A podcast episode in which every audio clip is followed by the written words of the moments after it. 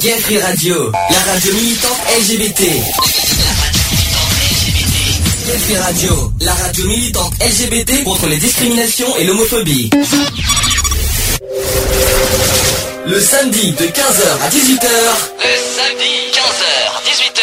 Retrouvez l'émission Equality. L'émission Equality sur Gay Free Radio. On ne choisit pas sa couleur de peau.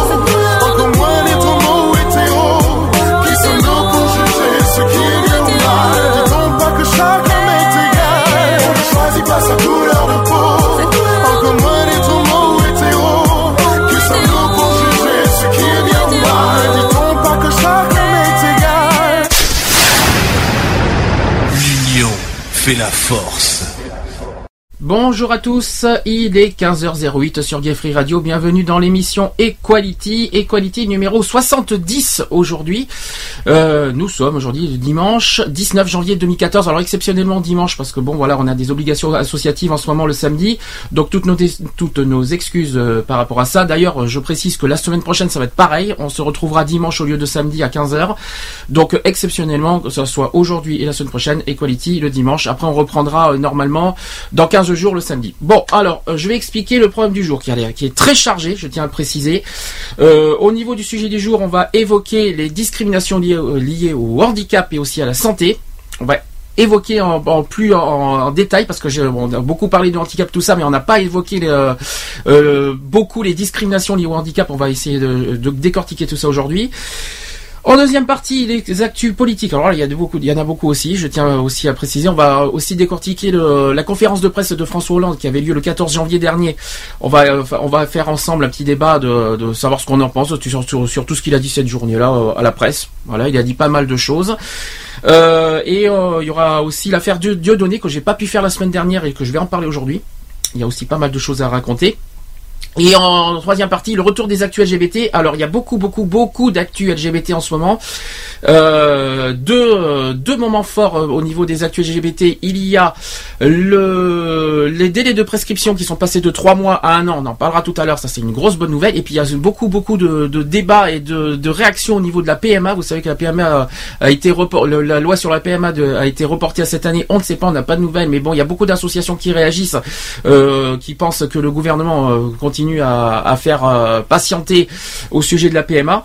On va en parler tout à l'heure euh, en troisième partie. Bon, ça c'est dit, ça c'est fait, mais avant qu'on qu fasse quoi que ce soit, et même la petite pause d'entrée, j'aimerais d'une part dire bonjour, hein, monsieur, bonjour. bonjour Mister qui est de retour, ça y est.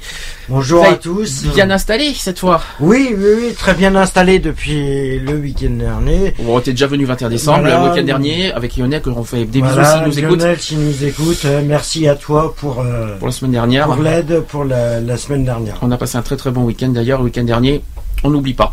Ouais. Bisous à GG si tu m'entends. Je sais que tu dois pas être loin aussi si tu m'entends. Hein, je, je, sais que tu es un petit bisou aussi au passage. Bon, j'aimerais euh, te, te parler sur un sur un truc parce que là euh, l'émission de la, la, semaine dernière a été il y a eu des réactions euh, par rapport à, à, un sujet personnel, euh, notamment sur un sujet, on avait parlé de bon, euh, par rapport à quoi? Par rapport aux aides financières, au CCS, tout ça, que tu disais ouvertement que qu'on qu qu donne trop d'aides euh, aux étrangers. Bon, j'aimerais une fois pour toutes te poser une question parce qu'il y a beaucoup de personnes qui ont qui se sont posé des questions.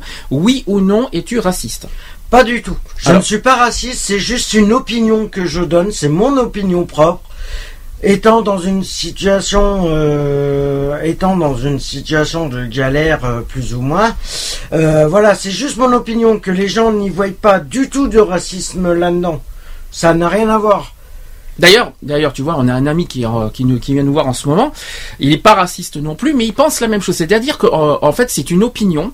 Euh, on sait que l'Europe, voilà, on, a, on, on, est un pays d'accueil, en tout ça, mais c'est vrai que, le, le, le, en gros, si j'ai bien compris le message la semaine dernière, c'est que en France, on donne trop d'aide, euh, trop d'aide en fait aux étrangers, mais pas assez aux Français qui, qui habitent en, depuis des années, tout ça, mmh. Comme, y compris les restos du cœur, les aides sociaux, les aides financières, les aides d'urgence et de, tout, tout ce qu'on veut.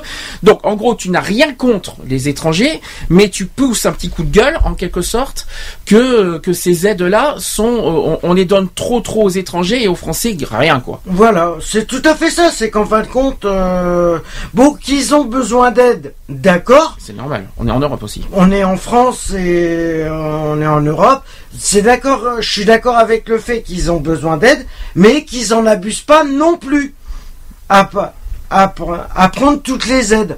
Euh, c'est quand. euh, Pour toi, tu- pour toi, t'es en train de me dire qu'ils sont en France dans euh, pour abuser administrativement et euh, Administrativement, mais- ils sont en train d'abuser du, du système français parce que chez eux, c'est pas possible. mais tu, mais en gros, mais t'as rien contre qu'ils soient en France. Ah, mais j'ai rien contre qu'ils soient en France. C'est juste que De voilà. toute façon, il faut bien se Il mettre en tête. qu'il euh, faut que le gouvernement français et là c'est le gouvernement français que j'attaque parce que là c'est vraiment un peu dégueulasse que en fin de compte euh, ils laissent ils autorisent T'as pas besoin de crier, t'inquiète ils on bien. autorisent toutes les aides Oui.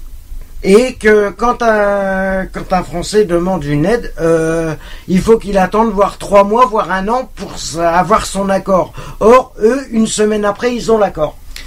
Bon. C'est que c'est pas légal.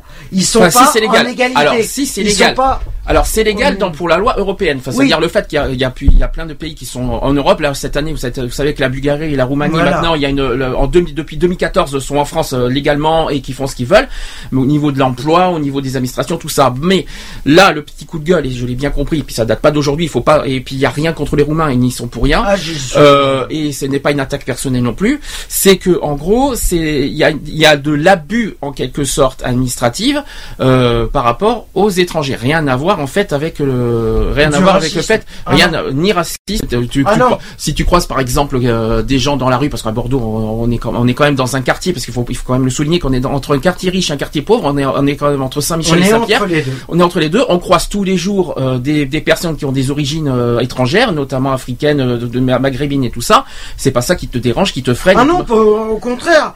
Au contraire, moi, ça m'est déjà arrivé de. Moi, j'ai des personnes que je connais depuis pas mal de temps et qui sont d'origine ethnique, qui Hmm. ont différentes euh, origines et ça m'empêche pas de. Voilà. Si tu as, si non, c'est voilà, c'est si juste que le système français, au niveau administratif, au niveau social, il euh, il est pas égal pour tous. c'est-à-dire que tu trouves, euh, bon, c'est bon. Personnellement, c'est, oui, en gros, qui demandent de l'aide, encore, ça, ne- ça, ça dérange personne, mais qu'ils en abusent, ça, ça te dérange. C'est ça. Voilà. ça- Ce qui m'énerve, c'est qu'ils en abusent. Donc la lutte contre l'abus euh, administratif Voilà. et social. Bon, maintenant j'espère que les auditeurs, par, par rapport à la semaine dernière, ceux qui ont entendu l'émission de la semaine dernière ou un podcast, j'espère que ça vous a un petit peu éclairci par rapport à ce sujet. On va donc faire une pause d'entrée, hein, c'est la fameuse petite pause d'entrée. Je vais mettre le nouveau Maître Gims euh, qui est sorti il y a pas très longtemps. On se retrouve juste après pour le sujet du jour. Je répète que le sujet du jour c'est les discriminations liées au handicap. Allez, on se dit à tout de suite.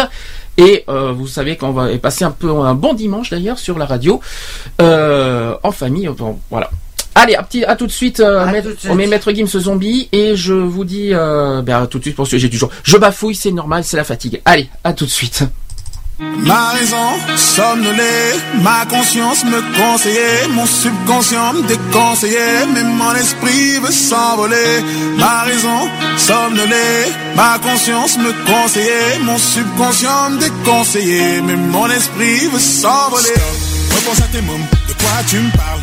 Mâche un peu tes mots, t'es parano, manipulé par un autre qui te laisse croire que le monde est noir, mais trop tard. Perdu dans un brouillard, t'es parano, manipulé par un.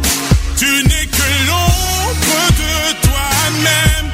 Ta raison se déchire, tu défies tes désirs. Laisse-toi tomber, retire ces chaînes qui te freinent, qui te freinent.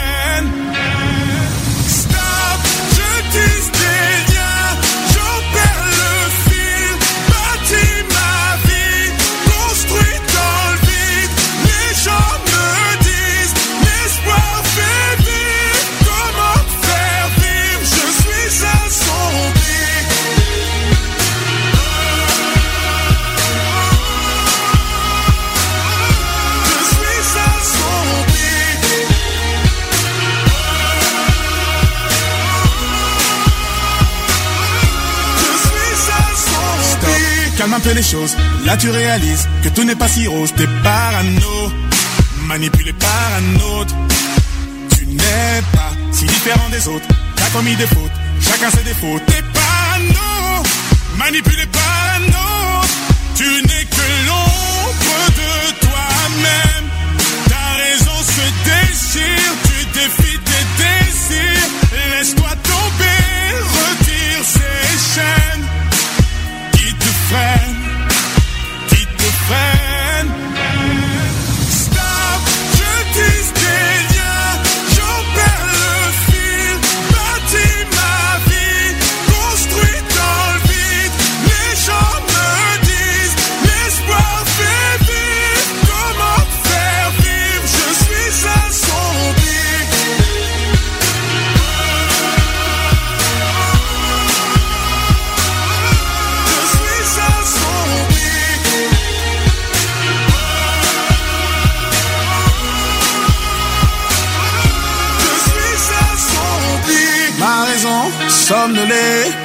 conscience me conseillait, mon subconscient me déconseillait, mais mon esprit veut s'envoler. Ma raison somnolée, ma conscience me conseillait, mon subconscient me déconseillait, mais mon esprit veut s'envoler.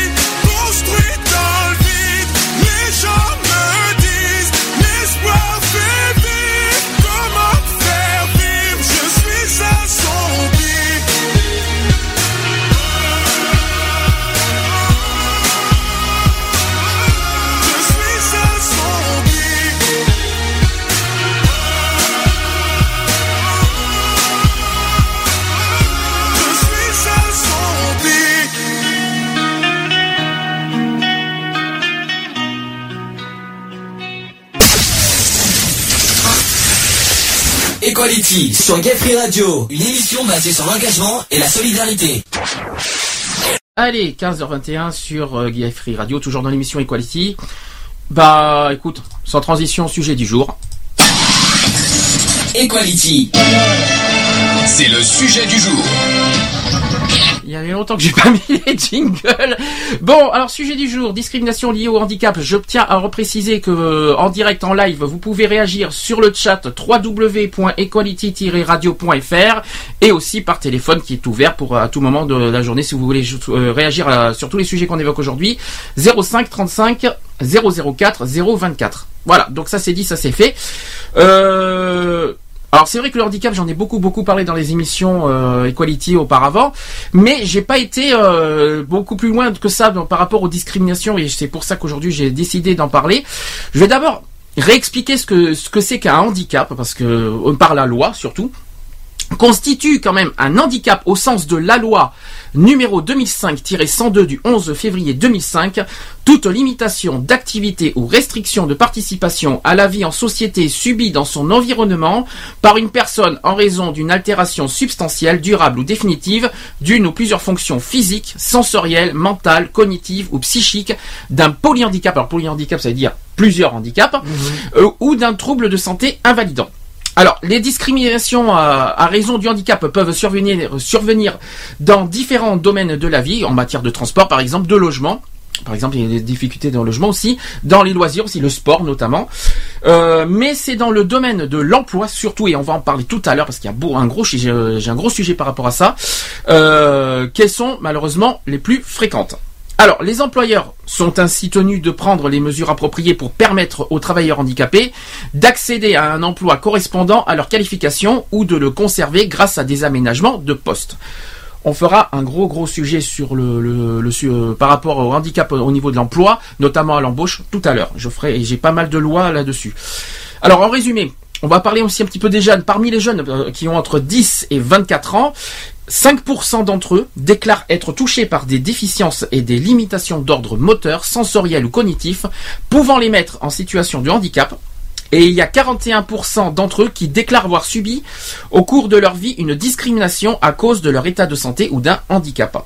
C'est 8 fois plus que les jeunes sans handicap. Quand même quelque chose qu'il faut souligner. Les jeunes atteints d'une déficience d'ordre cognitif qui se plaignent plutôt de mise à l'écart, euh, les handicapés moteurs dont la scolarité a été perturbée ou interrompue euh, pour des raisons de santé, qui évoquent euh, plus fréquemment des refus de droit, et à l'école, les jeunes ayant une déficience auditive ou visuelle déclarent plus souvent subir des injustices ou des refus de droit que les jeunes handicapés moteurs.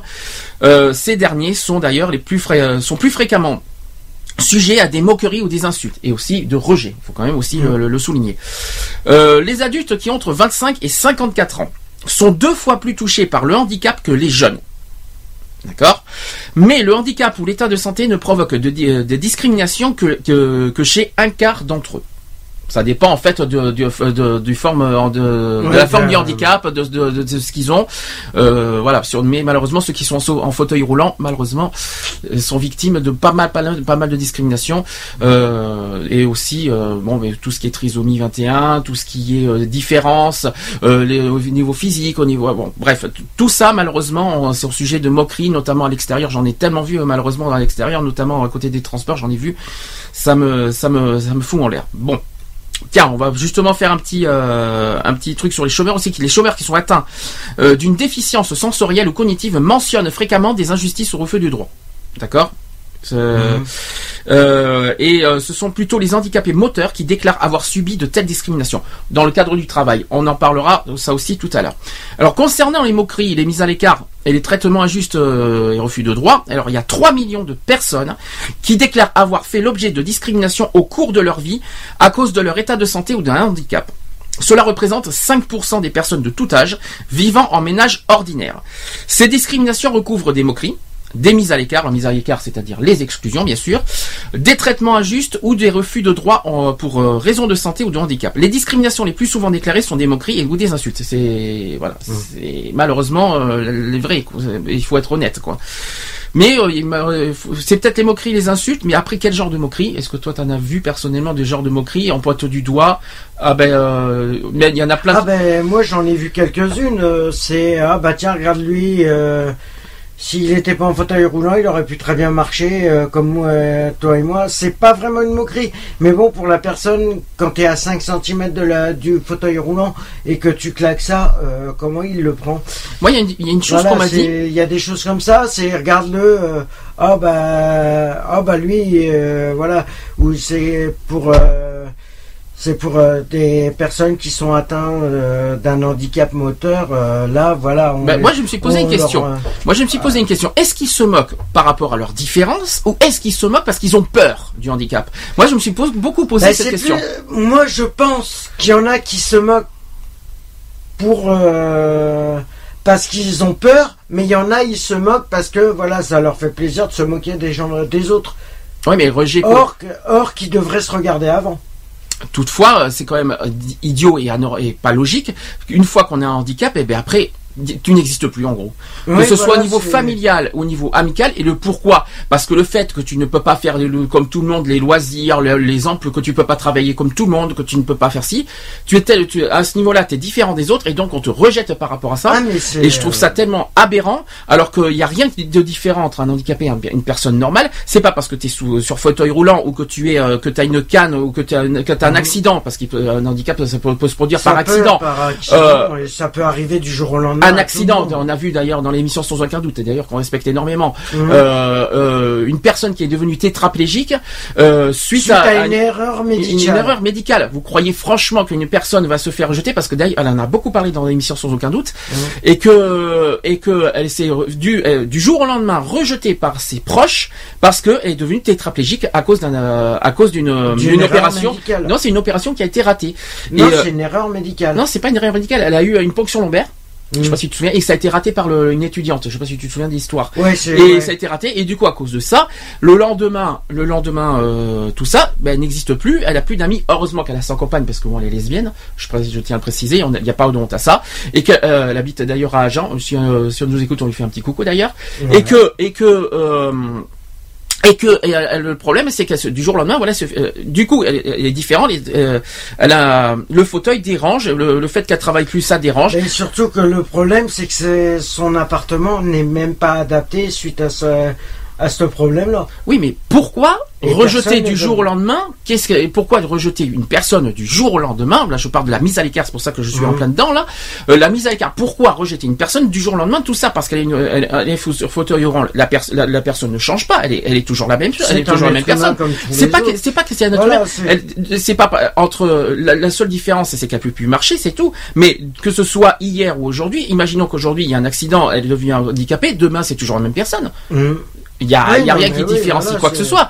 Je ne comprends pas. C'est que euh, c'est quoi la différence? Alors, euh, il y a, le- Voilà, c'est juste que physiquement, voilà, elle est pas apte de faire des loisirs, des sports, tout ce que comme tout le monde. D'accord. Elle peut pas, elle peut pas travailler comme tout le monde? D'accord. Et alors, mais ça reste une, la même personne qui est, qui, euh, qui se bat pour euh, pour euh, justement pour pour se faire respecter, d'être toujours dans la société. euh, reconnu. reconnue, comme- voilà, comme telle. Et puis bon, déjà c'est pas évident pour elle parce qu'elle elle se bat aussi par rapport à pour être reconnue euh, au niveau médical. Malheureusement, euh, il y a, y a- a- vous savez que les médecins ont tendance en plus à à dire c'est pas ma faute, j'ai rien fait, si Ouais, là au non, niveau des assurances, bon, tout ça. Moi, je trouve ça tellement aberrant, je trouve ça dégueulasse.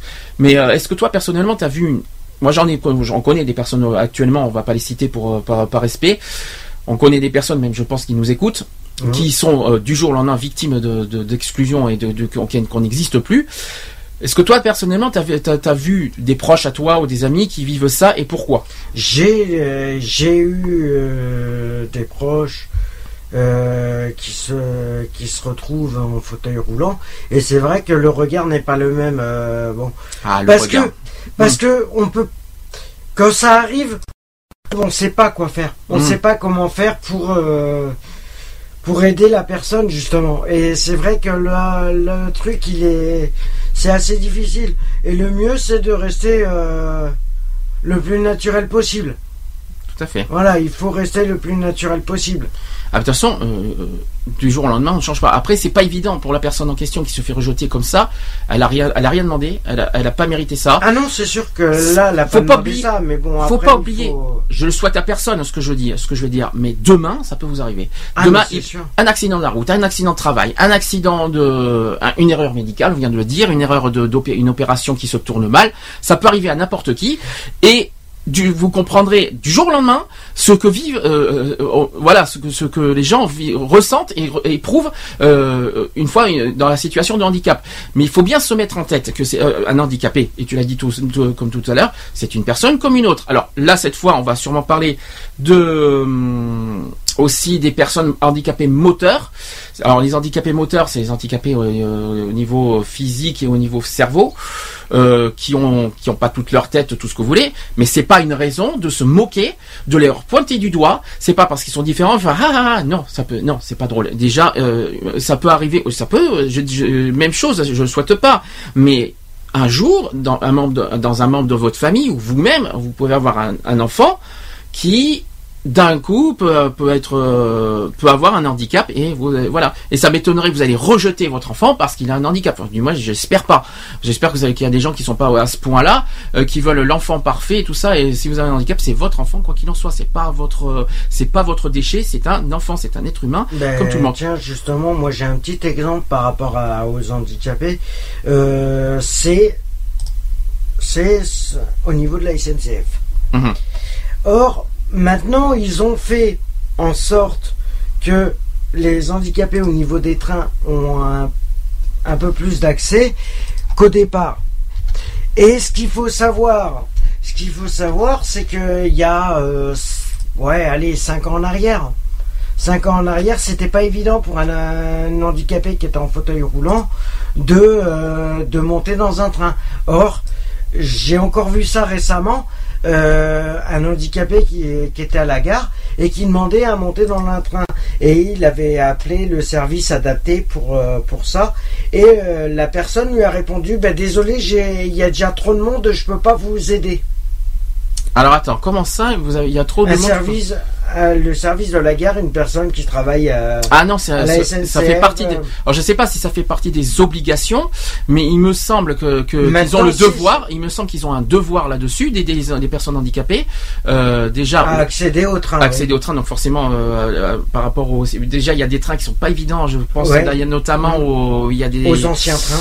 je pense alors il y a un nom pour ça c'est pas les TER parce que les TER sont euh, maintenant euh, assez oui, euh, accessibles C'est les corails. Alors il y a les corails et puis il y a les autres aussi Ouais, Euh, les- intercités. Les intercités euh, qui sont pas très sont évidents. pas ils sont pas Mais très adaptés. maintenant, maintenant, les nouveaux aussi commencent à, à s'adapter à, à Oui, tout le monde. pas les mais- anciens parce qu'il y a des- encore des Non, les bah, anciens, non. Il y a des, il y a encore, il y a, Ouais. parce que tout, il n'y a pas que des nouveaux trains. On en, on en voit quelques-uns, mais il y, a- il y en a, il existe encore des nouveaux, des anciens trains, et puis c'est pas évident pour eux pour accéder euh, au, euh, dans les trains. Bon, si on parle des trains, on va forcément parler des avions.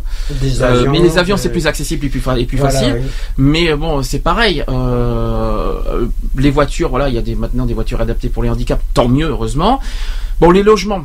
Euh, ça c'est le groupe, ça c'est un problème, c'est que du jour au lendemain quand on est que du handicap, et puis il faut réadapter un logement ou trouver un autre logement, ça c'est ça, pas, ça doit pas Ça, être facile. pas évident. Quand on perd son emploi du jour au lendemain, ça c'est encore pas facile non plus. Voilà, quand, quand une fois qu'on est dans un handicap, on est obligé de, de se réadapter au niveau euh, au niveau de la Au niveau de- social, au non pas au niveau social, mais même soi-même, euh, ouais. mais même soi-même, se réadapter seul. Du jour au lendemain, déjà, tu peux, quand je parlais déjà d'une d'une personne tétraplégique, elle est obligée d'avoir une auxiliaire de vie, une personne proche pour, pour être aidée, aller aux toilettes ou aller euh, dans, dans, dans une baignoire. Ça doit être terrible. Pas adapté. euh, Mais c'est voilà. non, mais ça doit être terrible moralement de, de vivre ça. Quand Ah bah ça- ça détruit carrément la personne. Hein. tu te sens, tu te sens plus indépendant, tu te sens plus maître de toi-même. Tu es obligé de dépendre d'une autre personne pour euh, pour euh, pour ça. Ça doit être terrible moralement parlant de de vivre avec euh, avec ça. Et je leur donne, et d'ailleurs je leur transmets toutes mes pensées pour votre pour leur courage, pour leur euh, pour leur pour leur côté battant, tu vois, qui Mhm. se battent euh, que 24 heures sur 24 pour vivre euh, ces, ces, ces, ces situations euh, assez Et difficiles. pour faire respecter euh, Oui, ce oui. qui est logique. Et pour se euh, faire reconnaître lois, aussi, euh, voilà. et, et pour se faire reconnaître, pour se faire respecter, pour se faire accepter aussi, par rapport dans par la société à- ouais. et au niveau de ses proches, au niveau de tout ça. Parce que je peux dire là-dessus, j'ai, euh, bon là-dessus, euh, toutes mes pensées euh, à, à toutes ces personnes. On continue. euh, D'ailleurs, on peut féliciter une association qui est euh, Handi- Handicap International. On en parlera. justement pour. euh, J'en parle tout à l'heure d'un d'handicap inter- international, ça en fait partie des associations. J'ai pas mal de choses à dire sur. euh, ils ont pas mal de choses à dire là-dessus. Alors je répète au niveau des moqueries et mises à l'écart, je répète en chiffres 3 millions de personnes qui déclarent avoir fait l'objet de discrimination au cours de leur vie à cause de leur état de santé ou d'un handicap. Cela représente 5% des personnes de tout âge vivant en ménage ordinaire. Ces discriminations recouvrent des moqueries, des mises à l'écart, des traitements injustes ou refus. Alors les non handicapés, donc les personnes normales, déclarent euh, j'ai dit une bêtise parce que des personnes normales et handicapées sont pour moi aussi des personnes normales. Voilà. Voilà. Je tiens à préciser. Les non handicapés donc déclarent les, des discriminations relevant de problèmes de santé spécifiques et non d'un mauvais de- état de santé global. Par exemple, des moqueries liées à l'apparence chez ceux qui ont des gros problèmes de vue non, non handicapants. Donc on parle de strabisme corrigé entre autres. Des mises aussi à l'écart pour les enfants allergiques. Ça, c'est c'est plus euh, ça c'est plus euh, euh, bête qu'autre chose de faire ça. Tout comme par ici, euh, par exemple aussi la population totale, les jeunes handicapés citent les plus souvent les moqueries et insultes, mais les mises à l'écart sont également fréquentes et 10% des 20 à 24 ans déclarent des refus de droit. Alors, j'ai des graphiques. Euh, les plus touchés effectivement par rapport à ça, alors c'est une déclaration euh, de la personne interrogée d'un parent si elle est mineure de moins de 16 ans. Alors j'ai une lecture. Alors entre 10 et 14 ans par exemple, il y a 7,2% des personnes qui déclarent avoir subi des discriminations au cours de leur vie pour des raisons liées au handicap ou à la santé. Alors pour moi, les plus touchés, c'est les 20-24 ans, effectivement, on, voit la courbe. Et les deuxièmes, caté- les deuxièmes tranches les plus touchées, c'est les 10-14 ans. Donc vraiment des, des jeunes quoi. Euh, ouais, après- des ados. des ados. Alors les ados sont très très touchés par rapport à ça, suivi après des 30-34 ans. Alors plus on vieillit, moins on est touché. Donc forcément. Euh, donc la première population c'est 20-24 ans, après 10-14 ans et, enfin 30-34 ans. Donc je répète là, tout ça, c'est 7,2% des personnes déclarant entre 10 et 14 ans, 7,2% des, des personnes déclarent avoir subi des discriminations au cours de leur vie. Voilà, donc c'est quand même euh, assez euh, inquiétant. Et c'est ce sont des chiffres qui datent de 2008. Alors, je pense que ça a bien évolué entre temps. Oui. D'ailleurs, on va faire, un- j'aurai un petit exemple de, de- de- des défenseurs des droits tout à l'heure à, à évoquer. Euh, je vous en dirai tout à l'heure. Je vous en dirai plus tout à l'heure. Alors, concernant la mise à l'écart des jeunes qui sont atteints de déficience cognitive. Alors, avant 25 ans, les problèmes de handicap sont rares et essentiellement d'ordre cognitif. Les troubles du comportement, les difficultés d'apprentissage, de concentration, de compréhension qui touchent 4% des jeunes de 10 à 24 ans. Les handicaps moteurs ou sensoriels qui sont seulement 1% chacun. Bon. Les jeunes qui souffrent de déficience cognitive ressentent plus particulièrement les discriminations liées à des problèmes de santé ou de handicap. Je vous donne un chiffre, 45% d'entre eux déclarent en avoir subi, contre 33% des jeunes souffrant de déficience sensorielle. Sensorielle, c'est-à-dire les, euh, les, Le le toucher, toucher le- tels que de graves problèmes de vue ou d'audition aussi. Il mentionne aussi avant tout que des moqueries ou des insultes, mais c'est aussi le cas de tous les jeunes ayant eu à se plaindre de discrimination qui soient atteints d'un handicap ou non. Les mises à l'écart frappent plus particulièrement les jeunes atteints de déficience cognitive. Elles sont évoquées par 64% des jeunes déficients cognitifs qui, décla- qui déclarant au moins une discrimination. Alors ce type de discrimination est en revanche moins fréquemment ressenti par les jeunes souffrant de troubles moteurs. 51% d'ailleurs de, ceux qui ont souffert d'une d'une discrimination. Ou alors sensorielle qui sont 38%. À l'école, et oui, parce qu'il y a aussi le problème de l'école, notamment chez les jeunes. Euh, les déficiences cognitives ne sont donc pas seulement une source potentielle de difficultés d'ordre scolaire, elles peuvent aussi engendrer un sentiment d'exclusion, forcément. Euh, j'ai des chiffres, alors je sais pas comment je vais vous faire ça parce que c'est un petit peu compliqué. Alors, euh, j'ai une population sur le handi- le handicap. Alors sur 100, pour, sur 100 personnes, il y a 94,6% qui ont aucun handicap. 5,4% euh, qui ont eu au moins un handicap. Après, j'ai 4,3% de personnes qui ont au moins euh, qui ont eu au moins un, un handicap d'ordre cognitif. Euh, après, j'ai 1,1% de la population qui ont eu euh, au moins un handicap d'ordre moteur. Et enfin, 0,7% qui ont, qui ont au moins un handicap d'ordre sensoriel. Voilà, donc ça, ce sont des chiffres qu'il fallait un petit peu souligner. Euh, j'ai aussi euh, sur, euh, par exemple, des chiffres, des, alors des gens qui ont subi des insultes et des moqueries. Ceux qui ont aucun, aucun handicap, ils sont 90. Et donc, ils ont quand même subi des insultes et des moqueries, parce que c'est pas parce que il n'y a pas uniquement les handicapés, ça peut être toute personne hein, euh, qui subit des, discriminations. Il n'y a pas forcément que les handicapés. Donc, il y a quand même 90 euh, personnes. euh, qui ont aucun handicap, qui ont subi des moqueries. Euh, ceux qui ont au moins un handicap, on euh, ils ont été 86. Bon, c'est pas facile de de décortiquer tous ces chiffres. Euh, J'ai aussi des chiffres, par exemple, tiens, sur la, la raison de l'apparence physique, par exemple. Ah. Il y a quand même euh, 81 personnes qui ont aucun handicap qui déclarent avoir eu euh, une discrimination en, en raison de l'apparence. Aussi, euh, ceux qui ont au moins un handicap, ils sont aidés 52. Alors, tu voyez, c'est pas c'est pas uniquement lié au handicap l'apparence, c'est- vraiment Ouais, euh, général. C'est général. ouais. C'est pas c'est pas uniquement à cause du handicap. Euh, voilà, donc je, vous épargne les chiffres parce que c'est pas facile. Je vous, ferai part de ça euh, sur euh, le, site de l'assaut s'il le faut pour que vous ayez les chiffres en intégralité. Alors ceux qui vivent avec des troubles moteurs. Les jeunes qui sont atteints de troubles moteurs se heurtent davantage à des refus de droits ou des traitements injustes pour les jeunes atteints de déficience cognitive. Ils sont par ailleurs ceux qui se plaignent le moins souvent de moqueries à leur rencontre. D'après les jeunes handicapés moteurs, les discriminations qu'ils subissent sont le résultat de préjugés ou de jugements de valeur concernant leurs capacités. C'est particulièrement le cas pour ceux qui ont achevé leur formation scolaire, euh, sans perturbation ou interruption euh, liée à la santé, et qui se trouvent en situation de rechercher un travail. Parmi eux, il y a 90% de ceux qui déclarent avoir subi une discrimination qui citent de tels préjugés comme raison de ces, spécia- de ces discriminations. C'est beaucoup plus que pour ceux qui sont encore en cours de scolarité non spécialisés, euh, il y en a 36% qui sont concernés là-dedans. Pour ces derniers d'ailleurs, les discriminations qu'ils déclarent avoir subies proviennent plutôt d'attitudes inhabituelles qu'ils auraient eues aux yeux des autres. Par exemple, 11%, 11% des jeunes à l'école souffrent de handicap moteur, qui, sou- qui souffrent de, handicap moteur, estiment en effet avoir subi une discrimination en raison d'attitudes inhabituelles aux yeux des autres. Contre 6% de ceux atteints de troubles cognitifs et 2% de ceux atteints de troubles sensoriels. Alors, les jeunes handicapés moteurs discriminés évoquent le plus souvent des refus de droit lorsque leur, scolar- leur scolarité a été interrompue ou perturbée euh, pour raison de santé, ou lorsqu'ils suivent leur scolarité dans un établissement spécialisé. 25% de ceux qui se sentent discriminés s'en plaignent contre 8% de ceux qui sont encore en cours de scolarité non spécialisée. Les jeunes handicapés moteurs en scolarité euh, spécialisée ou qui ont vu euh, leur scolarité interrompue ou perturbée euh, pour raison de santé ont par ailleurs des problèmes de handicap plus graves que les autres. Pour eux, Les difficultés liées à leur handicap se cumulent donc avec des injustices et refus de droits plus fréquents. Par ailleurs, parmi les jeunes qui ont eu leurs, études perturbées, les handicapés moteurs ressentent les refus de droits beaucoup plus fréquemment que ceux qui souffrent de limitations sensorielles ou cognitives. Donc ça, c'était vraiment pour ça, ça concerne les troubles moteurs. Ensuite, il y a ceux qui souffrent de déficiences sensorielles. Alors, on va notamment parler des jeunes, ceux qui sont les plus touchés, je répète, c'est ceux qui ont entre 10 et 24 ans.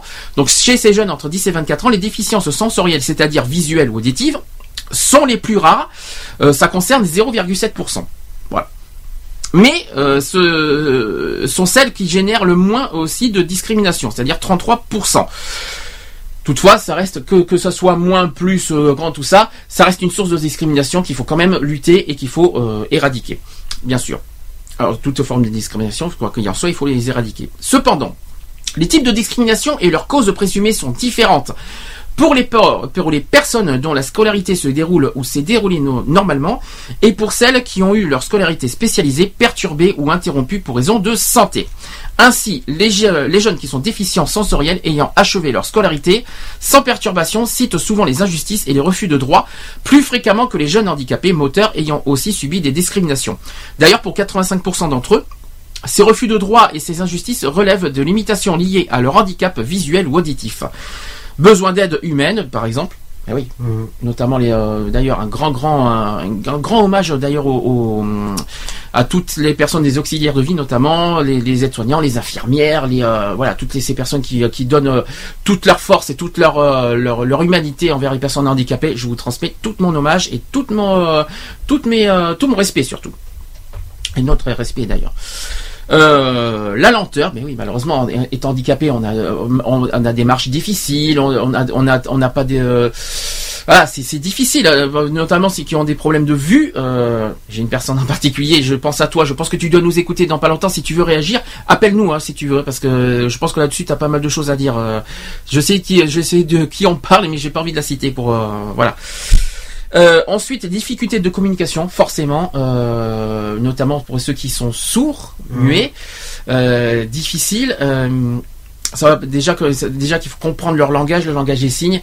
D'ailleurs, beaucoup de beaucoup beaucoup beaucoup aussi de pensées et, de, et à toutes les associations et les, et les personnes qui euh, qui offrent qui offrent Qui toutes luttent euh, contre, pas qui luttent, non, c'est qui luttent pour que leurs droits soient respectés euh, par rapport au niveau des sourds et muets. Et... Ben c'est pas évident parce que eux c'est plus difficile. Ils ont ils sont coupés du monde en quelque sorte. Mhm.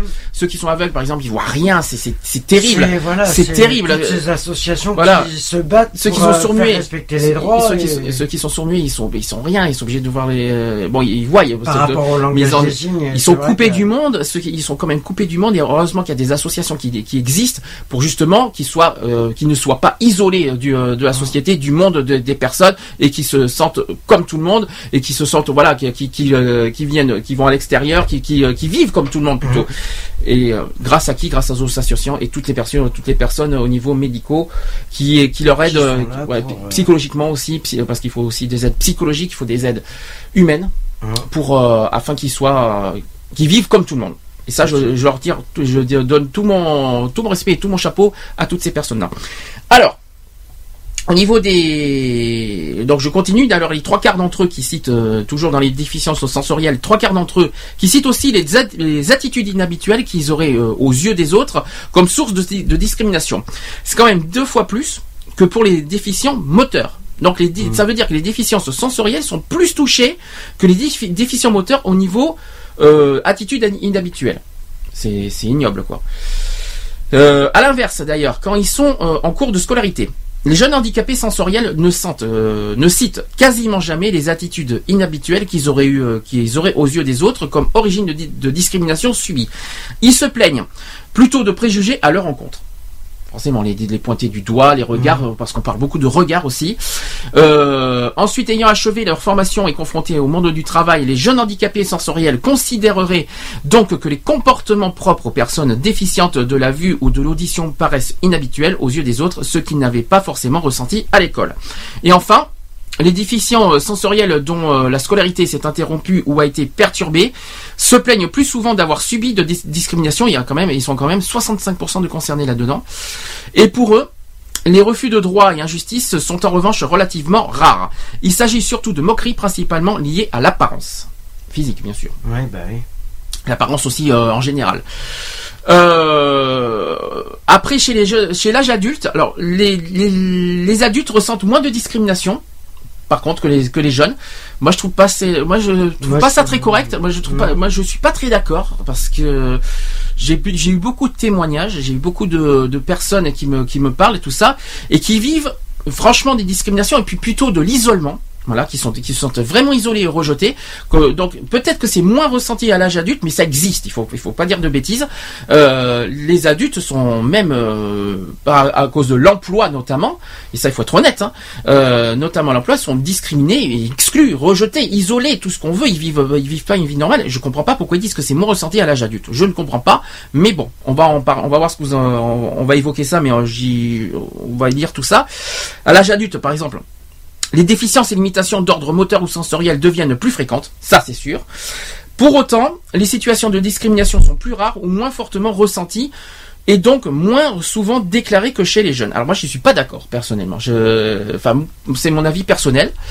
Ah bon Mais euh, alors par exemple, tiens je vais vous donner un chiffre. Euh, 30, alors c'est des chiffres de l'Insee. Hein, je tiens à vous le rappeler. Hein. 31% des 25-54 ans atteints de troubles cognitifs déclarent des discriminations liées à la santé, à la santé ou handicap. C'est quand même 31%. C'est quand même un chiffre à prendre en considération. C'est pas, c'est pas rien 31%. Faut pas, faut pas non plus dire des bêtises. Par exemple, euh, 45% des moins de 25 ans euh, dans le même cas que s'en plaignent. Alors c'est pas, c'est pas, il n'y a pas énormément d'écart. D'accord, il y a, d'accord chez les jeunes c'est plus fréquent, c'est normal. Les enfants à l'école c'est, c'est plus, c'est terrible. D'accord, il y a, c'est plus concerné chez les moins de 25 ans, mais 31% de 25-54 ans c'est déjà un gros chiffre. Il faut pas, faut pas, c'est peut-être moins que les jeunes, mais c'est quand même beaucoup pour moi. Euh, entre les adultes et les jeunes aussi, c'est, ce sont surtout le type de discrimination et leurs causes qui diffèrent. Alors assez naturellement, par exemple, les personnes en âge de travailler déclarent subir plus souvent que les jeunes des refus de droits et des injustices, et moins souvent des moqueries. Oui et non. Je, je, mets ça entre guillemets, hein, personnellement. Euh, les questions d'apparence sont moins fortement ressenties. Ça, par contre, c'est possible. Voilà, peut-être au niveau de l'apparence, d'accord. Ça, c'est peut-être possible. Mais au niveau du, euh, quand même, au niveau de des, des regards, des moqueries, des, des, des, des exclusions, tout ça, ça existe fortement et ça, j'en suis quasi sûr. Euh, les types de discrimination sont, assez fortement liés au type de handicap chez les jeunes. Ces contrastes sont atténués chez les adultes. Ainsi, parmi les personnes handicapées de 25 à 54 ans, estimant avoir été discriminées au cours de leur vie, alors je vais vous donner des chiffres, il y a 26% euh, de cette tranche 25 à 54 ans qui sont des handicapés moteurs, 23% de, de ceux qui ont de ceux qui ont entre 25 et 54 ans euh, ils sont ont des déficiences et des limitations de la vue ou de l'ouïe, donc euh, auditif et euh, au niveau de la vue. Et enfin, euh, 21% des adultes ont des troubles d'ordre cognitif et qui citent les refus de droit, entre autres.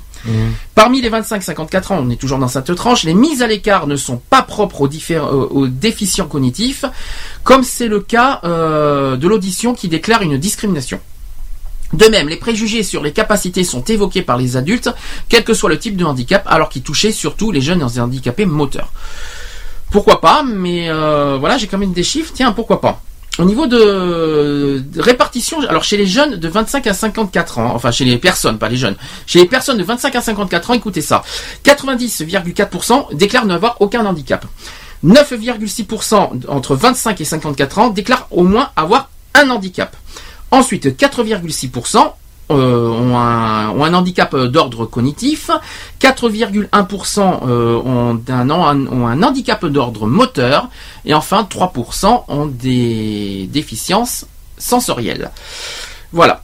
C'est vrai que je vois des chiffres. Bon, c'est moins, c'est moins flagrant effectivement que que les jeunes, mais c'est quand, ça reste quand même conséquent. Je vous donne un exemple. Par exemple, euh, euh, là, voilà, au niveau des hum, avoir subi des insultes et des moqueries chez, ceux qui sont ceux qui ont aucun handicap, il y a 71% quand même qui, euh, qui ont déjà subi euh, des insultes et des moqueries. C'est quand même énorme. Euh, chez euh, ceux qui ont au moins un handicap, ils ont été 65% avoir subi au moins une fois des insultes et des moqueries. Donc, faut quand même prendre ça comme des comme euh, en considération. C'est quand même pas euh, à prendre euh, à la légère, on va dire. Euh, ceux qui ont des troubles cognitifs, même chose, 67, 62. Donc voilà, avoir subi des insultes et des moqueries, c'est énorme. Euh, mise à l'écart, c'est-à-dire l'exclusion. Euh, bon, quand même, ça concerne 47% des, euh, de ceux qui ont au moins un handicap. Ils ont au moins subi euh, un rejet. Voilà, je, euh, je comprends pas moi. C'est quand même des chiffres qui sont quand même à, à- à ne- à prendre en considération et qu'il faut continuer à se battre pour euh, bah, pour que ces chiffres euh, baissent tout simplement. Mhm. Voilà, ça ne devrait pas. Bon, je trouve que est-ce que la loi sur les discriminations de 1780, je vais dire une bêtise, mais dans les au 18e siècle, voilà, ça sera plus simple. Non, 1881, voilà, c'est moi qui dis une bêtise. La loi des discriminations de 1881, euh, est-ce que tu la tu la connais ou pas cette loi? Non. Alors, il y a une loi des discriminations qui existe. Je vais vous la, le- je vais vous en parler tout à l'heure euh, en bref et on, verra ce qu'on en pensera. On dira si on la trouve bien, s'il faut la remettre à jour, s'il faut la remettre au goût du jour, parce que ça date quand même de 1881 cette, euh, cette, loi. Il y a quand même une loi en 2005 au, au niveau du handicap, euh, mais euh, je l'ai cité d'ailleurs en début euh, de, au tout à l'heure au début, au, début du sujet. Euh, voilà, mais c'est pas. J'ai l'impression que c'est pas encore suffisant. Peut-être qu'il faut encore euh, encore évoluer cette, ces lois au niveau du handicap. Non, mais bon, moi, ce que je pense, c'est que euh, par rapport à tout ça, par rapport au handicap, euh, moi, je pense que ces chiffres devraient même plus exister du tout si euh, tout le monde euh, mettait un peu d'eau dans son vin en disant que ben, considère euh, les autres euh, comme des êtres humains et non comme des, des, des animaux. C'est tout simple. Alors je pense pas qu'on considère les handicapés comme des animaux. Je Bah, crois pas qu'on peut dire ça. un peu, mais quand tu, quand tu vois qu'une personne en fauteuil roulant euh, veut rentrer dans un niveau de transport en commun et que, en fin de compte, euh, les personnes valides Hum. euh, les bousculent Ah. au moment où ils rentrent, excuse-moi du peu, ou leur coupe la route euh, sur tous les moyens en disant euh, oui, tu ferais mieux de passer euh, Alors, ailleurs. Voilà un sujet qui, qui mérite d'être euh, évoqué. C'est au niveau du respect. euh, alors, au niveau des transports, on va parler des Voilà. bus et des tramways, notamment à Bordeaux. Effectivement, il y a des gens qui, ça existe, j'en ai vu. Bon, pas tout le temps parce qu'il faut pas, des- faut pas non plus dire des bêtises. Non, mais il y en a pas mal. qui passent devant les handicapés, qui les laissent pas rentrer, qui ne les aident pas, qui s'en foutent complètement, qui ne leur laissent pas la place non plus, euh, les places prioritaires aux handicapés. Ils ont des places Notamment les personnes âgées, les Mm. personnes euh, qui ont des difficultés à marcher, tout ça, qui ont du mal à rester debout, et qui et, euh, et qui euh, leur laissent pas la place, qui s'en foutent complètement, qui ignorent Mm. totalement, et qui ont aucun respect là-dessus au niveau des transports. Alors, par exemple au tramway, parce que je pense au tramway aussi, parce que bon, au niveau des bus, il y a quand même des chauffeurs qui laissent aussi les handicapés passer derrière. Ben, Mais a- par contre, au niveau hein. des tramways, euh, par contre, là, c'est plus difficile. Et là, c'est euh, un petit coup de gueule là-dessus. Les gens s'en fichent et puis ils passent devant. Déjà, alors déjà que les gens ont tendance à, à monter. Euh, bon, ça, c'est ça, c'est entre parenthèses, qui montent avant que, en laissant, sans laisser descendre les gens. Déjà, d'une part. Voilà, c'est Euh, un respect qui n'y est voilà, pas du tout. il y a tout ce côté respect. Alors déjà, il y en a aussi qui fument dans les tramways. On on- ça sera un jour hein, peut-être un sujet à, à en débattre vite fait. Euh, mais aussi qui ne laissent pas la place aux handicapés. Bon, il y en a plein. Il faut, il faut être honnête. J'en ai vu qui plein, plein, plein qui laissent la place aux handicapés Oui, et d'autres qui s'en foutent, qui, qui passent devant eux, en fait, aux arrêts de, aux, aux arrêts de tramway, qui leur passent devant, qui leur soufflent la place, euh, vas-y, poussez-vous, euh, ou alors euh, dégagez, euh, tout ça, qui, qui leur passent devant, qui s'en foutent complètement, euh, qui avec les regards, euh, vas-y. euh. ah mais c'est comme euh, bah, c'est comme euh, la semaine dernière moi. euh, Ah, T'as vu quelque chose la semaine dernière? Bah, simplement la semaine dernière j'allais euh, bah, j'étais au tram. euh, J'étais au tram et il y avait un handicapé euh, qui attendait le tram aussi. Et il y a deux jeunes. Oui. Il y a deux jeunes, le tram arrive et deux jeunes euh, sont, ont voulu passer. Et je les ai attrapés. Je leur ai dit, mais attendez, vous vous fichez de moi là. Vous avez pas vu qu'il y avait une personne en fauteuil roulant qui voulait monter? Normalement, c'est priorité aux personnes handicapées. Euh, tu sais ce qu'ils m'ont répondu? Ah, mais de toute façon, les handicapés, c'est pas des humains. D'accord, ils t'ont dit C'est pas des êtres humains. C'est des, c'est des animaux. Ah, c'est pour ça que tu me dis ça. D'accord. C'est pour ça que tu es, entré dans l'histoire des animaux. Voilà. Parce que cette histoire t'a que, marqué. les, parce que la plupart des jeunes, et ça c'est navrant, Ça, c'est vrai, c'est malheureusement. la plupart des jeunes Mm. prennent les handicapés pour des animaux. Et c'est vrai que c'est souvent les jeunes, parce que les personnes âgées, les personnes euh, voilà adultes sont quand même assez euh, Il y a des adultes aussi qui. Non, mais c'est vrai que c'est je souvent des jeunes Mais qui s'en foutent. c'est euh, ouais, c'est vrai, ça c'est vrai. Donc toi, tu- en gros, si tu, trouves- tu trouves que les jeunes, on, on- on ne respecte Ont pas. aucun respect. Déjà qu'ils n'ont pas de respect envers les personnes âgées, ça, ça à l'âge. ça- c'est envers tout le monde ça, c'est une autre- respect.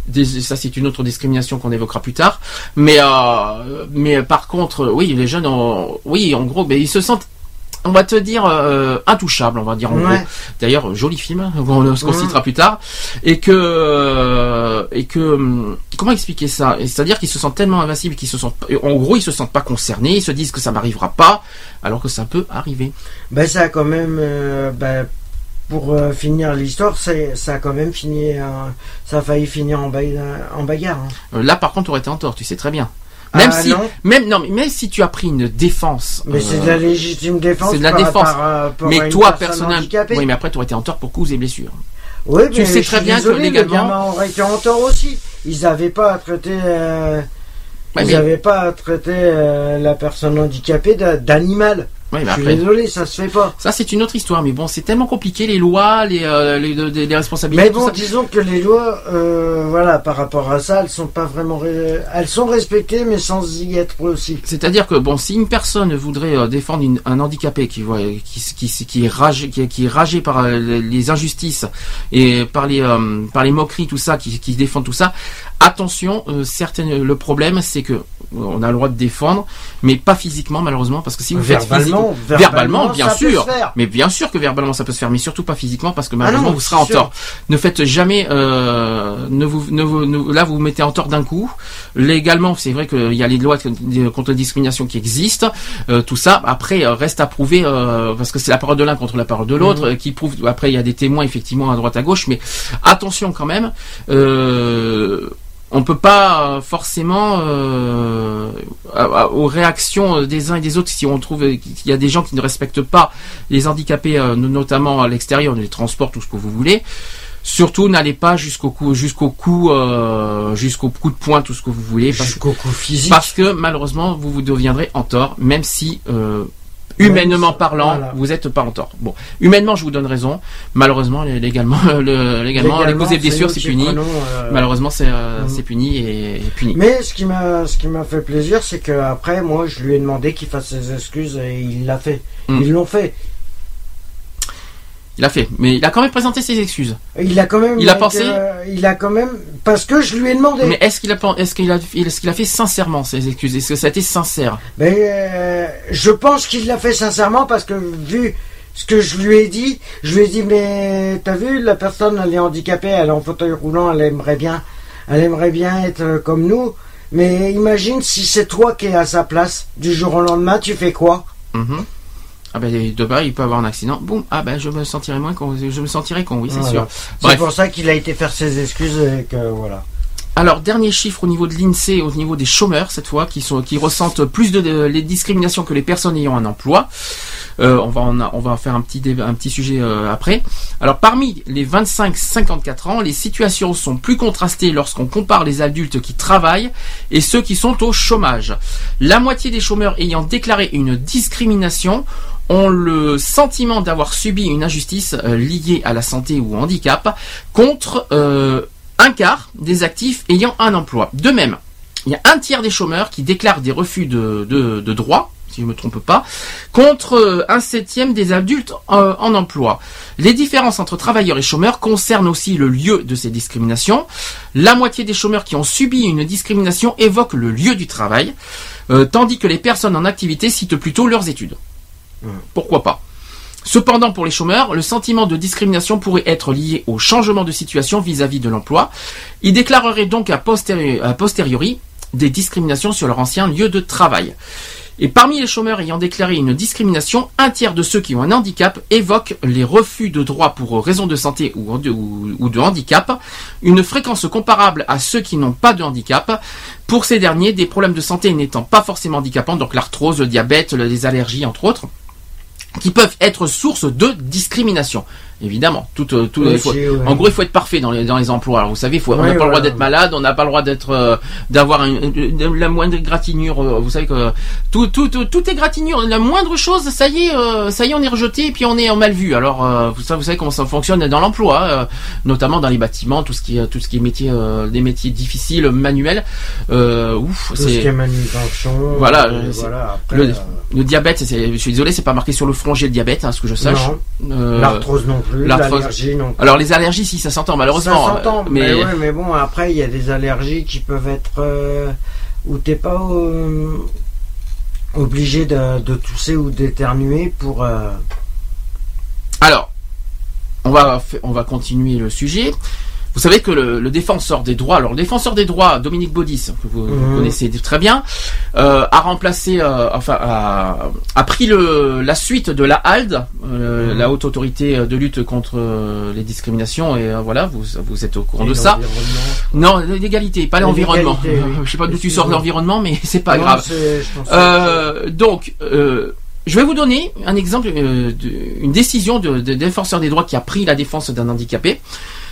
Ce sont des parents. Alors, je vais vous raconter l'histoire. Ce sont, c'est une histoire des parents d'un enfant qui souffre de, de handicap qui ont saisi le, le défenseur des droits en raison des difficultés qu'ils ont rencontrées pour scolariser leur fils.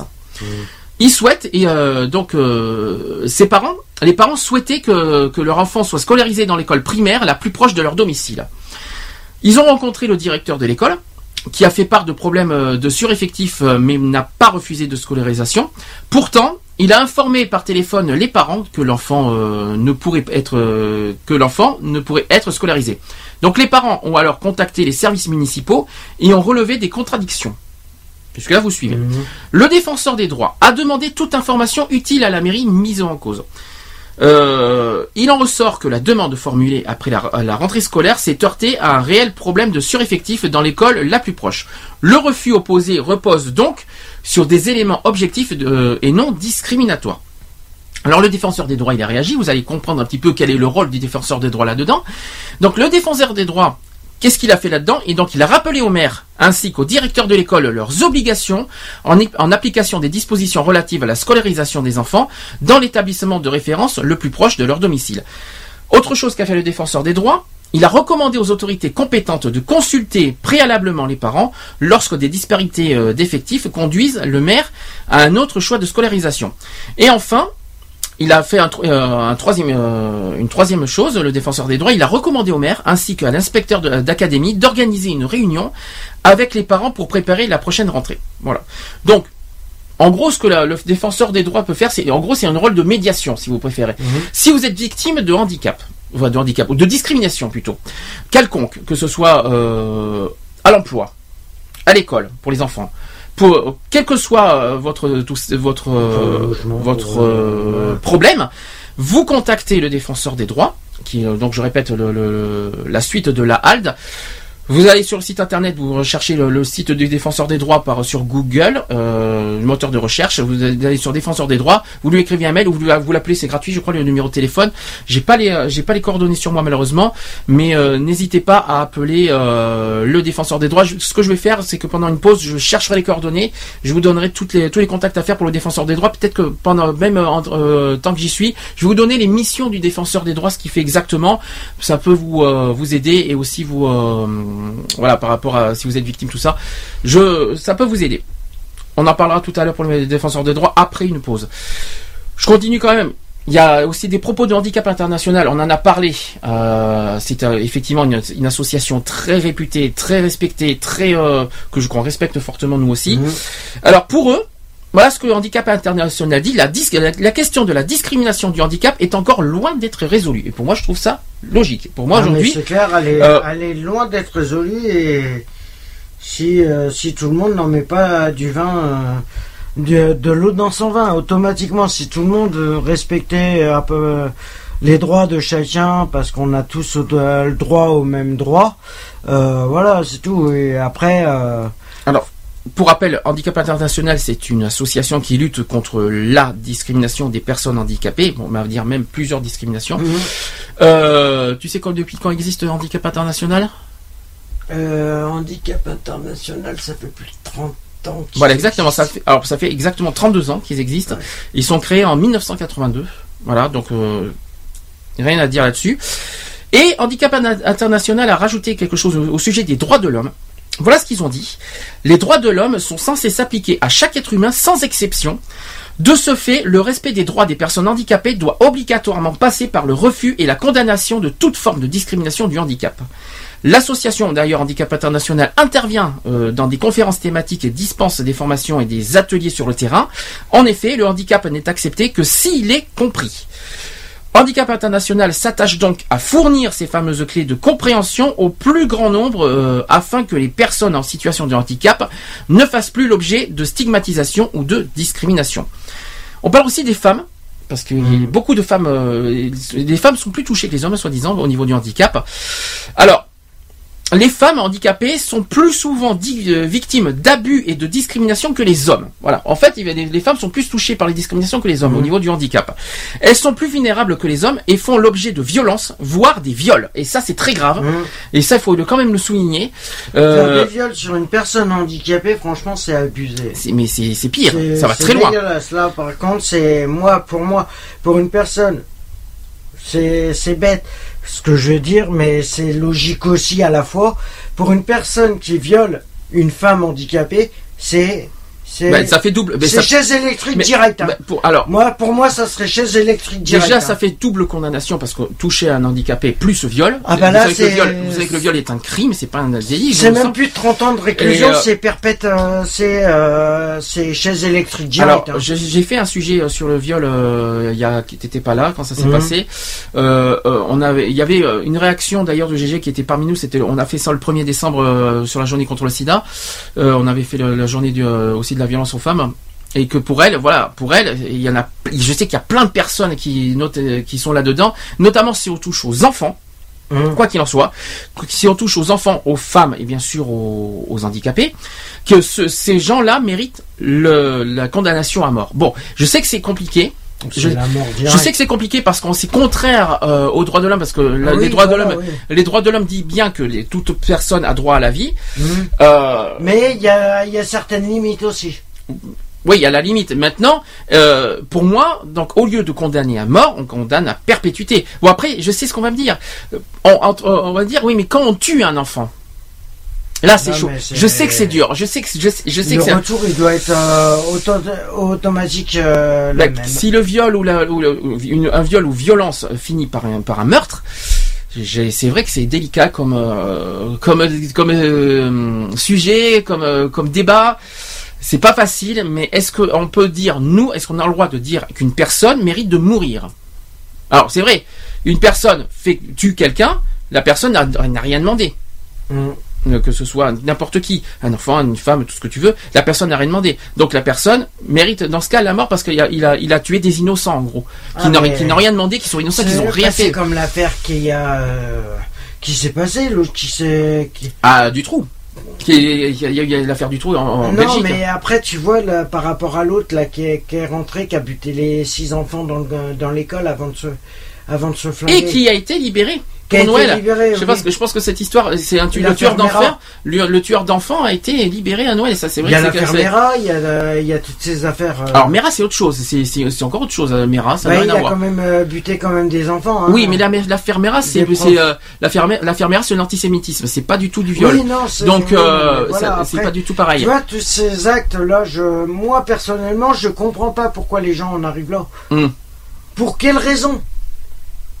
C'est complètement stupide d'en arriver à des extrêmes comme ça. Hmm. De prendre un- une arme et de se pointer dans une, dans une école primaire et de buter des enfants qui n'ont rien demandé, qui font leur cours euh, tranquille. Alors ce qu'on va Et faire, après, ça, voilà, il y a des choses euh, voilà ce que je propose parce que hallucinantes. je, ce que je propose parce que là on sort du sujet de, de- des discriminations liées à l'handicap. Il y a pas. Ce qu'on fera un jour, euh, je le propose euh, là aujourd'hui, on fera un débat ouvert sur pour ou contre la peine de mort. Donc on va. Je sais que c'est délicat comme sujet, je pense qu'il va y avoir plein de réactions là-dessus. Hein Euh, pour, ou contre, pour ou contre la peine de mort, on en fera un débat euh, dans les prochaines semaines. Pas tout de suite parce qu'il y a pas mal de sujets à évoquer. On en fera un débat euh, plus tard parce qu'il y a. Ou dans les mois qui arrivent. J'avoue que- ou j'avoue de- J'avoue que c'est un sujet très très délicat. que J'essaierai de, trouver là-dessus. On continue par rapport, par contre au, par rapport à handicap international.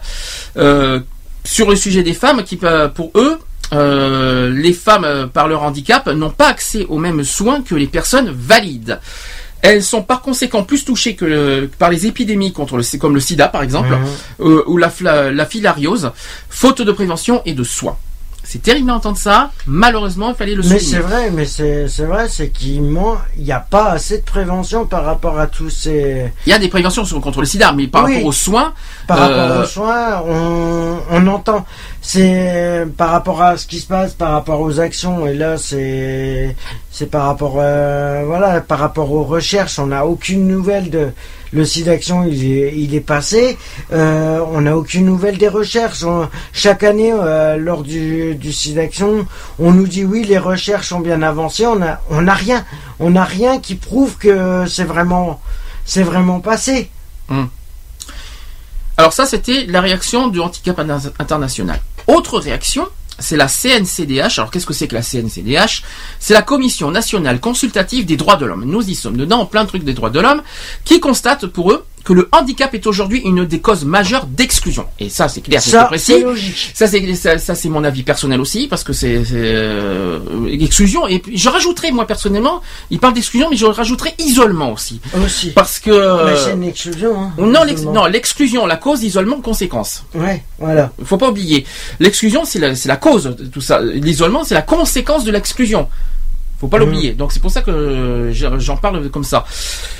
Pareil, alors qu'est-ce que cette commission a dit? C'est que plus de dix ans après la mise en œuvre des dernières lois de décentralisation, les collectivités locales n'ont toujours pas élaboré le règlement sur le traitement du handicap euh, et les juridictions chargées de juger les handicapés qui demandent des prestations d'invalidité qui sont composées ou connaissent des règles de procédure contraires aux droits de l'homme. Que, tant en ce qui concerne le travail, l'éducation et la formation, la dignité, bien sûr, l'intégrité de la personne humaine et la libre circulation, la CNCDH qui estime que la loi n'est pas suffisamment appliquée en pratique. Donc c'est bien ce que je disais tout à l'heure. Il va falloir que je retrouve cette loi de 2005 et la loi de discrimination 1881. Il va falloir qu'on fasse en, en clair, net et précis euh, un petit euh, un petit briefing là-dessus. Qu'est-ce qu'on en pense? Est-ce que cette loi est suffisante ou est-ce qu'il faut que cette loi soit révisée euh, et de, de punir un peu plus, et même plus gravement les discriminations D'ailleurs, je trouve que les discriminations sont pas assez punies euh, au niveau pénal. Ça, c'est mon avis personnel. Euh, on en fait, on, Ah mais on verra ce qu'on en aucune, pense. il y a, il y a aucune discrimination qui est punie. euh, Si, toutes les discriminations sont punies, mais je trouve mais pas. Mais pas je trouve assez, euh, personne- pas assez pour. euh, Pour moi, c'est pas assez, c'est, puni, mais pas assez pour moi. pour même faire si, prendre conscience aux gens que c'est euh, voilà. même que- s'il y a la bonne nouvelle au niveau euh, juridique, parce que je vais en parler tout à l'heure, parce qu'au niveau de LGBT, parce qu'il y a l'orientation sexuelle qui est concernée, il y a la, la, mince, aidez-moi, le, les délais de prescription, euh, il y a, la loi a été définitivement adoptée. Alors ça concerne le handicap, l'orientation sexuelle, et euh, je vais en parler tout à l'heure, il y en a un troisième, je crois qu'il y a l'origine quelque part. Mhm. Et euh, L'origine en fait, non, l'origine ethnique était déjà de un an. Euh, je sais qu'il y a une autre origine qui est passée à un an. Je crois que c'est la santé euh, qui est passée. euh, donc, je crois que la santé, handicap et origine, et- euh, orientation sexuelle. Euh, le délai de prescription bonne nouvelle est passé de trois mois à un an. J'en parlerai tout à l'heure. C'est la grande, grande bonne nouvelle. Bon, c'est peut-être la seule bonne nouvelle, mais ça ne veut pas dire pour pour pour autant que que la loi de 1881 et la loi de 2005 pour le handicap. Euh, euh, suffit euh, pour condamner, euh, comment dire, assez euh, fermement et euh, durement le- le- le- les discriminations. Je trouve pas assez puni les discriminations. Je, trouve- je crois que c'est un an et 45 000 euros d'amende. Euh, J'en parlerai tout à l'heure. Je trouve pas, je trouve pas ça euh, cher payé quoi. Ouais, c'est. GG qui nous appelle, dis donc. Allô, attendez, attendez deux petites secondes. Allô GG. Oui, euh, j'arrive pas à t'avoir. Hein. Je t'ai si tu veux, mais on dirait que tu répètes trois fois le même mot. Ah, je répète trois fois le même mot. C'est Ouais. bon. Est-ce que est-ce que t'as compris le, le message? Enfin le, le, le, le sujet.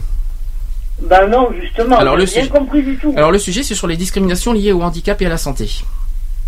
D'accord. Voilà. Donc toi qui as, donc toi qui vis, je, si je peux me permettre, tu me dis, tu me donnes ton autorisation. Tu vis avec un handicap. Je sais pas combien tu me payes. Euh, je sais pas. Euh, un centime, ça te va Un centime et un Mars. C'est- Ah oui, d'accord. Mars, un coup de barre et ça repart, oui. ah ouais, voilà, ça c'est fait, ça c'est dit. Bon, plus sérieusement, euh, au niveau du, euh, au niveau du, euh, du handicap, donc toi tu vis avec un, un handicap sensoriel. Sais ce que c'est un handicap Oui. euh, euh, sensoriel, c'est-à-dire toi tu as des soucis de vue. Euh, Oui. Toi tu vis comment euh. Alors toi, comment tu vis ça d'abord personnellement, à titre personnel? Ben moi, par moment, euh, je dirais presque, mais bon, c'est pas tout à fait ça. Je me foutrais en l'air, euh, rien que de savoir que j'entends pas ce, que, ce qui est dit, euh, que je vois pas ce qu'il y a à voir. euh, ça m'énerve, quoi. Voilà. D'accord. Euh, ensuite, la conséquence de, tu vois, du jour au lendemain, bon, parce que toi, c'est aussi une erreur médicale qui t'est arrivée, quoi, parce qu'il t'est arrivé, il t'arrive ça, c'est pas, c'est pas, c'est pas, hum, comment te dire, naturel. Toi, c'est suite à- à une opération qui s'est mal tournée, faut être honnête. T'es d'accord Ouais. Jusque là, tu me suis. Et du jour au lendemain, du jour au lendemain, qu'est-ce qui s'est passé Est-ce que des gens, euh, t'avais des amis, t'avais tout ça, et du jour au lendemain, est-ce que, t'es- est-ce que les amis t'ont rejeté, ou est-ce qu'ils, ou ou est-ce qu'au contraire, ils ont tout euh, accepté Est-ce qu'ils ont été là Est-ce qu'ils t'ont euh, aidé Est-ce qu'ils humainement ils ont été là pour t'épauler Est-ce que, est-ce que t'as des gens là-dedans, ou est-ce qu'ils t'ont tous rejeté Ben, c'est-à-dire que non, ils m'ont pas rejeté, mais bon, ils me donnaient des conseils. Sais, tu devrais faire ci. Alors je le faisais. Ça marchait pas. Ah ben, tu devrais faire ça. Quel genre de conseils Voilà. Eh bien, par exemple, euh, euh, bon, mais je l'ai su qu'à peu près une dizaine d'années après, hein, c'était trop tard, quand euh, ils m'ont opéré et qu'ils m'ont raté les bras, enfin bon, les bras, quoi, que je peux, j'ai du mal à m'en servir, ils m'ont dit dix ans après, ah ben, il fallait porter plainte. Pour par rapport à quoi? Porter plainte pour? Bien, eh bien, par rapport à mes bras. Ah, pour l'opération qui s'est mal tournée, c'est ça que tu veux dire? Voilà. D'accord. Voilà. Mais tout, mais mais euh, imaginons que ça c'est même s'il fallait porter plainte par rapport à ça. Peu importe. Maintenant tu vis avec, tu as un handicap et tu Bah es oui. obligé de vivre avec. Peu importe. Voilà. Est-ce que par rapport à ça, euh, qu'est-ce qui s'est passé? Tu es plus isolé? Bon, bien sûr, tu as du mal à marcher. euh, Ah oui, là, je suis complètement isolé, là. Et est-ce que tu as un petit coup de gueule euh, à passer sur certains points?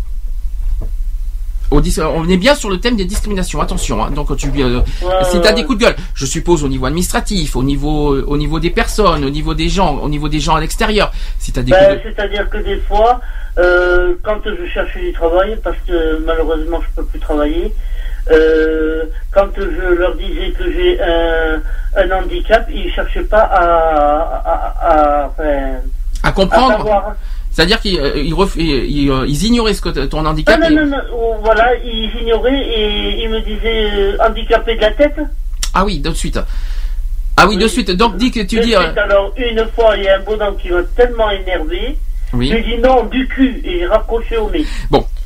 Évidemment, ça c'est GG, ça c'est Voilà, quand, mais- que quand vous connaissez GG, vous savez comme ça. Mais mais je comprends ta, ta réaction parce que c'est tellement euh, c'est c'est tout de suite euh, handicapé, ça y est, tout de suite c'est de la tête, ça n'a rien à voir. Voilà, Alors, handica- voilà. Et faut et d'ailleurs c'est bien ce que tu me dis parce que handicapé ne veut pas dire mentalement euh, arriéré. Ça Ah c'est archi faux. Que les gens se mettent bien en tête ça, c'est pas parce que les gens sont handicapés qu'ils sont arriérés et qu'ils ont euh, et qu'ils sont dépourvus de, de sens moral. Tiens, ça me fait penser à une euh, ça me fait penser à, à une phrase qu'on a fait l'année dernière ça.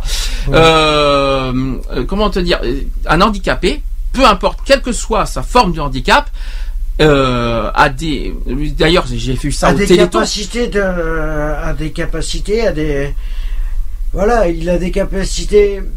Et qui ne qui ne soupe- que les gens ne soupçonneraient même pas Voilà, tu vois. C'est c'est-à-dire c'est-à-dire que d'ailleurs je pense au téléthon c'est la première chose que je vois notamment les enfants. Euh, Mhm. quand les gens on voit les enfants par exemple qui ont des soucis euh, moteurs qui ont des soucis euh, comment te dire de ah, pour parler de communiquer tout ça.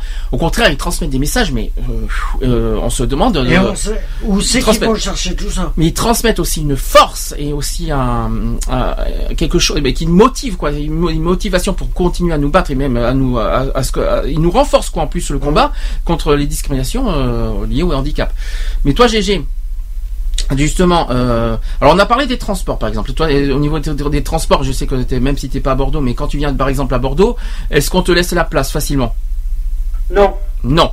Est-ce qu'au niveau Alors, administratif, c'est comme tous les handicapés, il faut que tu te démerdes. est-ce qu'au niveau administratif, on t'accepte? Est-ce qu'ils est-ce qu'ils reconnaissent ton handicap facilement euh, dans les administrations? Ah non. Non. Donc, si tu veux en Euh, parler, est-ce que, est-ce que tu peux nous donner des exemples?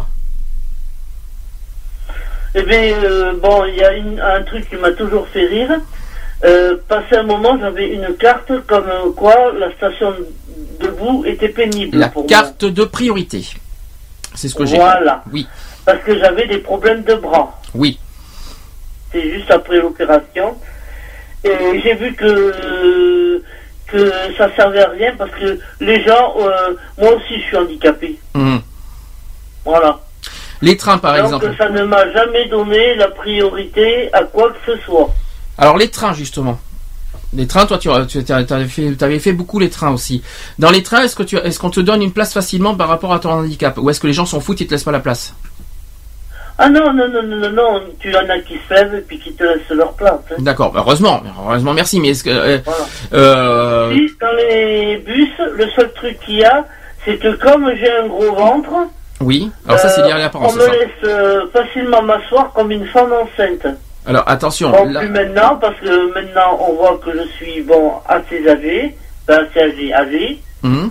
Mais sinon, passé un temps, on me dit, il y a des gens qui disaient, oh, vous savez, madame, moi aussi, j'étais enceinte, je sais ce que c'est. Mhm. Alors ça, ça me faisait beaucoup rire. Tu m'étonnes.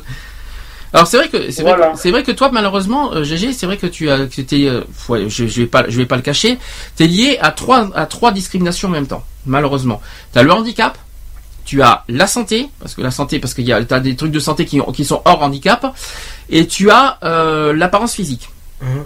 Donc Voilà. euh, et tout et, en vivre c'est- avec ces trois perso- avec ces trois trucs là euh, C'est difficile, hein. c'est ce que j'ai dit un petit peu, il y a, je crois que c'était la semaine dernière, on vit avec des multidiscriminations, avec plusieurs discriminations en même temps, Ouais. et c'est encore plus difficile et on se sent, et, c'est- et, et ça, et ça pousse encore plus à l'isolement. D'ailleurs, tiens, est-ce que tu vois toi-même là actuellement, bah, parce que Fred, euh, ton fils n'est pas là, tu vois là, tu es toute seule.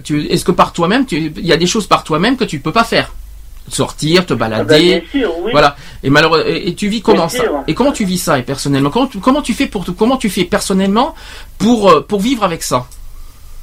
Eh Ben, on s'y fait, quoi, en force. Qu'est-ce que tu veux faire de plus? Tu, Donc en gros C'est tu pas parce que je vais me lamenter, que je vais me mettre à pleurer, à gémir, à truc, que ça changera quelque chose. Ça changera rien du tout. Donc toi tu, transmets comme message en gros il faut pas se lamenter sur euh, sur sur, sur, euh, son handicap il faut vivre avec mais euh, même si on a des difficultés moi, bon, je me suis toujours dit qu'il y avait plus malheureux que moi. ah oui mais alors attends c'est Voilà. pas- Donc, non, mais bon, je me dis, oui, toi tu as ça, tu as ça, mais t'en as qui peuvent plus marcher, qui n'ont plus de bras, qui n'y voient plus, qui n'entendent plus. Mm. Euh, tandis que moi, j'y vois un peu, j'entends un peu, Mm. j'arrive à marcher. Bon, des fois, quand j'ai pas trop mal au bras, je peux. Là, je viens de faire euh, euh, ma vaisselle, euh, donc tu vois, il y a des trucs que je peux faire quand même Mm. encore. mais est-ce que tu as un message alors à transmettre à ces personnes qui vivent justement pire que toi? Oh là là. Ah ben c'est le sujet. C'est le sujet, on est en plein dedans. Est-ce que je pense, je suppose que non, mais je suis, je suis sûr qu'il y a, il y a tellement de choses que tu souhaites transmettre qui, qui, vient du cœur et que tu as besoin de, de dire à ce sujet. C'est quoi que tu leur dis? Courage, gar- garder la tête haute, par exemple? Ah oui, ah ben ça, il faut, il faut montrer que on n'est pas. euh, comment t'expliquer? Disons que jusqu'en 93, donc il n'y a pas si tard, enfin si longtemps que ça, Oui. hein, euh, je me croyais vraiment arriéré, tout ça, patati et patata. Et en tu faisant une formation, ils m'ont prouvé que je pouvais faire aussi bien et même mieux que certains. Ben, euh, la, la preuve que tu n'es pas arriéré, parce que tu, euh, tu, tu, comme, tu, tu nous parles, euh, voilà, comme euh, tranquillement. Tu serais arriéré déjà. Tu, quand tu, tu, tu transmettrais pas tout ce que tu m'as dit euh, depuis le temps que, es à la, que tu viens, que tu parles à la radio, mais tout ce que tu avais dit entre les sujets à la misère, le sujet du handicap, le téléthon et tout ça. Franchement, si tu serais arriéré, tu aurais pas dit tout, tout ce que tu as dit au- à la radio aussi. Hein, Ben oui, mais jusqu'en 93, je l'ai, je l'ai cru. Hein. Mais Dès que je perdais un boulot, je me disais, ouais, ils se rendent compte que je suis pas normal. Mais j'ai une question. Puis, Mais j'ai une question, c'est-à-dire qu'on t'a fait, on t'a, on t'a mis ça dans la tête que tu es arriéré, ou c'est toi qui t'es imaginé que tu es arriéré? Non, non, non, non, non, non, non, non. On me l'a toujours dit. Et toi, tu y Dès que croyais? je faisais quelque chose ou que je disais quelque chose, on me disait ouais, tu sais pas ce que tu dis, t'es arriéré, euh, c'est pas la peine de parler, euh, voilà. Et à force, à force, à force, t'y as cru, quoi. C'est ça que tu veux me dire? Et ben voilà. À force. Alors que tu ne l'es pas. Quand euh, on te bassine ça pendant 20 ans, et ben. Oui, mais bon, tu, tu sais très bien qu'il faut normalement il faut ignorer les gens parce que les gens, il faut, faut bien se mettre dans la tête que les gens ils se croient invincibles et insensibles à ça, que ça leur que ça leur touche pas le, le sujet du handicap, alors Alors, que du jour au lendemain, je Ça peut leur arriver. Regarde, je ça le- problème. on en a parlé tout à l'heure, ça peut arriver demain un accident de voiture, un accident de travail et des erreurs médicales parce qu'on a eu euh, on a eu un, un- on a parlé d'un exemple qu'on a eu entendu dans sans aucun doute cette semaine, qui une personne qui est devenue tétraplégique du jour au lendemain puis suite à une erreur euh, euh, une erreur- à, à un souci euh, d'opération euh, pour une, Une ponction lombaire. C'est pas une erreur médicale, c'est une faute. C'est une faute, c'est-à-dire Ah, c'est que une faute ça a été- médicale, hein. une opération qui a été ratée par suite à une ponction lombaire, ça a été raté et suite à ça elle est devenue tétraplégique. Et ben ça peut arriver demain Oui, à et n'importe ben qui. moi pour mes bras, ils m'ont dit oh vous savez l'erreur est, humaine. Ouais. Oui, alors ça, non. Par contre, Alors, se Voilà. confondre, se confondre en excuses comme Ce ça. que j'ai entendu dire par euh, un euh, celui qui m'avait opéré. Alors, pour, ils te disent, ils disent que c'est une erreur, euh, c'est une erreur humaine. Et, euh, et est-ce que, Oui, que l'erreur est humaine. alors, est-ce que pour autant ils se Tout le sont, monde peut se tromper. est-ce que, oui, alors, peu importe, est-ce que au minimum un, ils se sont excusés, Non, même pas. même pas. Est-ce qu'ils t'ont adressé un courrier? D'excuses Non plus. Est-ce que tu as eu des indemnisations? Non plus, je suppose. Donc Non ils ont même, ils ont même pas fait leur assurance. Bon, ça c'est un petit peu, excuse-moi de ta faute parce que tu aurais dû porter plainte pour ça. Mmh. Mais, Eh ben oui, euh, mais moi je ne maintenant- savais pas. ah si, tu aurais pu, parce que si c'est une mais erreur, mais ne savait Bah pas comme ça- quand s'est passé. si c'était une erreur, disons que tu aurais pu. euh, et et là, à l'heure d'aujourd'hui, est-ce qu'il, tu, là, on t'a, en, en gros, c'est quoi qu'on t'a touché le système nerveux, c'est ça que tu, euh, qui te rend, qui te rend comme ça, c'est ça? Eh bien, euh, c'est-à-dire que en m'opérant des mains, donc, Oui. euh, il y en a une, ils ont touché le système nerveux, C'est ça. l'autre aussi, Ouais, mais un peu moins. Donc du coup, tu sens, tu sens pratiquement pas tes jambes et tes, tes bras, par exemple. Tu Voilà. as des difficultés, mais tu sens pas. Bon, heureusement, et tu as quand même échappé euh, quand même à une, à une paralysie quand même. Hein, c'est Mhm. déjà pas mal. Oui, mais, Mais- bon, euh, euh, il m'a pas caché le tout bib que que je risquais en vieillissant de plus pouvoir me servir de mes bras. hein. Ah oui, quand même. Il m'a pas caché. Ben, surtout d'un.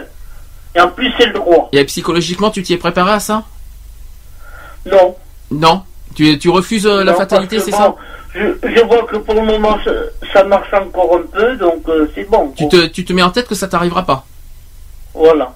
Mais imaginons que ça t'arrive. que- Qu'est-ce que tu fais? Qu'est-ce qui, euh, qu'est-ce que Ben, psychologiquement, tu- qu'est-ce que psycholo Non, mais justement, déjà comment Et psychologiquement, psychologique, Psy- tu vas faire comment? Psychologiquement, comment tu fais pour tenir le coup? Comment tu, fais- comment tu fais pour, euh, voilà, pour, oui, comment tu fais déjà pour tenir le coup psychologiquement Comment tu fais? Comment tu fais pour te, pour te battre avec, avec ton handicap, avec, toi- avec euh, ce qui t'arrive? Comment tu fais? Ben. C'est-à-dire que moi, dès que j'ai mal au bras, bon, ben, je, je me dis, par exemple, je fais pas la vaisselle, je lave pas par terre, je balaye pas, je vais attendre que ça aille mieux, quoi. Oui.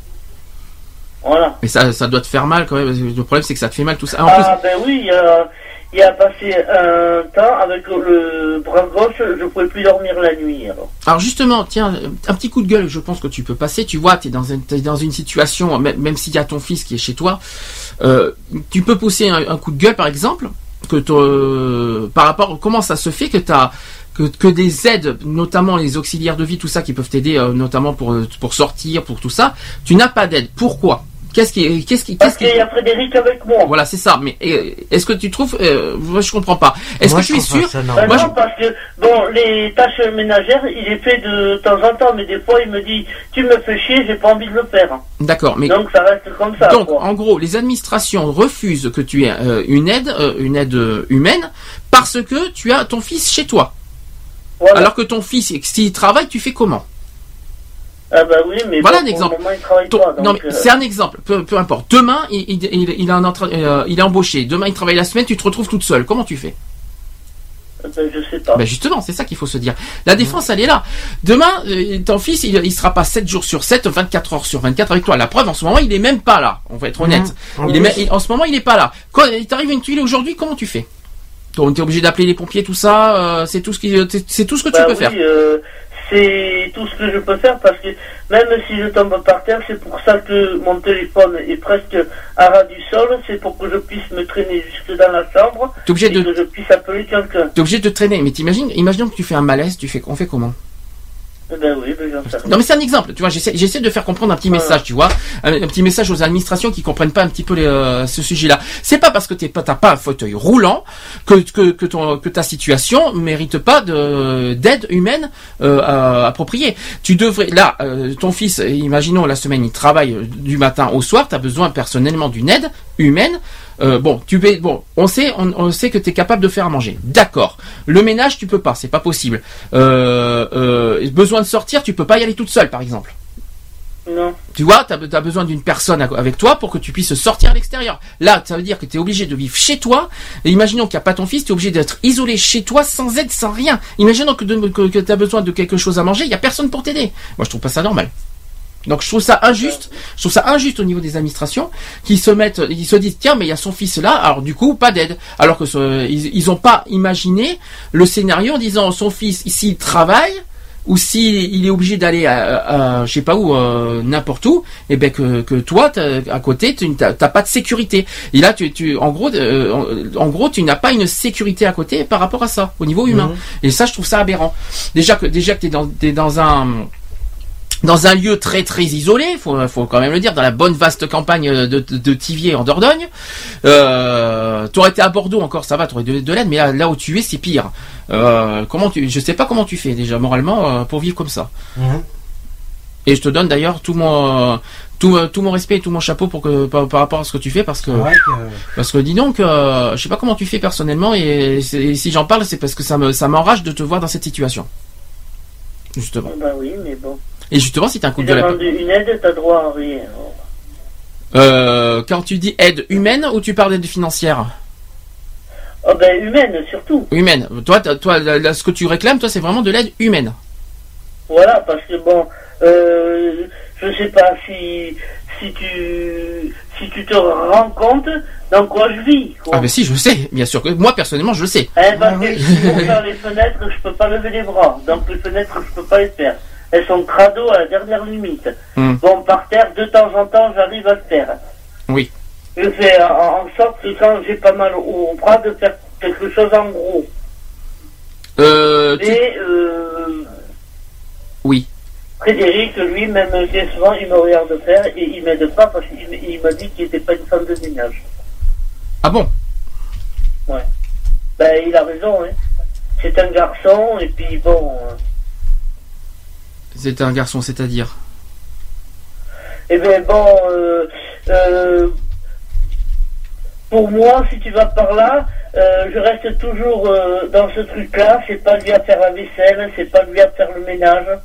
Oui. Tu vois, c'est pas lui à, et encore quoi que il, il l'a fait de plus en plus. Oui. Maintenant, la cuisine, il l'a fait de plus en plus, mais bon. D'accord.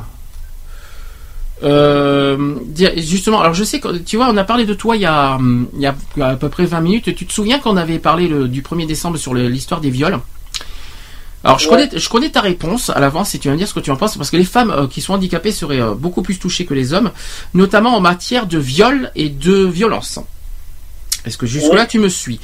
Imaginons, et, imaginons que, que, que, que les personnes euh, vont jusqu'à violer ou faire ou, ou frapper un handicapé. Pour toi, qu'est-ce que ça mérite? Oui. Moi, Oui. euh, pour le viol, excuse-moi si je suis cru, hein, mais je serai flic. Moi, pour ceux qui violent, je leur coupe les couilles et je leur fais avaler. Un. Oui. Deux. Pour les hommes, euh, jusqu'à maintenant, bon, malgré mon handicap, il n'y en a aucun qui a osé. Une fois, il y en a un qui, qui aurait osé, mais j'ai dit, toi, tu me touches, je te passe par la fenêtre. Ah oui. Ça a calmé direct. D'accord. Ah oui. Voilà. Bon, maintenant, comment j'aurais fait Avec mes bras, j'en sais rien. Mais bon, il n'était pas censé savoir que j'avais des problèmes au bras. Alors maintenant, au niveau des lois sur le handicap, est-ce que tu trouves que c'est assez bien reconnu ou est-ce que est-ce que tu Non, trouves- pas du tout. Alors je vais essayer, justement, je vais répéter euh, notamment la loi du handicap du 11 février 2005. Je vais, je vais répéter que la loi pour l'égalité euh, des droits et des chances, la participation et la citoyenneté des personnes handicapées du 11 février 2005, c'est une loi française qui a été promulguée sous le gouvernement Raffarin. Alors en 2005, on recense plus de 5 millions de personnes handicapées en France, il faut le rappeler. Euh, je vais essayer de vous dire euh, une définition euh, de cette donc par rapport à cette loi. Euh, la loi, la loi, la loi. Est-ce que j'ai la loi? Alors il y a la loi en fait. Il y a une loi par rapport au à l'emploi forcément. Et sur la principe Ah de oui. et sur la principe le principe de non discrimination, j'en viendrai tout à l'heure. Euh, en fait, d'après les actuels textes du Code de travail, aucune personne ne peut être écartée d'une procédure de recrutement ou de l'accès euh, à un stage ou à une période de formation dans d'entreprise et aucun salarié, salarié ne peut être sanctionné. Alors, euh, cette loi, c'est beaucoup plus sur euh, le- l'emploi. Faut être, faut être honnête. Et Oui, après, justement, en étant, en étant travailleur en, handicapé, Mhm. hein, on m'avait dit de le signaler à chaque fois que je trouvais du boulot. Mhm. Enfin, à chaque fois que j'avais un boulot. Et à chaque fois que je le signalais, euh, tout d'un coup, il posait des questions, puis tout d'un coup, la personne, ah, mais ça y est, j'ai trouvé, j'ai plus besoin de personne. alors après, on parle de de la loi du 1880 Alors sur la- ça, je vais te dire, ça n'aide pas. hein. Pas du tout, hein, Alors, le contraire. Alors justement, continuons sur le sur la loi de 1881 qui eux euh, c'est sur la liberté de la presse. Euh, que pour eux, euh, notamment délit de presse, la loi accorde des libertés mais définit aussi ses limites pour les garantir. Il existe des délits de presse, notamment euh, provocation au crime ou au délit, qui instaurent des responsabilités individuelles et collectives à la fois euh, depuis le distributeur jusqu'à l'éditeur de publication. Ensuite, il y a, y a c'est puni aussi pour les provocations, c'est l'article 24 euh, et aussi l'article 23 euh, sur la loi de liberté de la presse. Alors la provocation au crime et délit est punie. Voilà. Euh, il y a aussi la diffamation. Alors ça, la diffamation, c'est défini à l'article 29, qui est le cas dépose constitue une diffamation, toute allégation ou imputation d'un fait qui porte atteinte à l'honneur ou à la considération de la personne ou du corps ou du corps auquel le fait est imputé. Est-ce que pour vous, c'est suffisant pour punir euh, les discriminations euh, liées au handicap et même toute forme de discrimination en général? Alors de, l'heure Ben d'aujourd'hui. non, parce que personne le met à jour, ça. Bon, bien sûr, il y a beaucoup de trucs qui sont faits, mais comment t'expliquer euh, C'est plus ou moins suivi, quoi. C'est ça. Donc, euh, en fait, il faudrait savoir si c'est... C'est-à-dire que nous, quand on téléphone et qu'un patron ne veut pas vous embaucher, euh, on s'arrête pas là-dessus. Tout à On fait. continue, on va voir ailleurs. Oui. Alors, il y a une Et c'est version... pour ça qu'il y a beaucoup de choses qui passent au travers. Alors, il y a une version 2012 qui va arriver, apparemment, si j'ai bien compris. Euh, il y a une version 2012 qui est en vigueur. Je sais pas si, parce que je suis en train de, faire des recherches là-dessus, j'ai pas tout vu. Euh, bon, il faut des, hum, comment dire, des, euh, des décrets, des articles. Ils sont en train de refaire quelques articles, mais pour moi, je trouve aujourd'hui. Ah voilà. D'ailleurs, euh, faut rappeler que la discrimination, les injures et diffamations sont punies de un an de- d'emprisonnement et 45 000 euros d'amende. Bon, déjà, je trouve pas ça euh, cher payé. Faut pas, faut, faut être honnête. Euh, Un an seulement. mais euh, ce qui m'embête, moi personnellement, c'est au niveau verbal. Alors là, c'est là, on est sur la liberté de la presse écrite, mais on a, on a concrètement pas grand chose sur euh, les discriminations euh, au niveau administratif, au niveau, euh, au niveau verbal, au niveau, voilà. Est-ce que, est-ce que là-dessus, il faudrait faire quelque, faudrait, faudrait que, que, que cette loi soit remise au goût du jour, on va dire? Et euh, Oui, mais le, le, le problème qu'il y a, c'est que, euh, comment t'expliquer, si tu attaques quelqu'un à propos de ça, ça va mettre des années, des années, des années, et puis ça va finir par se perdre, quoi. Alors, en 2012, par exemple, il y a une loi qui a été promulguée, mais c'est toujours à l'accès à l'emploi. Euh, le 12 mars 2012, elle a été publiée au journal officiel. D'ailleurs, il y a un texte définitif euh, de loi. Alors, c'est quoi ce, ce texte Qui fait suite au protocole d'accord signé le 31 mars 2011 par le gouvernement et six organisations. Alors, pendant une durée de 4 ans à compter de la publication de la loi, un dispositif particulier d'accès au corps et cadre d'emploi de la fonction publique serait ouvert. Alors, euh, c'est toujours, c'est toujours sur l'emploi, sur la discrimination à l'embauche et au travail. Mais euh, je- euh, ça, ce qui serait bien, c'est qu'il y ait une loi qui élargirait, on va dire, les, euh, les, les discriminations. Donc c'est bien de faire des discriminations liées à l'embauche, à l'emploi, euh, que ce soit handicap, euh, l'homophobie, tout ce que vous voulez. Mais ça serait bien d'élargir les discriminations au sens large du terme et faire une loi contre les discriminations euh, dans, au sens large. Et là-dessus, je pense qu'on est tous d'accord sur ça. Ah, mais c'est. Ouais. Mais c'est sûr que là-dessus, ils doivent, euh, ils doivent rev- revoir leur truc parce que bon, le, comme je disais tout à l'heure, le handicap, il est, il peut arriver à n'importe qui.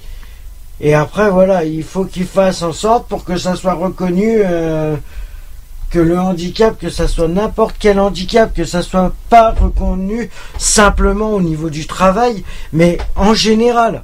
Oui, voilà, c'est tout à fait ça. Faudrait que la, oui, parce qu'effectivement, on a tendance à s'imaginer que la effectivement, comme tu dis, Que bien- la discrimination, elle est simplement liée au travail. Eh ben, non, pas du tout. Euh, non, va- Pas va- du non, tout. C'est pas lié au travail, c'est que c'est reconnu au travail. Oui, c'est reconnu simplement au travail, moi, mais pas ça- dans les autres. Et moi, je trouve ça effectivement injuste que, que ça soit reconnu uniquement dans le domaine du travail, alors que par exemple dans les administrations, euh, euh, c'est tellement euh, terrible de voir ça. Et d'ailleurs, c'est la première cause de discrimination au niveau de, l'handicap, c'est les administrations. Il faut, faut les administrations. bah, D'ailleurs, GG, tu nous as donné un exemple tout à l'heure. On t'a jugé euh, au niveau dans les administrations euh, pour, euh, pour par, par rapport à ton, handi- à ton handicap. Non. On t'a pas dit. par- Enfin, je pense pas. Hein. T'as per- t'as personne qui t'a jugé euh, dans les administrations parce que t'as un handicap. Ben, je pense pas, non. Et puis il vaut mieux pas pour eux d'ailleurs. Ah, vaut mieux pas, oui, je tiens à le préciser. là, euh, Est-ce que, mais euh, pareil, euh, est-ce qu'il y a des, des discriminations que tu vis et que qui sont pour toi pas assez punies, qu'il faut et qui devraient être vraiment punies quoi? Et quel et quel type de discrimination doit être puni pour à ton sens et réellement quoi, concrètement? Ouais, mais bon, comme je t'ai dit, euh, les lois, ils les font, mais une fois que tu essaies de l'appliquer, tu rencontres euh, beaucoup de problèmes. Donc, tu préfères laisser tomber, et puis voilà. Alors le problème est simple et je vais te, je vais te répondre très vite à la, répo- à la question, c'est que toute plainte doit être prouvée, tout simplement.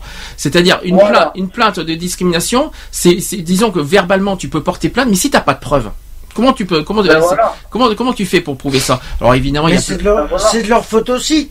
Euh, disons qu'au niveau de la poli- au niveau des, des commissariats de police par rapport au dépôt de plainte, c'est un peu de leur faute aussi.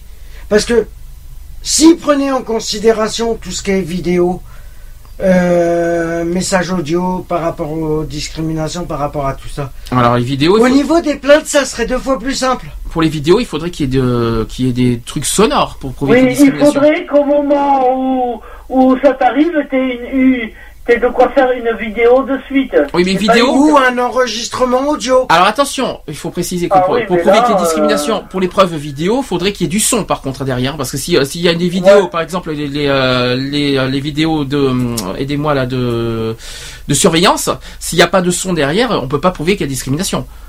Voilà. Il faudrait qu'il y ait une vidéo de surveillance avec le son. Ça, c'est un exemple.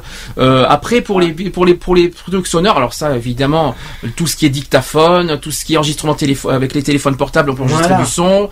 Euh, tout voilà, c'est bien, mais il faut le prouver. Mais il faut, aussi que ça soit sur le bon moment, parce qu'il faut aussi le prouver. Et puis, bien sûr, en le cachant.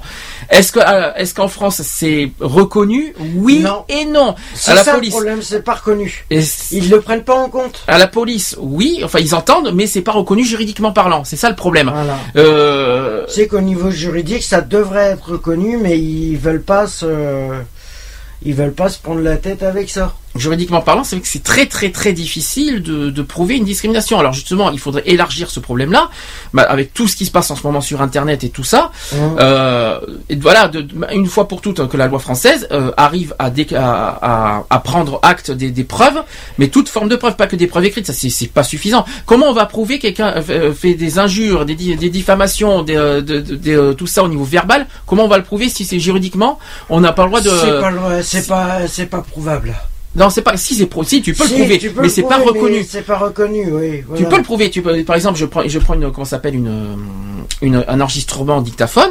Une personne dit, euh, euh, sale handicapé. Je donne un exemple. Attention, qu'on soit, qu'on mette bien dans le contexte. Quelqu'un à l'extérieur qui dit sale handicapé, c'est une injure euh, liée, euh, liée au handicap. Euh, Voilà, si c'est enregistré, quand, quand je, je dis à la police, la police l'écoute. Voilà, ils prennent, ils prennent acte tout ça. Mais une fois à la justice, la justice ne punit pas. Euh, Les actes comme ça. pas les actes.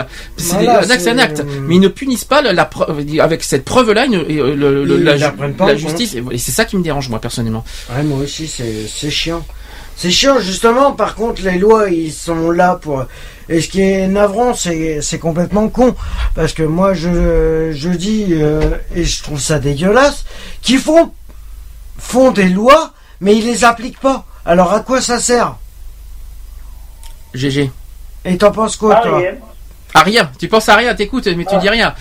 Mais tu, euh, mais pour toi, tu. Non, non, non, non, non, non, non, mais c'est vrai ce qu'il dit. On Oui. peut rien faire. Alors, il faudrait vraiment euh, un truc. euh, euh, parce que, justement, il te demande des preuves, les preuves, en priant le bon Dieu que t'en aies pas. Hum. Voilà, c'est ça le Ouais, problème. voilà. Ils te demandent des preuves et par derrière, c'est pas valable. Alors, comment on fait Et ça, Voilà. et c'est le même problème. Alors là, on parle des discriminations, et c'est le, exactement le même problème, le même problème pour prouver des harcèlements. C'est pareil. Alors c'est exactement, Voilà. le- c'est exactement le même problème, euh, le- les mêmes soucis qu'on a en France. Aux Ah oui, États-Unis, mais- c'est reconnu. Vous savez que c'est c'est Tout reconnu. est reconnu aux les vidéos, les oui. vidéos et les, euh, et les, et les fonds, et les fonds sonores, c'est reconnu. Mhm. Malheureusement, en France, en France, ce n'est pas le cas. Euh, ça, si on veut vraiment pour qu'on puisse prouver tout ça, même si la police prend en note parce qu'ils écoutent les, tout- Oui, tous les, tous les oui, enregistrements, non, tout mais- ça, ils en prennent note. Mais malheureusement, euh, c'est tout quoi. Ils- Ils s'en foutent après, ils peuvent plus. Voilà. Eux, eux, ils peuvent plus faire. Une fois qu'ils ont fait leur dépôt de plainte ou le- leur machin avec les preuves que tu lui amènes, eux, ils peuvent plus rien faire. À part le transmettre au procureur et c'est le procureur qui décide. Mais là, voilà, il, euh, c'est là où il n'applique pas du tout ces, ces lois qu'ils font. Parce que, alors à quoi ça sert ces lois? À rien. Elles servent à rien. Si c'est pour pas être appliquées en France. Voilà. Donc euh, ça c'est dit, ça c'est fait. Est-ce que GG, tu veux rajouter quelque chose? Ben non, hein. Non, rien du tout? Euh, non, pas pour le moment. D'accord. Eh ben, écoute, c'est si tu as d'autres. Tu peux pas mettre euh, un peu de musique pour Si, que justement. comment- Justement, C'est ce qu'on allait faire. que j'allais faire. On va faire une pause parce que disons que depuis tout à l'heure on n'arrête pas de parler, parler, parler. Ça fait une heure Ouais, et demie. euh, et demie. Ça fait une heure et demie non-stop parce que disons que je vous ai dit que, le que le, le sujet est un peu long. Mais pour la peine, au lieu d'en mettre un, j'en mets deux. Ah, Euh, je vais mettre Louis Delors parce qu'il a fait un, un titre solo sur euh, le- la comédie musicale 1789 et je vais mettre le nouveau Céline Dion en anglais s'appelle Breakaway. Donc voilà, et on se retrouve juste après. Ça, ça te va GG Oui, oui, oui. Et tu Euh, réfléchis. Je veux dire, on reste en communication pour que j'essaie de t'avoir? Alors, si tu veux essayer de m'avoir, tu m'appelles sur euh, le téléphone personnel et pas en direct ici. D'accord, ok. Si tu veux rappeler, par contre, si tu as d'autres idées en tête euh, que tu veux transmettre à la radio, tu rappelles, tu n'hésites pas. Ouais. Ça va? Oui, mais comme j'entends, bon, on, on va essayer de voir la radio, mais bon, voilà, quoi. Bah écoute, ah oui c'est vrai. Bah écoute, si t'as, en tout cas, si t'as d'autres d'autres trucs qui te viennent en tête et que tu veux en parler, tu euh, tu le fais. Tu, Ouais. tu, tu, tu m'appelles, tu me rappelles de suite. Ok? D'accord. Allez, je te dis à tout de suite. Et- Et euh, je, euh, bah, bisous aussi, GG au passage. Bisous. Oui. Et nous, on va faire une pause. euh, on va mettre Louis Delors euh, sur ma peau et je vais mettre Céline Dion Breakaway. On se retrouve juste après. Vous avez vu, le sujet est, est assez difficile et délicat à en parler, comme vous le constatez. c'est sûr. Et euh, on se retrouve juste après pour la suite. On va parler. je vais faire un petit un truc vite fait sur le, le, le- comment s'appelle le défenseur des droits. Que j'ai Mhm. promis que je vais en parler de ces missions, tout ça, Aussi, avant ouais. qu'on passe après aux actus politiques. Allez, on se dit à tout de suite. À tout de suite. Mon regard qui se perd dans la brume, un naufragé volontaire. Sous l'écume, j'ai traversé toutes mes nuits. Seul ton sourire au fond de l'âme. La mémoire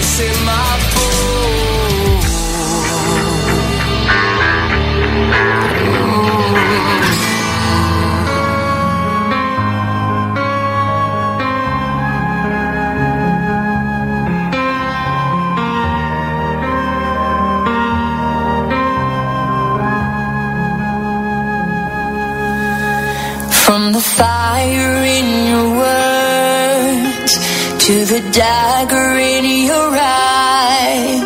I just have to lay my body down. Go and lay my body down. I pretend to be asleep, but I know you hear me cry. I just have to lay my body down. Go and lay my body down. But if I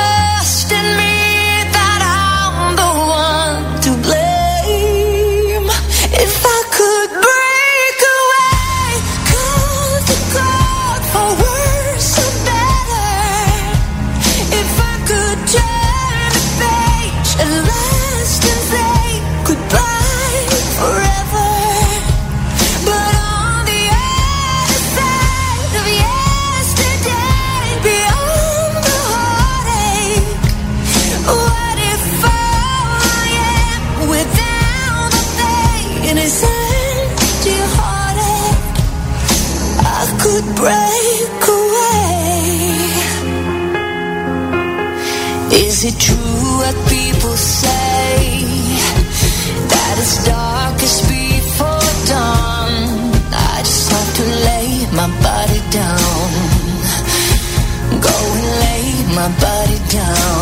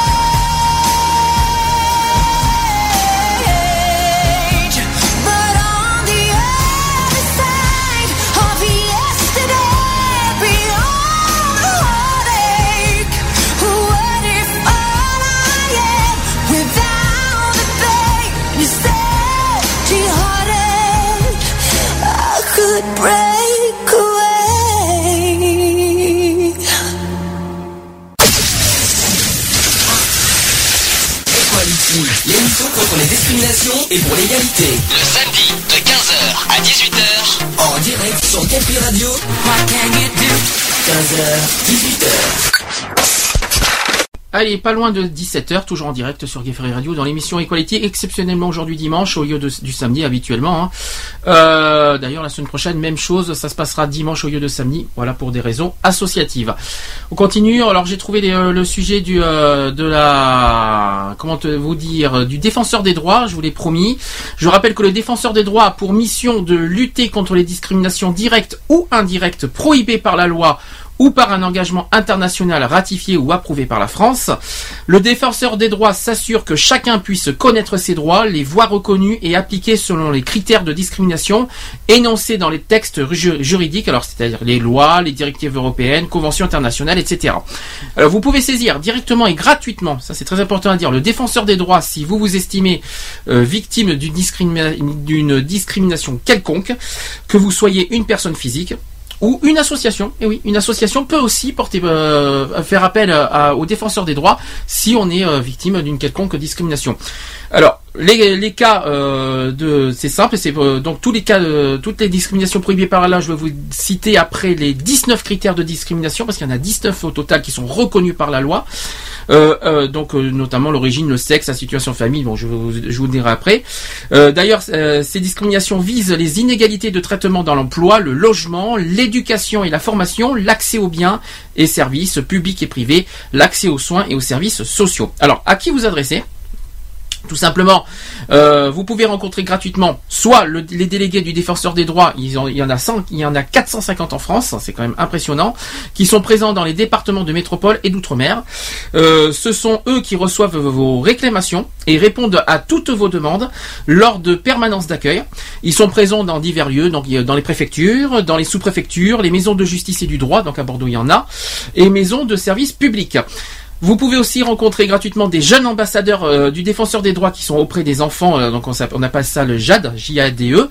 Ils sont 32 en France, euh, en service civique, et vont à la rencontre des enfants et des mineurs de moins de 18 ans tout au long de l'année scolaire. Ils se rendent dans les établissements scolaires volontaires, mais aussi dans des centres de loisirs, des structures spécialisées comme les foyers, les instituts, les centres éducatifs fermés, etc. Alors, vous pouvez adresser aussi directement et gratuitement votre réclamation au défenseur des droits par téléphone. Euh, je l'ai en haut. Alors je vais dire le téléphone, c'est 09 69 39 0000. C'est pas compliqué à retenir. 09 69 39 0000. C'est pas du tout non, c'est un appel non surtaxé. Vous pouvez appeler quand vous le souhaitez. Ensuite, vous pouvez aussi écrire un courrier euh, par courrier à défenseur des droits. Euh, défenseur des droits 75 008 Paris. Euh, Vous pouvez, vous devez joindre d'ailleurs à votre courrier, ça c'est très important à souligner, une copie de toutes les pièces en votre possession, les procès-verbaux, les dépôts de plainte, les certificats médicaux, etc. Et vos coordonnées bien sûr précises. Donc ça, c'est euh, au cas où si vous êtes victime de discrimination, vous pouvez faire appel, vous pouvez faire appel au défenseur des droits. D'ailleurs, je peux vous donner aussi le site euh, internet du défenseur des droits, c'est www.défenseurdesdroits.fr. C'est tout simple, c'est tout simple à retenir. www.défenseurdesdroits.fr. Il pleut à Bordeaux, c'est pas grave, on, on va s'en sortir. Je vais vous donner quand même les 19 critères de discrimination. Alors il y a l'âge, l'identité sexuelle, les activités syndicales, l'apparence physique, l'orientation sexuelle, les caractéristiques génétiques, l'appartenance ou non euh, à une ethnie, la grossesse, les mœurs, euh, l'appartenance ou non à une nation, euh, la situation de famille, les opinions politiques, l'appartenance ou non à une race, le handicap, donc on est dessus, l'origine, l'appartenance ou non à une religion déterminée, le patronyme, l'état de santé et enfin le sexe. Donc voilà, ça ce sont les 19 critères reconnus par la loi auxquels si vous êtes victime là-dedans, faites appel au défenseur des droits, je vous le conseille fortement. Euh, D'ailleurs, tu avais déjà entendu euh, du défenseur des droits? Ça fait quand même un petit moment qu'il est là, donc... euh, Oui, oui, oui, j'en avais déjà entendu parler, mais euh, voilà, moi j'ai pas eu l'occasion de le rencontrer, d'avoir affaire à eux, mais Dominique Baudis, bien- alors, ça a été- serait bien qu'on puisse euh, Je rappelle... euh, Je rappelle qui euh, le défenseur des droits était, est nommé par le président de la République. Je rappelle qui c'est. À l'heure actuelle, c'est Dominique Baudis. Euh, Si ceux qui connaissent pas son nom, c'est B-A-U-D-I-S. Euh, N'hésitez pas à vous renseigner si vous souhaitez savoir qui est, qui est cette personne.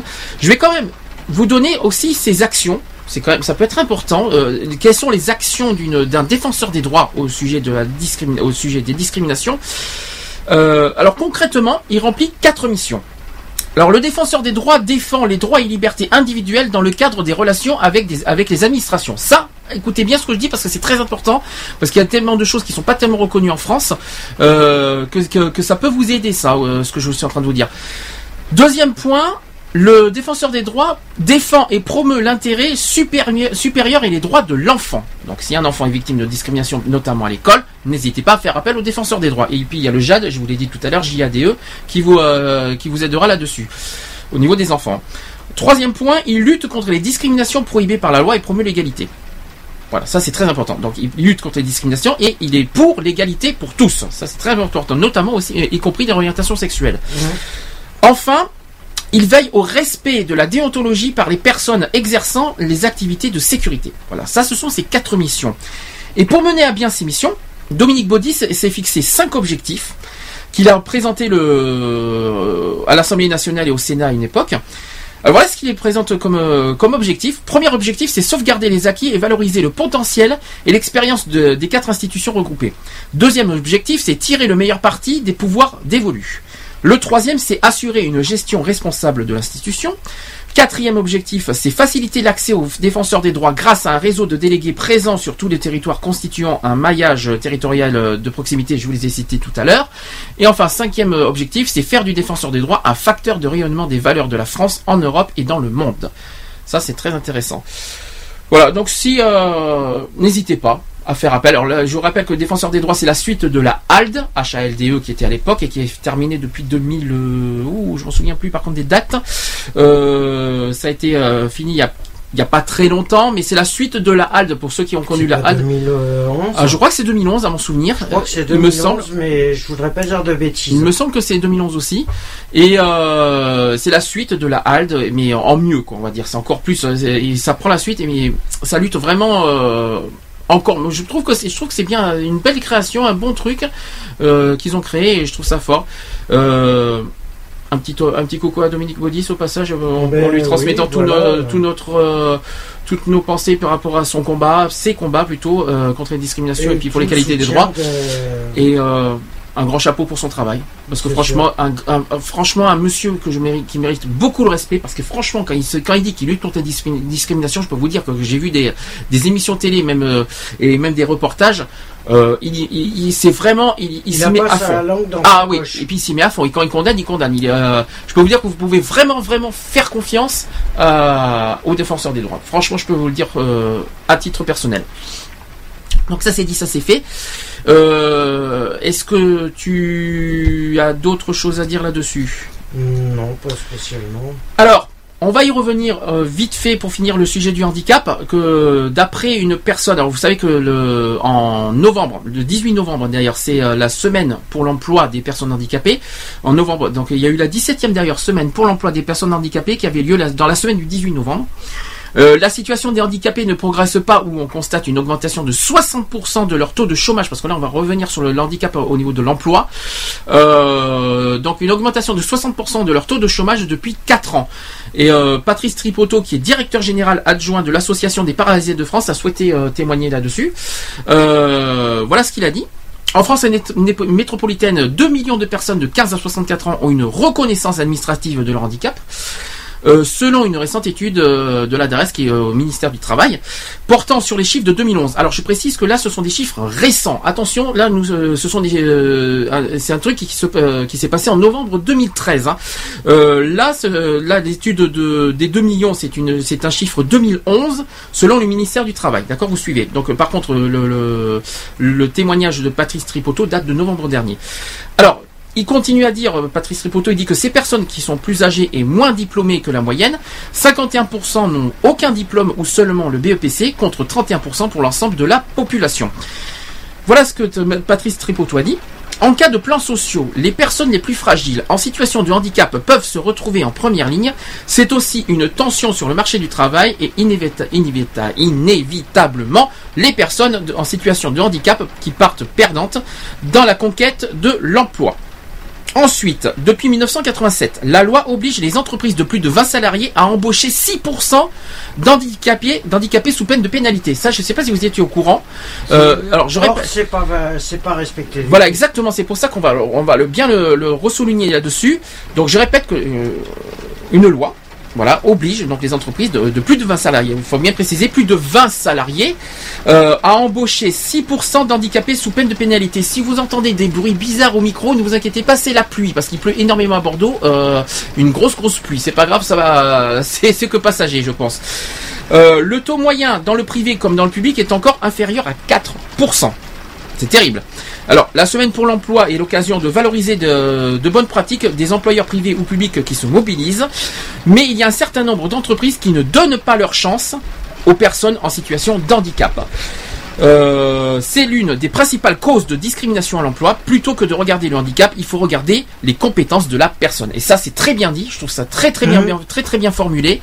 Euh, c'est vrai que, comme je vous l'ai, dit en début d'émission, un handicapé, c'est une personne comme une autre qui est, a des- qui est capable de faire beaucoup de choses. Qui, euh, d'ailleurs, il- n'est pas dépourvu non plus de, il, c'est pas, c'est pas un arriéré. Il a des capacités que des gens ne, ne, ne, ne soupçonnent pas, que ce soit mentalement ou physiquement. D'accord, ok, ceux qui sont sur fauteuil roulant ont quand même des, capacités physiques limitées. D'accord, je le conçois. Mais je suis désolé, il, il existe des domaines de travail.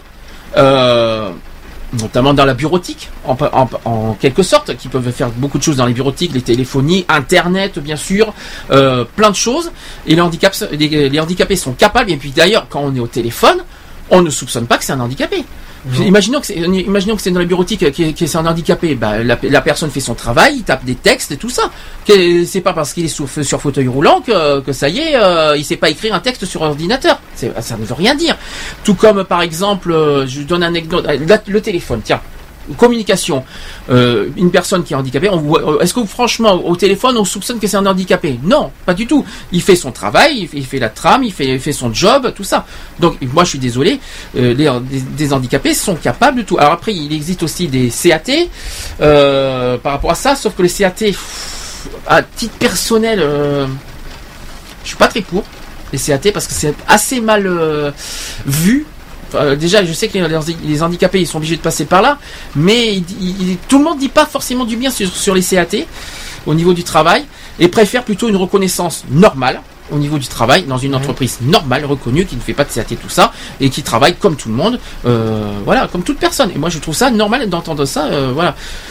Je sais pas ce que toi tu en penses à ce sujet. Ben, moi personnellement au niveau de la- au niveau des entreprises euh, je trouve ça un peu dégueulasse que bon le- les employeurs ne respectent pas ce- cette loi par rapport à ça. Or qu'ils sont contraints euh, à plus de 20 salariés de embaucher des personnes handicapées comme tu l'as dit de 6% or on s'aperçoit que c'est c'est faux puisque le problème il est que en fin de compte le- les patrons ça y est ils voient une personne handicapée euh, se présenter pour un poste euh, ça va pas convenir c'est euh, ça va pas convenir du tout à leur image. Mais qu'est-ce personnellement mais qu'est-ce qu'ils s'en foutent de l'image de le- l'entreprise? Mhm. ils sont obligés d'embaucher des personnes handicapées pour les entreprises de plus de 20 salariés. De 20, de 20, c'est 20 de 20 salariés. Or, qu'est-ce que ça a à voir Qu'est-ce que ça a à voir avec le... C'est vrai que par rapport à l'image de, de l'entreprise, c'est, euh, je trouve ça un peu dégueulasse parce que c'est mettre, c'est faire de l'exclusion euh, sans que, sans que les gens ont... Ah moi je dirais plutôt jugement moi parce que exclusion et de l'exclusion Oui, parce que Au départ, on- au départ, on juge ses capacités, Voilà. euh, alors que, alors qu'il ne leur donne même pas une chance, une petite chance de prouver, euh, Qu'ils voilà, sont, euh, qu'ils sont capables de, de, de montrer, voilà, voilà. Au lieu de juger l'apparence, euh, donnez-leur une chance, si vous préférez, de montrer qu'ils sont capables de, de, de faire le, le, le job que vous proposez. Voilà. Euh, donnez-leur, faites-leur un petit essai. Un essai, c'est quoi? C'est rien, un essai. Et, et- et ils vont vous montrer de quoi ils sont capables. Qu'est-ce que ça coûte un essai? Rien. Ça coûte absolument rien. C'est, c'est, c'est, et je comprends pas pour que, que- que les employeurs qui sont assez, euh, euh, et qui mettent une barrière et qui mettent une, euh, tout autant de, d'acharnement euh, par rapport au handicap. C'est, Ben, sou- souvent, la plupart qui mettent des, des barrières comme ça euh, au niveau des employeurs, euh, c'est parce que euh, ils n'ont pas la structure adaptée aussi.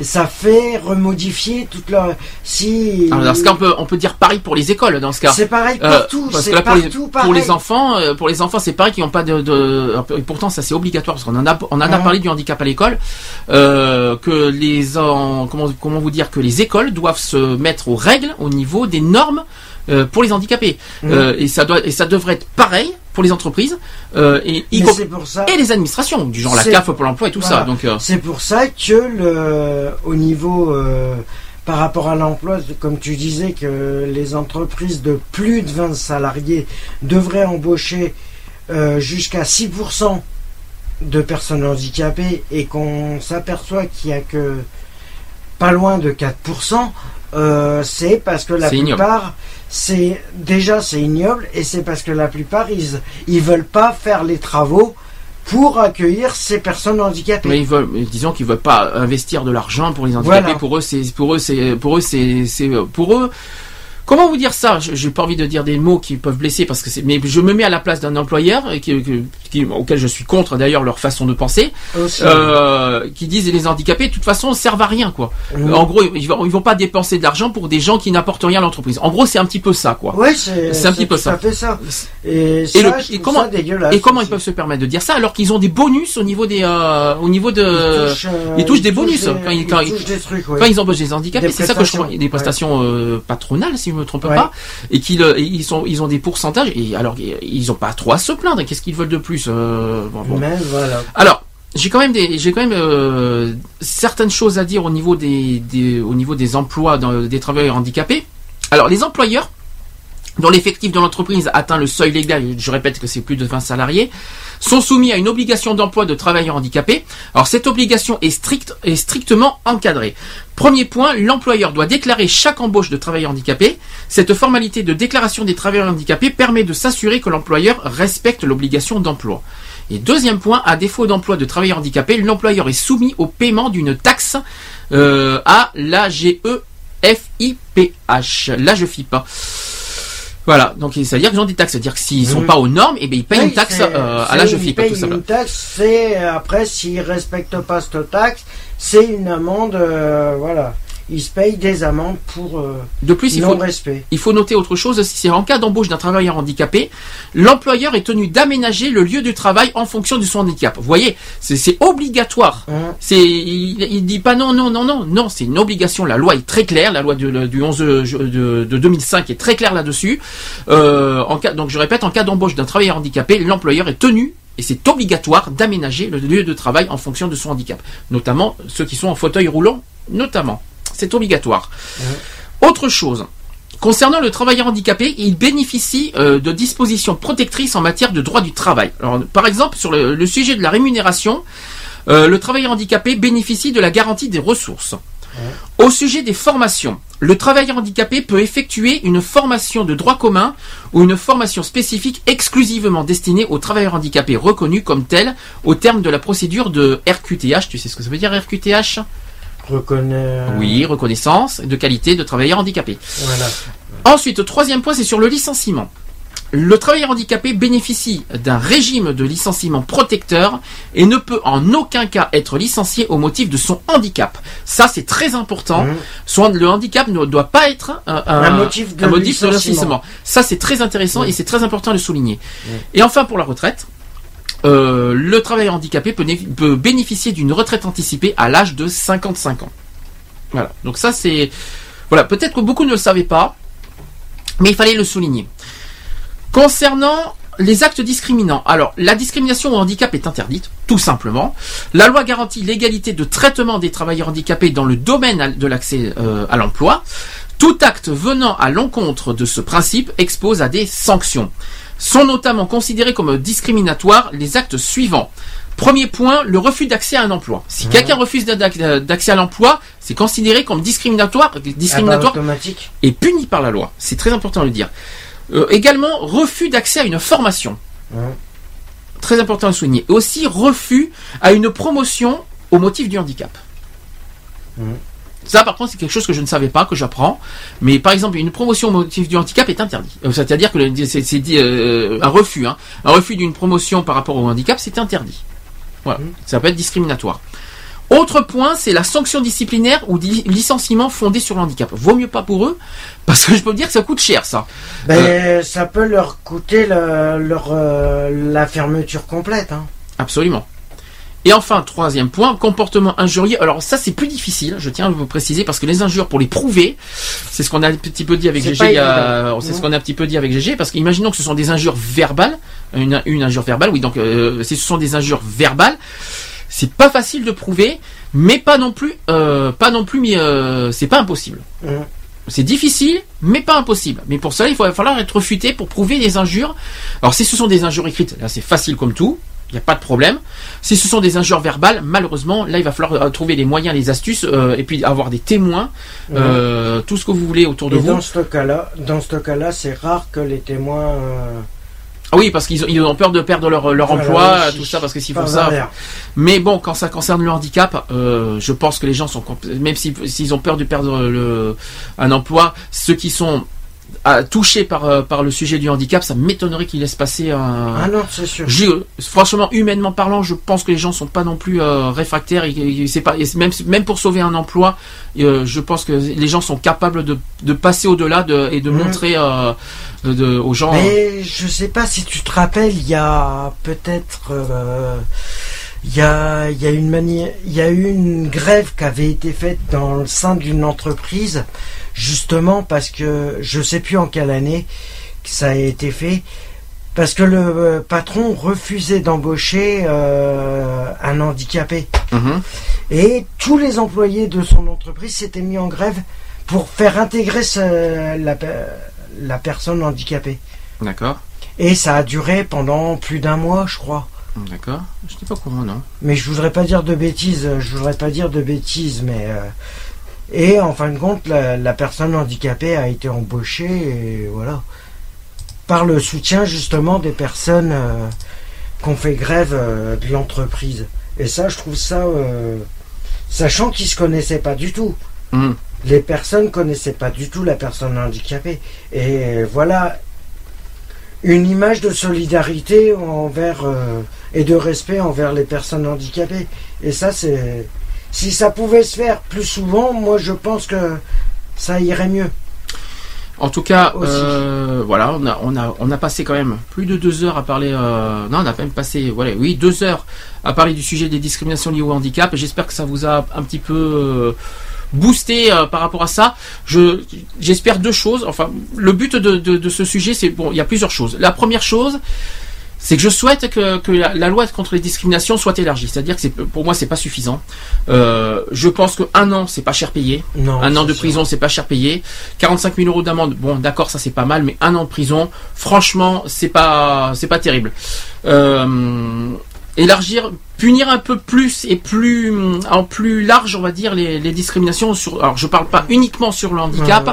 mais sur toutes le- les formes de discrimination. Je pense que là-dessus, on en parlera quand on fera le, le sujet des multidiscriminations. Mhm. Euh, on fera, on en reparlera euh, sur ça. Deuxième point, c'est humainement parlant, c'est j'espère que les gens sont sans, euh, voilà, une- on a fait un sujet de sensibilisation parce que je trouve tellement injuste et anormal qu'on critique des personnes faibles, notamment ceux qui ont le handicap et, pire que ça qu'on critique des enfants parce que les, moi les enfants c'est ce qui me, ça me, ça me passe vraiment, c'est ce qui me vient en premier, qu'on pointe du doigt et tout ça.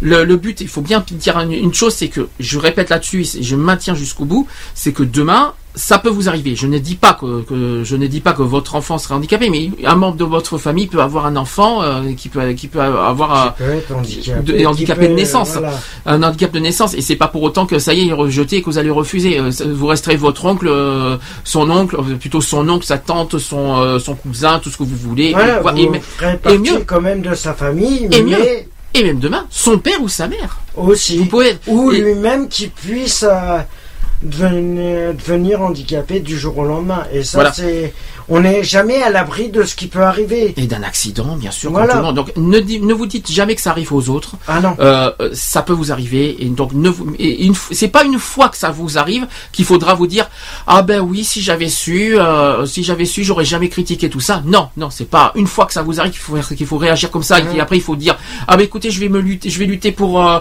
pour le handicap du coup parce que je suis devenu handicapé. Ben du coup du jour au lendemain tiens oh tiens je- j'ai une euh, ça y est j'ai une lumière qui arrive en disant ah ben tiens du coup je vais changer d'avis je vais lutter pour le handicap. Non c'est maintenant c'est une et c'est euh, avant pendant après tout ce que vous voulez. Euh, qu'on soit handicapé ou non, on est sensibilisé par ça et ça, et ça concerne tout le monde. Voilà. Et toute Ouais. forme de discrimination incluse d'ailleurs. Aussi.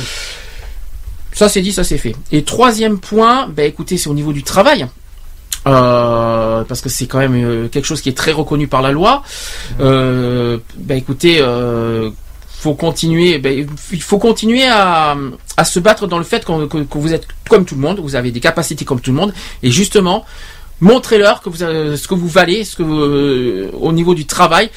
Assistez, assistez. De toute façon, euh, je viens de vous rappeler que si jamais ils refusent un emploi, n'hésitez pas à attaquer, n'hésitez pas à porter plainte, parce que euh, il faut pas que vous restiez passif, il faut que vous soyez, euh, comment vous dire, euh, que vous vous sentez, voilà, il faut pas, faut pas vous laisser faire. Allez, continuez, montrez-leur de quoi vous êtes capable, en disant que vous voyez, vous voyez, je suis handicapé, mais je suis comme vous, je suis comme vous, je, je suis comme tout le monde, je suis capable de tout. Montrez-leur de quoi vous êtes capable, et là, je peux vous dire que qu'ils vont, qu'ils vont en prendre une claque dans la tronche. Ouais, je pense que la société évoluera euh, plus euh, si tout le monde se bat et d'ailleurs, euh, voilà, le combat se, se gagne tous les jours. De toute façon, on lâchera rien. On lâche. Ah, nous, on, on lâchera lâche rien sur ce sujet-là. C'est un des, un des, une des discriminations qu'on prend en note le, dans notre association.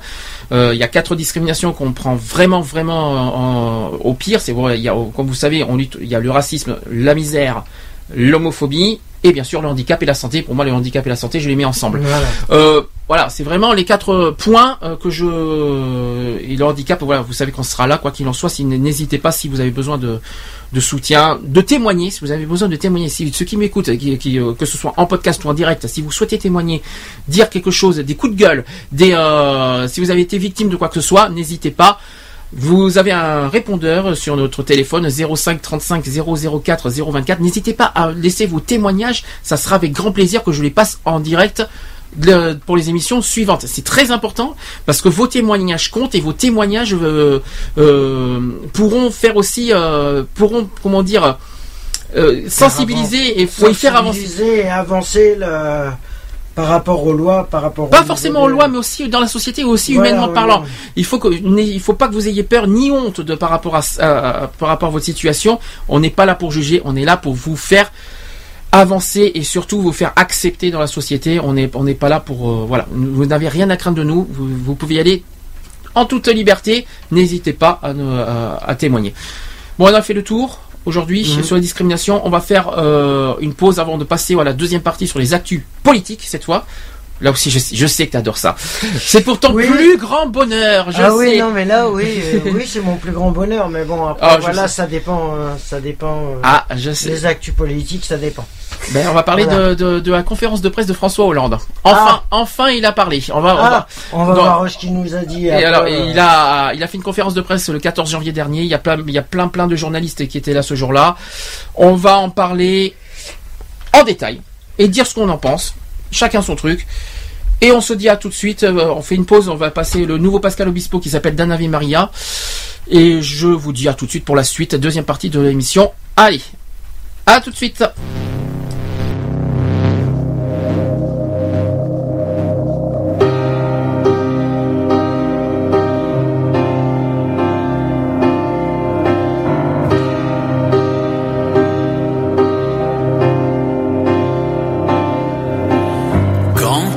Passions viennent à s'éteindre trop tôt. Et que d'une chanson on n'en retient qu'un mot. Si je ne sais pas où je vais, je sais ce que je laisserai. Quand tous les amours viennent à manquer de temps. Et que partout l'on court sans regarder devant.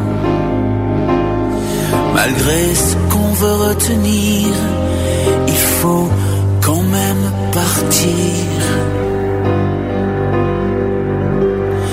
Tous les ave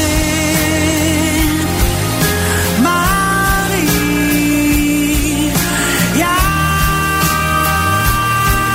viennent bien assez tôt. Cette Ave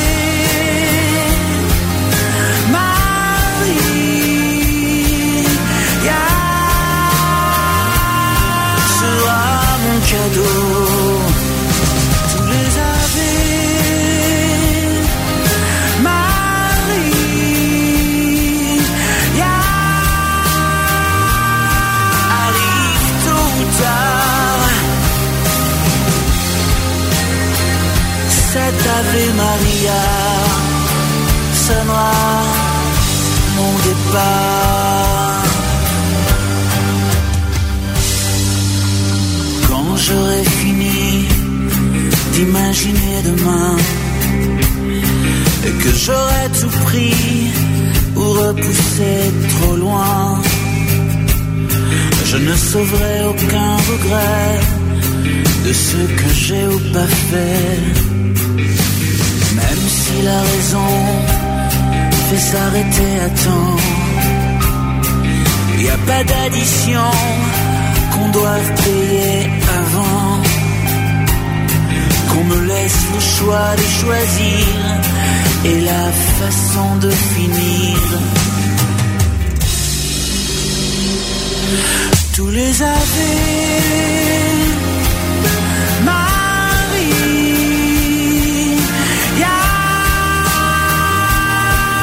viennent bien assez tôt.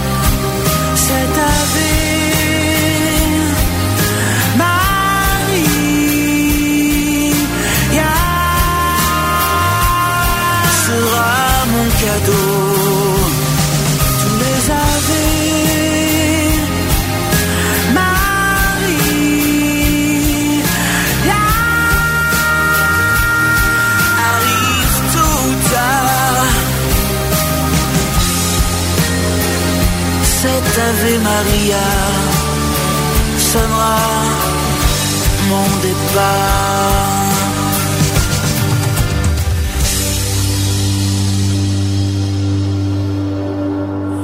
Quand toutes les passions viennent à s'éteindre trop tôt, et que d'une chanson on n'en retient qu'un mot. Si je ne sais pas où je vais, je sais ce que je laisserai.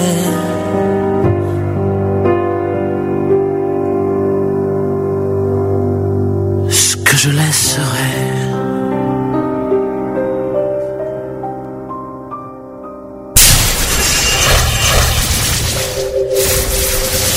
Le samedi de 15h à 18h, Le samedi, 15h, 18h, retrouvez l'émission Equality l'émission Equality. Sur Gay Free Radio. Alors je le sais, on est dimanche, on n'est pas samedi, on est toujours en direct euh, sur Gay Free Radio dans l'émission Equality. Hein. C'est vrai, exceptionnellement aujourd'hui dimanche. La semaine prochaine, ça sera pareil, ça sera dimanche et pas samedi. Euh, je vous expliquerai tout ça euh, tout à l'heure en fin d'émission. On passe actu politique. Equality. Les actus. Politique. Politique. Politique. Ça m'avait manqué. Mes petits jingles euh, adorés que j'avais à l'époque. Bon, je les ai retrouvés. Actu politique, bon, je pense que le plus important, euh, l'actu euh, principale de cette semaine, c'est sur la conférence de François Hollande, la conférence de presse qui a eu lieu le 14 janvier. Donc c'était euh, il n'y a pas longtemps, dans la semaine. Alors je vais expliquer euh, tout ce qui a été dit, vous allez, vous allez pouvoir dire ce que vous en pensez. Euh, en direct, soit vous pouvez réagir sur le chat www.equality-radio.fr, n'hésitez pas, le chat est gratuit, ou par téléphone 05 35 004 024. N'hésitez pas, c'est euh, fait pour, le, le téléphone est fait pour ça, le chat est fait pour ça, n'hésitez pas à, à nous donner vos, euh, vos ressentis par rapport à ça. Alors, euh, c'était donc sa troisième conférence de presse depuis son quinquennat. Euh, donc, euh, donc depuis six mois. Donc voilà ce qu'a dit le chef de l'État pour commencer. Depuis six mois, le chômage des jeunes a reculé. Donc déjà, super nouvelle, ça commence très mal. Les premiers résultats sont là. Ils sont fragiles, trop fragiles. Il y a eu une stabilisation du chômage. Mais euh, nous n'avons pas gagné la bataille pour l'emploi. Il ne s'agit pas de changer de chemin. Il s'agit d'aller plus vite, plus loin, d'accélérer et d'approfondir. Alors on n'est pas dans Fort Boyard au passage. Hein, toujours plus loin, toujours plus haut, toujours plus fort. Hein, mais c'est pas le but. Malheureusement, le chômage, on en a parlé. Je sais pas si tu, on était avec euh, Lionel la semaine dernière. On en avait parlé que le chômage des jeunes avait progressé. Ouais, ouais, ouais. Euh, ça, c'était la, la très très mauvaise nouvelle. Alors, c'est bien de le dire, mais est-ce que, au lieu de faire des paroles, est-ce qu'il pourrait concrétiser? Qu'est-ce qu'il nous proposerait par, euh, par rapport au chômage Ça, c'est une bonne question. Eh ben, voilà ce qu'il a répondu. Nous n'y parviendrons qu'avec la mobilisation de tous et notamment des entreprises et c'est pourquoi j'ai proposé le pacte de responsabilité. Pourquoi ce pacte? Parce que le temps est venu de régler le principal problème de la France, la production. Il nous faut produire plus, il nous faut produire mieux. Ça me fait un peu penser à Sarkozy à l'époque quand même. hein. Mhm. Ah mais c'est à peu près pareil, c'est à peu près les mêmes termes que Sarkozy. Oui, par rapport à l'emploi, c'est ce qu'il avait fait un peu. hein. Mhm. Alors, qu'est-ce que ce pacte Alors, le, le pacte de responsabilité qui couvre quatre chantiers. Alors, je vais, je vais vous les expliquer. Le premier, c'est la poursuite de l'allègement du coût du travail. Plus de production, c'est plus le, plus d'offres et c'est donc sur l'offre qu'il faut agir. Voilà. Euh, le deuxième chantier, c'est de donner de la visibilité aux entreprises. C'est une modernisation de la fiscalité des sociétés et une diminution du nombre de taxes avec deux, exig- deux exigences, l'investissement et l'emploi. Alors déjà qu'on vient d'avoir l'augmentation de la taxe, et là on nous promet maintenant une, une diminution du nombre de taxes. Alors moi j'y crois pas, j'y crois à moitié des taxes, je pense, les taxes euh, qui sont... euh, Patronal, euh, oui. c'est les taxes patronales ouais, qui veut baisser pour. euh, Oui, bah ça j'y crois à moitié. Hein. ouais. Euh, le troisième axe, c'est la simplification. Alors pour, euh, il faudrait donc pour euh, François Hollande, c'est réduire le nombre des normes, les procédures parfois inutiles, trop coûteuses, et de faciliter la prise de décision. Alors il a confié euh, François Hollande qui a confié à Thierry Mandon, euh, qui est un parlementaire, et à Guillaume euh, Poitrinal, qui est un chef d'entreprise, cette mission. Euh, cette alliance pourra surprendre pour qu'ils aillent jusqu'au bout et animent un conseil de simplification. Ils passeront en revue les 10 moments clés de la vie d'une entreprise. Euh, out sera, sera passé en revue. Euh, ou euh, non, oui sera passé en revue non pas pour diminuer euh, les protections sur le plan social, sanitaire ou environ- environnemental, mais pour simplifier et pour faciliter. Bah écoute, reste à voir ce que ça donne. Cette Ouais, moi j'y crois pas vraiment, tu Bah, vois. On Là, va- personnellement, euh, Là personnellement, je dirais, moi je dirais euh, sur ce coup-là, je dirais laissons une chance, on va voir ce que ça donne plus on tard. va laisser une chance, mais bon, c'est pas dit que. Mais bon, c'est pas le, c'est pas pour moi le plus important, le plus grave, et c'est pas ça qui va faire réduire le chômage pour autant. hein, Il faut être honnête. hein. Et le quatrième chantier, ce sont les contreparties. Alors, euh, elles doivent être définies au niveau national et déclinées par branche. Elles porteront sur des objectifs chiffrés d'embauche, de travail des jeunes ou des seniors, la formation, les salaires et la modernisation du dialogue social. Un observatoire sera mis en place et le Parlement y sera associé. Euh, le pacte de responsabilité, c'est une chance. Chacun doit la saisir, pas simplement pour son intérêt, mais pour la France. Bon, ben écoute, Ouais. euh, pourquoi pas Ben écoute, on va on va voir ce que ça donne. Mais est-ce que pour autant, cette- ce pacte de responsabilité va faire réduire le chômage? C'est ça que la question que moi je me pose. Le, le chômage, c'est pour voilà, c'est c'est plus d'emplois. Alors plus de production, oui, Ben, production le problème, c'est que ça peut être une, le, ça peut être une bonne idée, mais ce qu'il faut euh, pas oublier, c'est que par rapport à l'emploi, dépasser un certain âge, euh, ils te disent t'es trop vieux. Oui. Ou soit t'es trop jeune parce que t'as pas de compétences, T'as t'as pas assez rien. d'expérience. Voilà, t'as. T'as trop Alors d'expérience. il est où le juste milieu? Ben, et c'est ça, ce que je veux dire, c'est que voilà, il y a des offres d'emploi, mais on donne pas la chance euh, aux À personnes. Euh, donc c'est bien de produire plus d'emplois, mais est-ce que pour autant ça va, ça va arranger le, ce que tu viens de dire? Est-ce que pour autant euh, ça va faire embaucher les gens euh, normalement sans dire oh mais toi t'as trop d'expérience, t'as pas assez d'expérience, t'as pas de, t'as pas de voiture, t'as pas de diplôme, t'as pas de ci, t'as pas là. Donnez-leur, le- si vous voulez moins de chômage, donnez la chance, donnez la chance notamment aux jeunes surtout. Euh, donnez la chance aux jeunes. D'abord, d'abord, si vous, si vous voulez qu'ils aient des expériences, il faudrait qu'ils commencent déjà le jeune à, à travailler. Ah bah déjà oui. Euh, comment vous voulez qu'ils aient des expériences si on leur donne même pas la chance de, de commencer, de débuter, de faire euh, de faire un minimum? Les stages et les formations, c'est pas pas suffisant et puis ça sert Et à moitié à rien. Puis ça, ça donne pas, c'est pas ce qui fait une expérience. Non les plus. stages et les formations sont pas reconnus comme de l'expérience. Voilà, c'est ça. C'est ça le problème. Le problème, il est là, c'est que les, voilà, c'est bien de dire oui, vous êtes en stage, machin, machin, euh, mais bon, le stage ne- n'est pas une reconnaissance d'expérience. Ah non, stage, c'est- pas du tout une reconnaissance. Voilà. C'est marqué dans un CV, mais pour l'employeur, euh, c'est sans plus, quoi, un stage. ça, ça a aucune valeur. c'est plutôt ça, oui, on peut dire ça comme ça. C'est une expérience, mais qui, oui, effectivement, qui, Qui a qui- aucune valeur au niveau et, des et employeurs. pour- et, ouais, euh, ça une expérience et un emploi stable, y compris si c'est un CDD ou, ou, un, ou, un, ou, un- ou un petit CAE, on s'en fout, mais c'est Mhm. une expérience, ça. Voilà. C'est voilà, c'est un exemple comme un autre. Mais bon, et pour cela, ben, il faut, il faut donner une chance. Alors Hollande continue euh, sur le sujet suivant. Donc ça, on a parlé du chômage.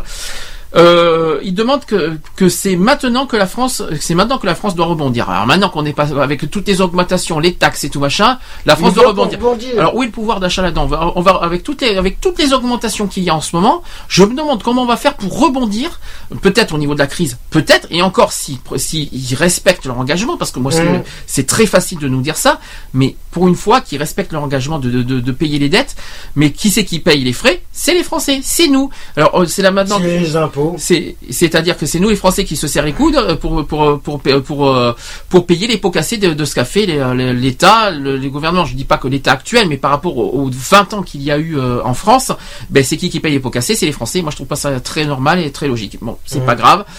Euh, Hollande qui lance un appel d'ailleurs aussi à toutes les familles politiques de, de France, tous les territoires aussi qui sont euh, pour pour Hollande qui sont concernés. C'est un rassemblement pour l'emploi et j'attends euh, et François Hollande attend que chacun prenne ses responsabilités. Aucune élection intermédiaire ne doit nous paralyser. C'est maintenant que la France doit rebondir. Alors le 21 janvier, c'est prochainement. C'est dans deux jours.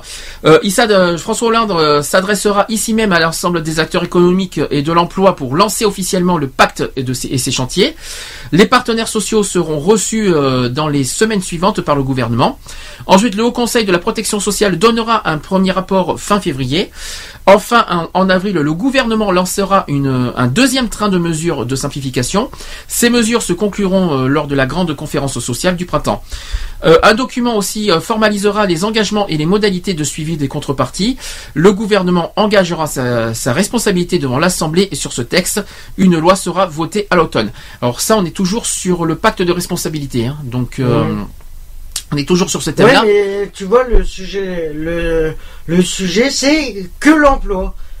Il n'a pas fait sur le, le reste. Alors justement, si, si, il y a d'autres sujets qui vont arriver parce qu'il y a, il y a plein, plein d'autres sujets.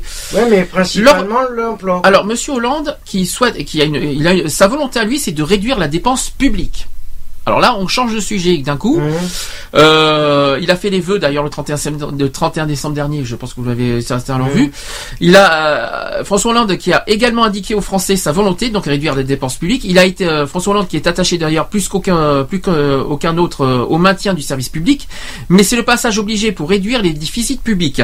C'est le préalable de, à toute baisse d'impôts, la condition pour la réalisation du pacte. En 2014, voilà ce qu'il ce qu'il a dit. Alors écoutez bien ça parce que c'est très intéressant. Euh, en 2014, nous allons réaliser 15 milliards d'économies. D'ici à 2017, nous devons dégager 50 milliards de plus. Ouais. C'est beaucoup, ça n'a jamais été fait. Les économies à réaliser équivalent à 4% des dépenses collectives, mais faut-il encore le faire? Pour y parvenir, nouvelle méthode, donc c'est ce que propose François Hollande, plutôt que, que des coupes euh, budgétaires à l'aveugle, François Hollande propose de mener des réformes structurelles. Alors, c'est notre organisation territoriale qui devra également être revue. Déjà en 2013, 13 grandes métropoles ont été créées. Alors ça, on va y- je vais en parler tout à l'heure d'histoire des métropoles. Euh, et ce sont des sources d'attractivité parce qu'en fait, ils sont en train de, de, de créer des super métropoles. Alors, je vais, euh, j'en parlerai tout à l'heure. C'est un peu bizarre, mais euh, il y, a, il y a- il y a Lyon qui va arriver, il y a Paris qui va arriver. Ils vont faire, euh, ils vont, ils vont un petit peu détruire les départements de Paris Mhm. pour faire uniquement Paris. Voilà, tout simplement. Et Lyon, Ouais. et, et Lyon, c'est ce qui va se passer en petit à petit aussi. J'en parlerai tout à l'heure. Euh, Ouais, ça veut dire que les arrondissements vont disparaître. et cher Bordelais, est-ce que Bordeaux serait concerné? Oui, peut-être en 2020. J'en parlerai tout à l'heure. Donc, euh, ensuite, euh, pour euh, François Hollande, il, il demande à franchir une autre étape cette année, en 2014, et à en terminer avec les doublons. Les régions se verront donc confiées avec une nouvelle loi de décentralisation d'un pouvoir réglementaire local pour donner encore plus de liberté. Voilà. Donc ça, on en parlera tout à l'heure parce que j'ai un sujet sur euh, la décentralisation euh, au niveau des villes, Mhm. des, des super métropoles. Bon, on- j'en parlerai en détail tout à l'heure. Concernant maintenant les excès et les abus de la sécurité sociale. Alors ça, c'est très intéressant ça aussi parce que ça a, ça en a- ça a été évoqué lors de la conférence de presse. Alors pour François Hollande, la sécurité sociale, le bien commun de ceux qui n'ont pas euh, d'autres biens. Alors François Hollande dit que nous devions lutter contre les excès et les abus. Ça c'est très intéressant. parce que je trouve Mhm. ça, voilà, voilà quelque chose de concret. Euh, La fraude représente 600 millions d'euros. 600, j'ai bien dit 600 millions d'euros. Ce qu'il faut, c'est réduire les actes médicaux rebondants, les prescriptions qui nous font connaître un record de consommation, l'usage des génériques qui est moins forte que partout ailleurs. C'est vrai qu'au niveau des abus, là on est sur la sécurité sociale, c'est-à-dire qu'il y en a qui ont des médicaments mais qui prennent pas leurs médicaments, euh, qui Et les, qui en abusent, et qui en euh, abusent au niveau médical, euh, notamment par- comme la- avec la, la CMU et tout ça, euh, au- dans les hôpitaux. On avait vu, euh, d'ailleurs, j'ai promis d'en parler ça aussi.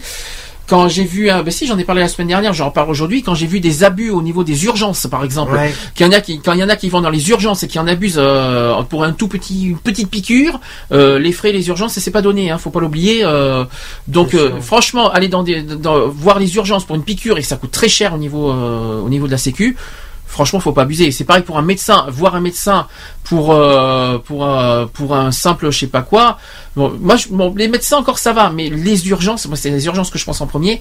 Euh, N'allez pas voir des, euh, les urgences pour des petits trucs, trucs qui coûtent cher à l'État. Quoi, faut, faut arrêter un petit peu le délire. hein. Là, on, je sais pas où va le monde, mais on, on va on, on- on n'importe où là. Donc, euh, effectivement, moi je suis d'accord sur ce principe-là. Euh, moi personnellement, lutter contre les excès et les abus de sécurité sociale, moi je suis totalement partant et totalement pour ce que je viens de voir euh, cette proposition. Maintenant, est-ce que ça va être fait? Ça, c'est une autre question. Mais euh, en tout cas, je suis vachement pour euh, cette proposition. Qu'est-ce que t'en penses toi sur les excès et les abus? Ah mais moi c'est clair que les excès euh, au niveau de la sécurité sociale, le problème il est il est pas là, c'est que voilà euh, il faut qu'ils fassent euh, fassent en sorte que il y ait plus d'abus du tout. Que c'est tout d'abord à la sécurité sociale de de mettre un frein. Non mais c'est qu'ils mettent un frein en disant attends qui fassent des relevés, qui voient par rapport aux relevés de chaque euh, personne interne. C'est, tu sais, c'est de faire, qui, qui regardent les dossiers de chaque personne qui sont à la sécurité sociale et à la, à la CMU et qui se disent, mais attends, celui-là, tous les 2-3 jours, il va chez le médecin, il prend des médicaments, machin, pourquoi? Là, à ce compte-là, euh, s'il y a de l'abus par certaines personnes, qui, qui fassent arrêter, euh, qui fassent arrêter leurs droits. Pas leur arrêter les droits, mais qui disent, euh, qui les préviennent, euh, qui les préviennent par courrier de, des sanctions qu'ils risquent. Voilà. Qu'ils appliquent les sanctions qu'ils devraient mettre en place. Mais comment sanctionner Comment le prouver Euh, On sait, on sait même pas. Ben, la Sécu, ils ont tous les relevés des médecins, des machins, des trucs, des médicaments faits. Hum. Ils prennent les dossiers. Ils se disent, bon, quand ils voient, ils prennent par rapport aux cartes Hum. de carte vitale, ils regardent par rapport au dossier. Ah bah tiens, lui, aujourd'hui, il a été à la visite. Et puis tiens, comme par hasard, hier, il y a été. Et puis avant-hier aussi. Tu veux Là, qu'ils voient qu'ils... euh, Qu'ils abusent au niveau des visites, c'est ça que voilà. tu veux dire D'accord, ok. Bon, j'essaie de comprendre ce que tu es en train de dire, mais euh, d'accord. Qui, qui, qui et pour des et pour bout des petits- moment. Et pour des petits. Alors après, Voilà. alors après, là, ça- là aussi, ça dépend dans ce cas des comptes rendus, euh, pas des médecins parce que les médecins font pas de comptes rendus parce que c'est- secret professionnel. Mais euh, par contre, les hôpitaux, Les hôpitaux aussi. ils ont des, ils font des comptes rendus de- de- des hospitalisations Mhm. et s'ils voient que c'est abusé, ben, que les hôpitaux signalent effectivement à la Sécu à que la c'est Sécu attention y à a- cette personne, attention, voilà. Ça fait, euh, par exemple, je vais prendre un exemple tout con. Ben, par exemple, euh, tu t'es, euh, tu t'es, par exemple, tu, tu te coupes les ongles et comme par hasard, tu saignes, euh, tu te coupes mal les ongles. Tu vas pas aller à l'hôpital parce que tu t'es, tu saignes un petit peu du. Non, non, là-dessus, là-dessus, il faut voir mercurochrome voilà. et on n'en parle plus, quoi. Oui, non, mais voilà, c'est c'est des trucs. Mais il y en a, ils ont pas la logique, Hmm. tu vois, de dire, ben attends, euh, je saigne du doigt, euh, je me suis mal coupé les ongles, euh, je saigne un peu, je vais pas, je vais prendre juste du mercurochrome ou un truc comme ça. Il y en a, ils disent, ah bah je vais aller à l'hôpital parce que ça va s'infecter, une connerie comme ça. Bon, ben j'ai un bouton. Non, mais voilà. J'ai un bouton sur le visage. Bon, il faut que j'aille à l'hôpital pour un bouton sur le visage. Non, c'est tellement mais- ridicule. Non, mais voilà, c'est des trucs comme ça qui font des abus. Et la Sécu devrait faire en sorte que quand il y a trop d'abus, automatiquement de, de dire les risques qu'ils prennent Mhm. au niveau abus, qui, qui fassent remonter euh, au niveau de la loi euh, ces trucs-là. S'il y a de l'abus, automatiquement qu'ils foutent en garde les gens que ça va finir très loin. Alors, autre sujet, vous savez que François Hollande est, est très très à cheval sur l'école. Mhm. Ça, c'est sa priorité au niveau euh, campagne présidentielle. Alors, euh, pour François Hollande, au prix de cet effort que nous euh, pourrons garantir, donc, euh, donc il ajoute d'ailleurs euh, l'école, voilà ce qu'il dit, c'est la République, c'est qui est notre héritage et aussi notre avenir. Ouais. Pourquoi pas Pourquoi pas, c'est à vous à définir, mais après ça dépend. Alors si c'est notre héritage et notre avenir, automatiquement, pourquoi? Qui m'explique comment ça se fait que les que les facs, les collèges et tout ça sont euh, que les élèves soient 35 par classe pour un prof? Ah, ça c'est une toute autre question. C'est pas la même question. C'est pas la. Parce qu'ils poussent. La population augmente. Alors forcément, il y a plus d'enfants. Alors il y a quand même Ouais, 20 non, millions. mais Il faut pas oublier qu'il y a 20 millions d'enfants en, en- en population française. Euh, c'est quand même. et Il y a beaucoup, beaucoup, beaucoup d'enfants. Et puis voilà. Donc a- Ouais, non, mais le problème il est là, c'est qu'il veut tout donner. Il donne pas mal d'argent au niveau rien de l'éducation Je pense, nationale. que- je pense que ça n'a. Et il va falloir Alors pour moi, aussi. alors pour moi, je pense pas que c'est une histoire de place euh, au niveau des places, au niveau des écoles qui pose problème.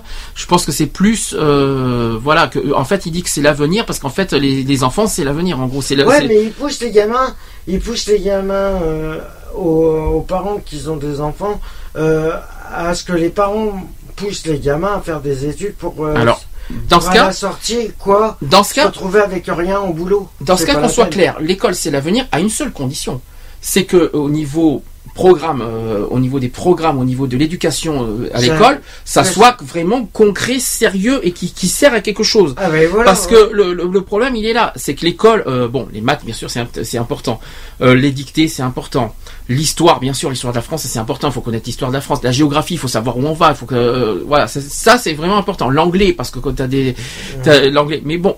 Tout ça c'est important, mais il faut que ça soit bien structuré. Il faut pas que ça soit des, des cours, euh, voilà, ma- pas terribles, tout ça. Et puis aussi, euh, l'autre condition de l'école, parce que s'ils disent que c'est l'avenir, dans ce cas, dans ce cas que vraiment à l'école, qu'on lutte toutes, contre toutes les formes, là je parle vraiment de, de toutes les formes d'injustice, de, de, de- de toutes les formes de racisme, de, de tout ça, De discrimination. de discrimination, parce que euh, l'homophobie entre autres aussi d'ailleurs, c'est pas gagné ça encore à l'école. Et il faut, et pour moi, le rôle des enseignants, non pas, c'est pas de, de pousser les enfants vers euh, la, les discriminations, le racisme et tout ça. Le rôle des enseignants, c'est de, C'est c'est voilà, c'est d'avoir une édu- de d'éduquer parce que euh, en gros les enseignants c'est une deuxième forme d'éducation des enfants avec les parents, euh, qui qu'ils éduquent les, les enfants mais d'une manière correcte quoi, pas en disant attention aux homos, attention aux noirs, attention aussi, attention aux là, faites attention. Si la y, compris, imaginons qu'il y a un prof qui est raciste, c'est pas une raison qu'il joue son racisme et qu'il le transmette aux enfants. C'est ça que Ouais, j'essaie de voilà. comprendre.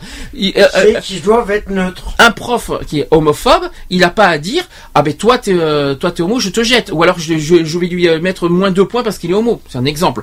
Euh, Ou alors de dire aux enfants attention, hein, l'homosexualité c'est l'homosexualité c'est un crime. Voilà, c'est un c'est un espèce de c'est un espèce de voilà, c'est Ouais, pas comme ça que ça marche. Ils arrêtent de faire de la discrimination en travers de l'école. je suis d'accord, mais voilà, je suis d'accord sur ça, mais à, à condition que les profs, parce que pour moi, je mets la responsabilité des professeurs là-dedans, Ah des, ben, des institutions. Et des directions. Mais la direction, oui, oui, parce qu'il doit Ben, diriger les que- professeurs, oui, c'est vrai ah que. ben, ouais. La Mais- direction des, des établissements scolaires Mm. sont responsables des profs, mais sont responsables des élèves et de tout ce qui se passe. Alors s'il y a un problème comme ça, c'est le problème, c'est après ça, on peut remonter à l'académie, Mm. on peut remonter à l'académie, mais bon, l'académie est aussi, elle est responsable de ce qui se passe au Alors, niveau scolaire. D'ailleurs, il a envoyé la semaine dernière, euh, François Hollande a envoyé Vincent Pillon, euh, qui va, qui, a présenté un plan pour l'éducation prioritaire. Euh, il faut rendre plus attractif pour les enseignants les postes dans les territoires qui concentrent euh, les difficultés. C'est intéressant. D'ailleurs, euh, tiens, justement, tiens, on, en parle et ça c'est très intéressant ce que pour une, là François Hollande il dit quand même des, des- pour moi des choses intéressantes. Euh, François Hollande a dit qu'il serait intransigeant dans sa défense, c'est-à-dire l'antisémitisme, le racisme, la xénophobie, qui seront pourchassés, euh, pourchassés la loi, qui sera appliquée partout et sans faiblesse. Il tient d'ailleurs, euh, François Hollande, qui tient aussi à rassurer la liberté de réunion, la liberté d'expression, la liberté de création, qui n'en seront d'aucune façon affectées. Ça c'est très important, très très. Alors, la liberté d'expression c'est un fait, mais attention, liberté d'expression existe et c'est pas une raison qu'on- de de, de- D'en abuser aussi. Voilà, il faut pas non plus laisser libre à toute euh, à, à toute fin. Il faut, il y a des limites pour moi dans la liberté d'expression. C'est pour ça que euh, là-dessus, je suis à la fois je suis d'accord. On est en démocratie, on dit on dit ce qu'on veut, notamment et je rejoins et je suis en train de, de mettre une petite attaque sur les hommes politiques là-dessus parce que franchement on leur, la- on leur laisse trop libre de dire des choses Mhm. et moi ça, ça me ça me gêne un peu. Euh, il faut liberté d'expression, oui, mais avec des limites. Voilà, avec des limites quoi. Faut pas dire euh, voilà, des, euh, notamment notamment sur internet parce que sur internet ça va si ça va très très loin, les réseaux Mhm. sociaux ça va très très loin. Donc oui, mais attention quoi euh, sur la liberté d'expression. On en a parlé plusieurs fois et je re- je tiens à le rappeler aujourd'hui. Euh, ensuite, euh, comment dire, euh, François Hollande qui a parlé de dignité entre en- encore des personnes dans les débats sur la fin de vie. Le comité consultatif d'éthique remettra ses conclusions dans les prochaines semaines. Euh, la ministre de la Santé fera ses consultations dans les prochaines semaines aussi pour qu'un pour qu'un accord le plus large possible puisse être trouvé sans polémique et sans division. Ensuite, euh, ben, il a rendu euh, donc François Hollande lors de la conférence de presse qui a quand même tenu à rendre hommage aux soldats au Mali. Ça, c'est, je trouve ça très très très intéressant. Alors voilà, je dis vite fait par rapport à ça. Il a dit je veux rendre hommage à nos soldats qui ont combattu dans des conditions extrêmement difficiles, mais l'opération va s'achever. Donc euh, ça au moins c'est, c'est fait. Donc euh, il a fait un petit hommage vite fait. Maintenant. Au niveau de l'Europe, alors ça c'est vrai que euh, on en a parlé aussi la semaine dernière de ça. Mhm. Faut-il avoir peur de l'Europe? Oui et non. Alors, l'Europe nous fait peur à cause de la crise, surtout. C'est-à-dire que la crise, nous, euh, euh, la crise, par- notamment la Grèce, l'Espagne, l'Italie, tout ça, eh ben, affecte le- les autres pays qui, euh, qui, euh, malheureusement. Et faut-il avoir peur de l'Europe? Apparemment, d'après François Hollande, non. Alors, voilà ce qu'il a dit. L'avenir de la France, c'est aussi l'avenir de l'Europe. En 2013, des résultats importants ont été acquis. La zone euro a été stabilisée. Aucun pays n'en est sorti. Le plus mal en point sont aujourd'hui en situation de se financer sur les marchés. Il faut une convergence économique. La décision de l'Allemagne d'instaurer un salaire minimal est un premier pas. Il faut aussi harmoniser les règles euh, fiscales. Tu vois, on, est encore en lien avec les, avec les Allemands. Il faut toujours prendre exemple avec les Allemands pour pas changer. Hein. Euh, L'Allemagne c'est l'Allemagne, la France c'est la France. Il faut arrêter un petit peu aussi de... Disons que... Ouais, je mais suis... c'est à cause du, euh, du traité euh, franco-allemand. Mais, mais ça me dérange. ça. Moi, ça me dérange. Euh, Moi, ça me dérange un petit peu. Euh, C'est-à-dire, je suis d'accord que l'Allemagne, euh, que pas l'Allemagne, que la France, c'est l'Europe, la France et l'Europe vont ensemble. Mais il faut arrêter de se de, de se mettre à l'image des- des Allemands. Ça, faut vraiment arrêter là-dessus. Pardon. Ça, c'est un petit rhume qui est pas fait. Donc, il faut vraiment, vraiment, pour moi, arrêter de se mettre euh, à l'image des de l'Allemagne parce que De- des autres. la France, c'est la France, l'Allemagne, c'est l'Allemagne. Il faut arrêter. Euh, c'est pas parce que l'Allemagne est le premier pays d'Europe qu'il faut se mettre à l'image de la- de l'Allemagne. C'est trop facile et moi je suis pas d'accord. Mais par contre, c'est vrai que la France peut- ne peut pas faire autrement de dépendre de l'Europe. L'Europe, c'est l'Europe. L'euro, même chose. On, est obligé de s'y faire avec. Revenir vers le franc. Là, on va, vraiment aller euh, vers la faillite. Donc euh, voilà. Ça c'est dit, ça c'est fait. Mais par contre, se sortir un petit peu de l'image allemande parce que euh, je pense que les Français en ont marre de ça, je dirais. Euh, ce qu'a dit aussi François Hollande, il a dit que nous devons avancer vers une union européenne économique et monétaire avec comme objectif la croissance, l'emploi. D'accord, ok, mais il faudrait pas que ça tarde un peu parce que là, plus ça va, plus ça augmente le chômage. Donc, euh, faudrait Ouais. pas attendre 10 ans pour que qu'on soit quoi, euh, 12 millions, qu'on soit quoi, à 20 millions de chômeurs dans 10 ans. Non, il faut que ça soit de suite on quoi. en est pas loin. Hein. On en est à 12, je crois maintenant, 11 ou 12 millions. On mais il faut 12 que, millions, mais ouais. il faut, faudrait que, faudrait que, que ça aille de suite parce que plus ça va, plus on, plus on, plus le chômage Agrandit. Donc c'est, Ouais, mais après, ça va être, euh, ça va être impossible de, je parle au niveau. relever. hein. Et concernant la croissance, eh ben c'est pas en augmentant sans arrêt les taxes et tout ça que la croissance va va évoluer. Hein. Donc Ouais. euh, Au euh, contraire, le il est en train de la. Et Au contraire, il est en train de, de la faire chuter la et le croissance. pouvoir d'achat, même chose. Parce qu'on parle de croissance, mais euh, le pouvoir d'achat, ça va être difficile à force d'augmenter les taxes et tout ça. Donc, euh, bon, la taxe, la TVA n'a pas énormément augmenté, mais celui, euh, la restauration, par exemple, je, on l'a vu venir effectivement. On vient, de- on vient d'en voir un exemple il y a pas longtemps, et puis aussi dans les aliments, dans les supermarchés, on les a vus les, les augmentations. On a été Ah, mais là. L'augmentation, elle est flagrante. Hein. De toute façon, et il n'y a pas que. et comment vous voulez que les, les, les personnes qui vivent dans, dans, avec des faibles revenus vont, s'en sortir. C'est plus les mettre C'est les mettre carrément à, à la rue. À la rue. Et même dans les ou alors s'endetter avec les, euh, les crédits. Mhm. Et c'est pire, c'est une catastrophe. Donc moi je je faut faire très attention. euh, C'est très. Je suis d'accord qu'il faut qu'il faut qu'il faut euh, rembourser la, la dette de la France. D'accord. Mais de là Ouais. ruiner les Français, là, fr- franchement, euh, faut un petit peu arrêter. Et puis là, c'est là, on va droit à la faillite si on continue Mais comme le ça. dépôt, c'est qu'ils ont prêté, euh, c'est que la France a prêté des sous à la- au reste de l'Union européenne, comme la Grèce et tout ça, et qu'ils auraient jamais dû. Mhm. Mais ils auraient pas dû dépenser autant. C'est pour ça qu'on est dans la merde maintenant. Alors, euh, nous, maintenant sur l'histoire des des expa- donc euh, par exemple sur les jeunes qui souhaiteraient s'expatrier. C'est un exemple, c'est c'est une question qui a été posée. François Hollande a répondu quand on a 25 ans, on veut réussir sa vie, être capable de s'installer, de travailler, de vivre son bonheur, d'avoir un emploi durable, un CDI. Quand on a 25 ans et qu'on a fait des études et qu'on est dans la précarité, c'est invivable. Si en plus on est discriminé en fonction, euh, en fonction de quartier d'où l'on vient ou de la couleur de sa peau, il y a des envies de révolte.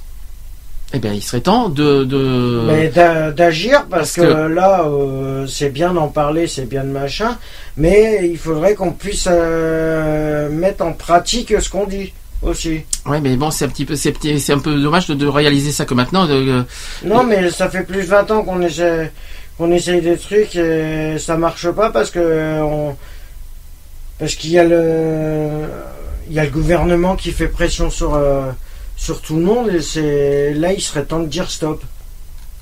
Alors, euh, revenons un petit peu sur l'histoire des de la dette. Donc, euh, pour euh, Monsieur François Hollande, qui dit nous avons déjà fait 15 milliards d'économies en 2014. Alors, on va, on va, je vais, c'est un peu bizarre euh, que ce que si c'est vrai. Euh, une question donc euh, qui est qui est multiple d'un journaliste de Libération sur le pacte de responsabilité, son coût et ses contreparties. Alors François Hollande a dit nous avons déjà fait 15 milliards d'économies en 2014, nous devons faire 50 milliards de plus sur 3 ans. Nous devons le faire pour aboutir au financement de la réduction du déficit public. Ce sera, ça sera autant d'impôts en moins en moins à prélever. On travaillera politique publique par politique publique. Alors, ça veut dire que plus on remboursera, moins il y aura d'impôts. Moi, j'y crois pas. hein. Non, Euh, il a qu'à arrêter de les augmenter aussi. parce hein. que là, il vient d'augmenter en 2014, mais qui nous dit qu'en 2015 ça va pas augmenter pour rembourser ça? Parce qu'on doit faire 50 milliards en 3 ans. Ça va peut-être encore augmenter en 2015 et 2016 pour rembourser les 50 milliards. hein. Ah bah. C'est ça le truc. Donc euh, Le problème, c'est qu'il va être obligé. Il va augmenter tout et. Mais le problème d'augmenter tout ce qu'il est en train de faire, l'augmentation, euh, c'est creuser encore plus pour s'enfoncer. Le problème, il est là. C'est que. Ah, C'est pas lui qui c'est pas lui qui s'enfonce, c'est les Français qui s'enfoncent, c'est différent. C'est Ben, c'est à cause de lui, hein, oui, mais c'est hein. oui, mais c'est les Français qui s'enfoncent, c'est pas Oui, voilà. c'est pas c'est pas c'est pas l'État et pas le gouvernement, il faut pas oublier. Ah non, le, le président de la République et le gouvernement s'assurent qu'ils seront, ils seront jamais à découvert, ils seront jamais, euh, voilà. Alors, euh, concernant, vous savez que bientôt les élections municipales vont arriver, fin Ouais. mars. François Hollande a répondu à une question sur son état d'esprit avant les élections municipales de 2014. Voilà ce qu'il a dit. Vous me demandez de tirer des conclusions d'élections qui n'ont pas eu lieu. Les élections intermédiaires traditionnellement ne sont pas bonnes pour les pouvoirs en place, mais ça ne veut pas dire que ça sera le cas cette fois-ci. Il y a deux manières de réussir ces élections, avoir de bons bilans pour les sortants et de bons programmes. L'un des sujets de ces élections va être la fiscalité. Bon, on va voir, mais bon, Ouais. quel- qu'est-ce quel est le rapport entre les municipales et les législatives? Les municipales, c'est les maires. Qu'est-ce que les maires viennent foutre là-dedans sur la fiscalité Alors, euh, Ben, je sais euh, je sais pas. Euh, Les maires vont pas, à moins qu'ils, à moins qu'ils augmentent les taxes aussi euh, d'habitation. Alors là, comme ça, on est, comme ça au moins on est, on est, euh, comme ça au moins on va être servi. Et il manquerait plus que ça. Et François Hollande, après, qui, euh, qui parle aussi des élections européennes qui auront lieu un petit peu après, euh, il a dit qu'aujourd'hui c'est le scrutin qui peut être le plus dangereux. Il faut bouger, sinon ce sont les populistes qui vont en profiter. Il y aura un débat entre la- le centre gauche et le centre droit, mais aussi par rapport aux extrémistes, parce que là aussi le Front National, on va en parler tout à l'heure. Si ce combat n'a pas eu lieu, il est perdu. Voilà, tout simplement. Euh, on va continuer parce que sur la dette, on a tellement parlé qu'on va, passer au sujet, euh, dans d'autres sujets. Euh, une question d'Olivier Mazerol sur la popularité euh, et la relation avec les Français. Voilà la question. Est-ce que euh, vous avez eu le sentiment que vous perdiez le contact avec le pays? Ça, c'est une bonne question, je trouve. Est-ce que François Hollande, d'après nous, d'après nous, a, a perdu le contact avec les Français? Haha, Moi, je pense Ah que oui. bah, il a perdu complètement. Pour moi, personnellement, il a perdu con- contact avec les Français. Bah, disons il que- fait rien. euh, il- Mais c'est vrai qu'il était pas mal invisible quand même ces derniers temps. Là, ça On y est, l'a pas vu depuis, depuis son mandat, il est toujours en déplacement. c'est ça. Là, ça y est, c'est ça y est, c'est enfin montré pour une fois quand même. Au bout d'un an et demi, c'est quand même pas trop tôt. Euh, il serait temps quand même de, de, de se montrer et de dire les choses. C'est pas c'est pas uniquement lors des vœux qu'il faut euh, déclarer ou lors des conférences de presse. Il faut aussi qu'il euh, qu'il soit omniprésent. Euh, je- tu vois, c'est tu vois, on a beau critiquer la politique de, de Nicolas Sarkozy. Mais on pourra pas reprocher à Nicolas Sarkozy d'avoir toujours été là, tu vois, parce qu'il a, il a, il a toujours été là au niveau des, euh, des, euh, bah, tu vois, au niveau des, des conférences de presse pour parler aux Français, il a toujours Mhm. été là. C'est quelque chose qu'on pourra pas reprocher à Sarkozy, qu'on peut reprocher à François Hollande. En revanche, évidemment, il on peut reprocher beaucoup de choses à Nicolas Sarkozy, qui est- que grâce à lui, on en est là aujourd'hui au niveau de la France, et que François Hollande paye les frais, mais que François Hollande fait pas les, les bonnes, euh, les bonnes choses, les, les bonnes, euh, les, les bons trucs pour euh, sauver la France de ce merdier, quoi, en gros. Mhm. C'est ça qu'il faut se dire, c'est que François Hollande paye il les pots cassés. complète. En gros, il se complète. Deux. C'est pas ça, c'est pas qu'ils se complètent. Ils payent les pots cassés de, de- de- de- de- de- des anciens présidents de la République. Ok, mais est-ce qu'il il, il il- il fait pas les, il prend pas les bonnes solutions pour nous sortir de là quoi C'est ce qu'on reproche à Monsieur Hollande en ce moment. Et puis en plus le fait qu'il soit très absent, ça dérange beaucoup de personnes et en se disant, Ah bah, on voit beaucoup beaucoup beaucoup ces ministres faire beaucoup de choses, mais où est, où est François Hollande il où est, où est François Hollande On ne sait pas jusqu'au euh, jusqu'à sa conférence de presse. Enfin, enfin quand même quelque chose. C'est un petit peu, c'était un petit, c'est bien avant qu'il fallait euh, réagir, je trouve. hein. Euh, alors François Hollande qui a, qui a quand même répondu sur euh, sur le contact avec les Français, avec le pays aussi. Sur le flou, j'en ai entendu, mais quand je regarde la constance qui est la mienne depuis mes premiers engagements jusqu'à aujourd'hui, par rapport à ce que j'ai dit dans ma campagne, qu'il y aurait des moments difficiles. Est-ce que j'ai hésité euh, il continue, François Hollande dit qu'il continue. Est-ce que j'ai hésité quand il y a eu euh, des décisions particulièrement lourdes à prendre? Qu'est-ce que j'ai fait face aux gens qui m'ont sifflé? Qu'est-ce que j'aurais dû faire? Je n'ai jamais hésité, jamais. Et d'ailleurs, il, a aussi euh, parlé aussi de l'affaire Leonarda. La seule question que, François Hollande s'est posée, c'est de savoir s'il devait intervenir. Et François Hollande constate que l'affaire est réglée, que personne n'est revenu là-dessus. Bon, c'est une, petite parenthèse. Euh, ensuite, il y a le sujet des Roms. Alors là aussi, vous savez que le sujet des Roms est un sujet sensible en France. Alors euh, maintenant, donc sur la question du Rhum, nous avons émis euh, dans l'été 2012 une circulaire pour traiter ces questions-là. François Hollande a toujours veillé à appliquer deux principes le principe d'accueil et le droit, tout simplement. Euh, il- D'ailleurs, François Hollande dit euh, qu'ils n'ont pas à rougir euh, de ce qu'ils ont fait, et toujours dans le respect du droit. Et ce, qui est- ce n'est pas une question de chiffres, mais une politique du droit, tout simplement. Et puis, il faut pas oublier que maintenant que les, les Roumains sont euh, légalement en France depuis cette année, là-dessus, on peut Mhm. rien faire, de toute façon. Euh, et puis, de toute façon, on n'a pas traité les, les Roms, et les- que ce soit Roumains, les Roms ou tout ce qu'on veut, comme des déchets. Ce sont des personnes. Du moment qu'ils soient en France légalement et, en, et qu'ils respectent la France, c'est le principal. C'est ça qu'il faut se dire aussi. Euh, il a- il y en a, c'est pas, pas le cas du tout. euh, Mais bon. Et alors, et une autre question qui va, qui va faire beaucoup jaser aussi, c'est qu'est-ce qui différencie Hollande de Sarkozy C'est une question qui a été faite. Euh, qu'est-ce- donc, qu'est-ce qui vous différencie sur le fond de votre prédécesseur Nicolas Sarkozy demande un journaliste du Parisien. Donc, François Hollande a répondu Je fais ce, qui, je fais ce que lui n'a pas fait. La dépense publique n'a cessé de diminuer depuis que je suis élu. Avant cela, il y avait un creusement des dépenses. L'enjeu entre la gauche et la droite, c'est que c'est qu'est-ce que l'on veut comme structure de dépenses. Il y a quelque chose qui nous distingue euh, des autres pays, c'est euh, le peu de confiance que nous avons euh, en nous-mêmes, le climat de doute. Pourquoi ce, euh, dénigrement? Cela fait partie de la tradition française, il nous faut remettre de la confiance, c'est sur l'éducation que cela se joue. Voilà ce que, ce que dit François Hollande là-dessus.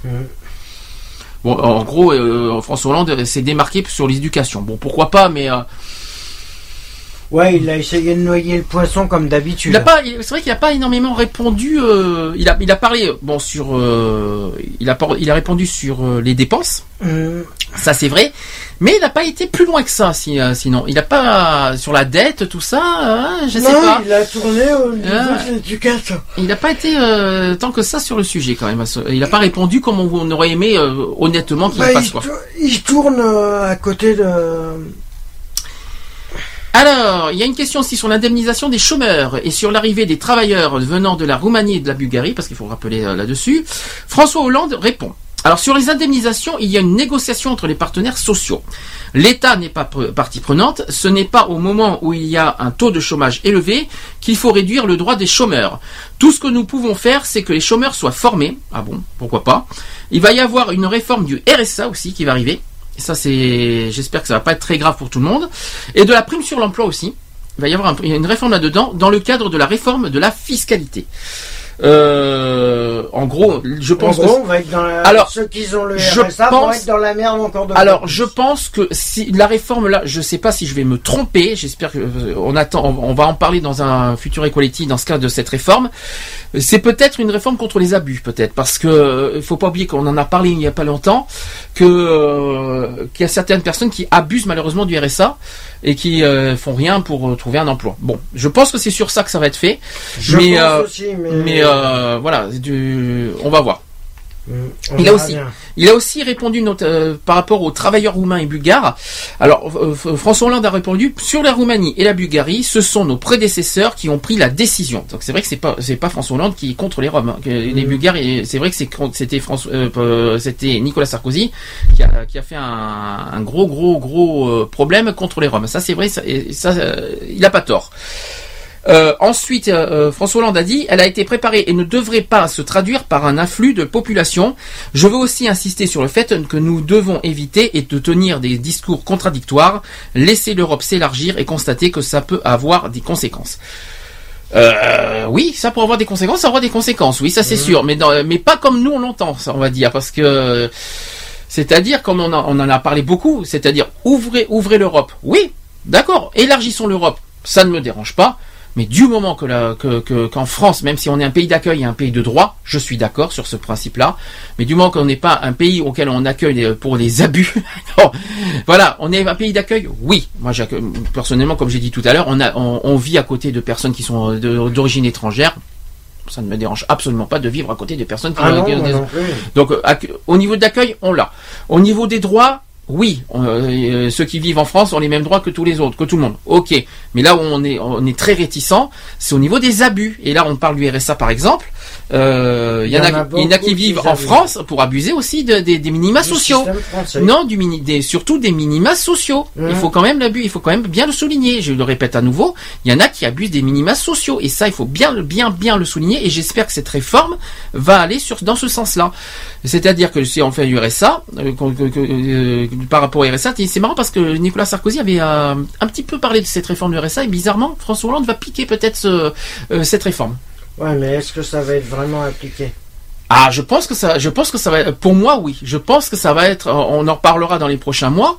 Je pense que, que cette réforme va avoir lieu, oui, ça c'est sûr. Pour lutter contre les abus, justement. Et moi, personnellement, je suis pour la lutte contre les abus.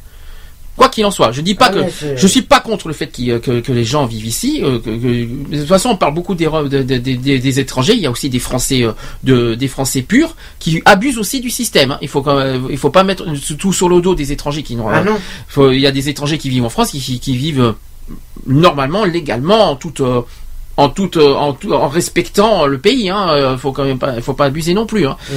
Mais euh, voilà, il faut, il faut se dire que lutter contre, lu- lutter contre les abus, moi je suis pour totalement quoi. Et dans tous les sens du terme. Et au niveau aussi des, euh, des, des, des, aides financières et aussi. Voilà. C'est pour ça que je rejoins par rapport à tout ce qu'on a dit tout à Ouais, l'heure. ouais. Euh, ensuite, il a parlé de la Tunisie, euh, qui est un point le plus réjouissant pour euh, François Hollande. Alors, c'est une question sur les relations entre la France et la Syrie, la Libye et la Tunisie aussi. Euh, les pays du printemps euh, arabe, donc François Hollande a répondu, la Syrie, nous en sommes à des milliers de morts, malheureusement. Ça, c'est terrible à entendre. Euh, des millions de déplacés aussi, parce a un petit hommage d'ailleurs à tous les soldats qui se déplacent pour, Mhm. pour la guerre. hein. La conférence de Genève doit se faire euh, sur un principe, la transition politique. Sur la Libye, la situation est grave par contre, d'après François Hollande. C'est un moment de chaos, nous faisons en sorte que ce pays libéré de Kadhafi, mais enfoncé dans une sorte euh, d'anarchie. Et ensuite, il apparaît de la Tunisie, c'est le point qui est le plus réjouissant donc pour François Hollande. La constitution est en train de se former, un nouveau gouvernement va être nommé prochainement, et ça au moins c'est vrai que c'est la bonne nouvelle qu'on peut effectivement évoquer.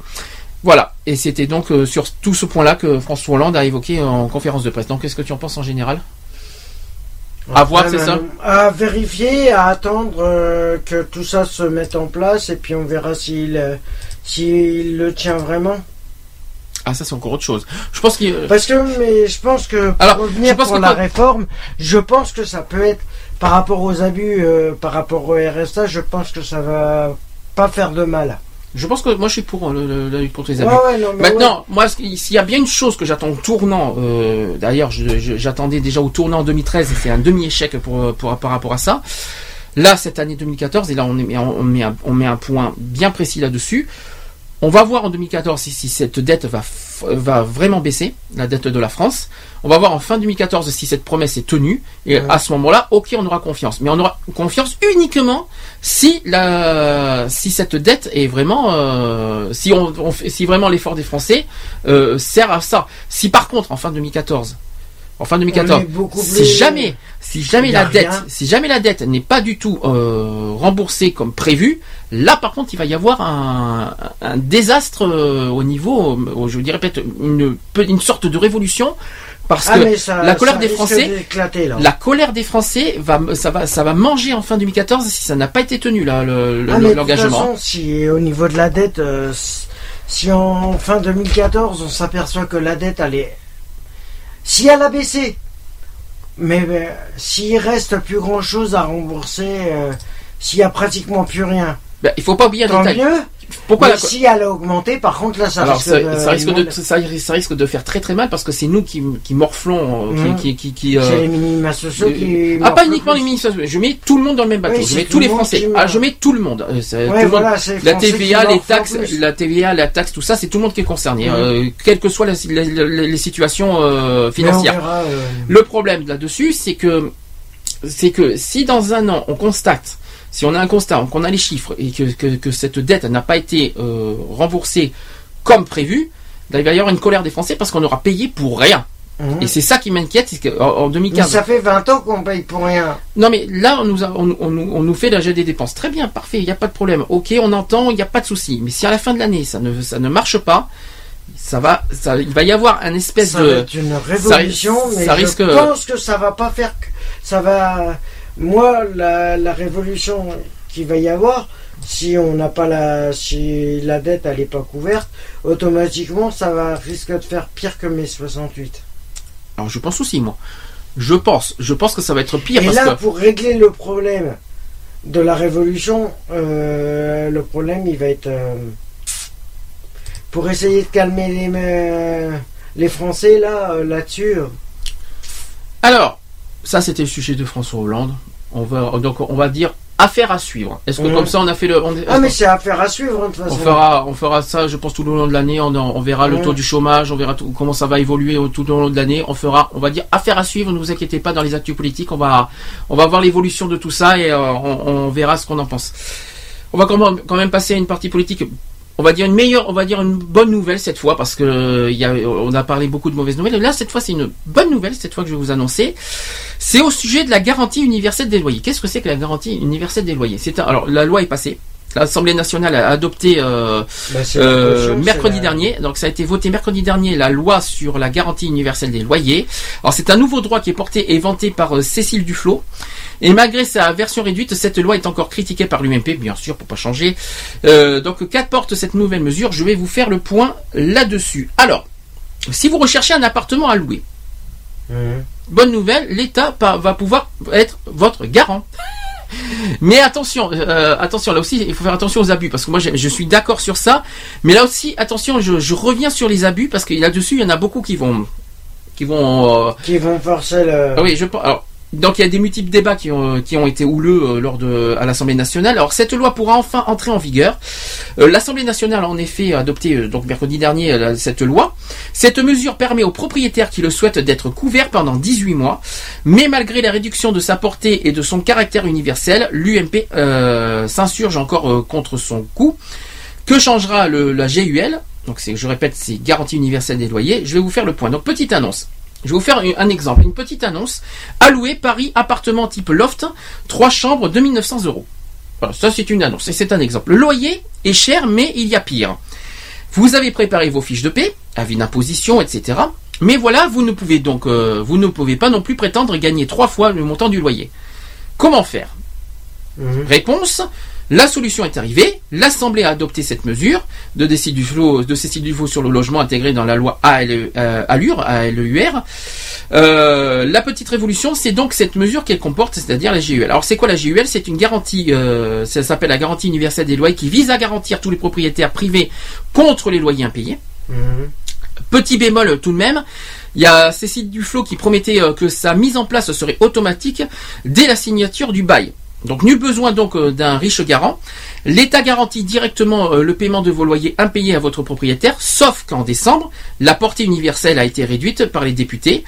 En pratique, sur le futur euh, bail type, le bailleur devra cocher une case s'il ne veut pas que de la gueule. Et s'il accepte de la souscrire, il sera couvert gratuitement sur 18 mois pour un montant plafonné au loyer médian du quartier. C'est vrai que c'est à moitié bonne nouvelle, mais c'est quand même une bonne nouvelle, il y a quand même, il y a quand même du progrès. Oui. Alors, qu'est-ce que la GUL va changer? Je vais vous dire ça. Déjà, si votre bailleur souscrit à la, à la GUL, euh, la GUL, je répète, c'est garantie universelle des loyers parce que je vais dire qu'est-ce que ce qu'il raconte la GUL Ben, La GUL, c'est ça. Alors, vous avez un garant. Quel que soit votre réseau, votre fiche de paix et celle de votre famille, en outre, on peut espérer que l'État soit considéré comme un garant solide par le propriétaire mettant leurs biens à la location. Dans ce cas, si chaque candidat à la location euh, a le même garant, adieu la concurrence des cautions qui accentue les, inégalités dans l'accès au logement. Qui va payer tout ça? Bonne question. Toute mesure a un financement. Le coût de, de cette garantie universelle des loyers, c'est 400 millions d'euros. Alors déjà que nous, on paye les ta- la taxe et à côté, on paye 400 millions d'euros pour la GUL. On va voir si ça va marcher et si on va pas s'endetter à cause de ça. Ah, mais Parce que c'est- ce qui m'inquiète un petit peu, pour être honnête avec les abus. Alors, à savoir si on va pas être endetté à cause de cette- de cette jolie petite garantie.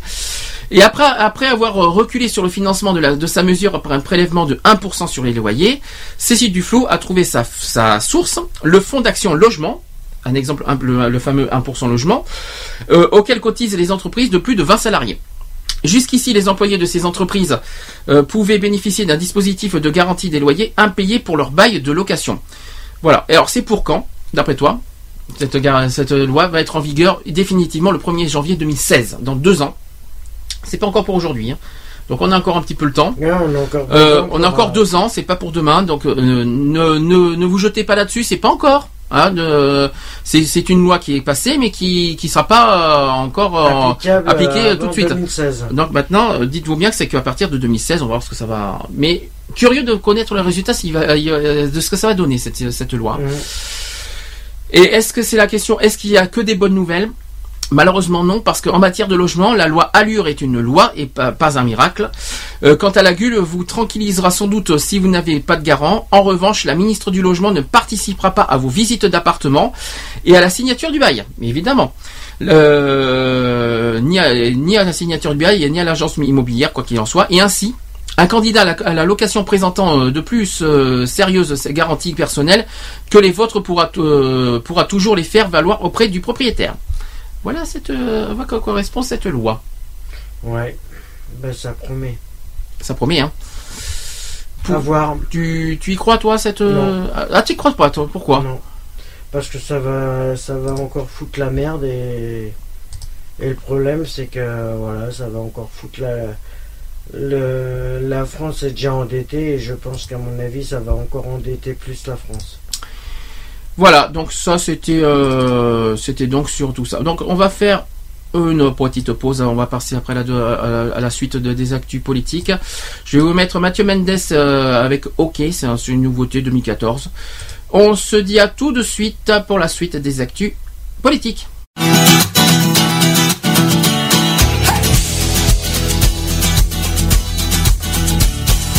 m'en vais, je prends des claques je prends mes clics, tu sais, le soleil brille au loin. Vivre au jour, le jour je m'enfuis, la nuit je fais la cour, je prends tout ce qui vient.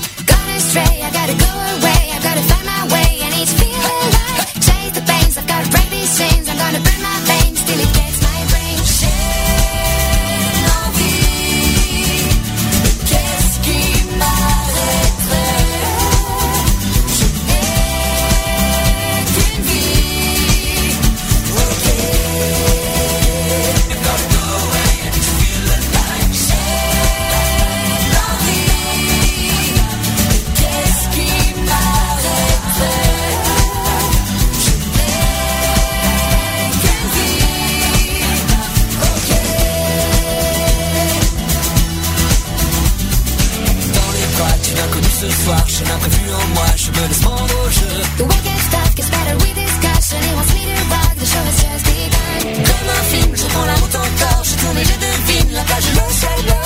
Je prends l'eau, m'allonge et m'endors. Sur le sable chaud, Je fais ce que je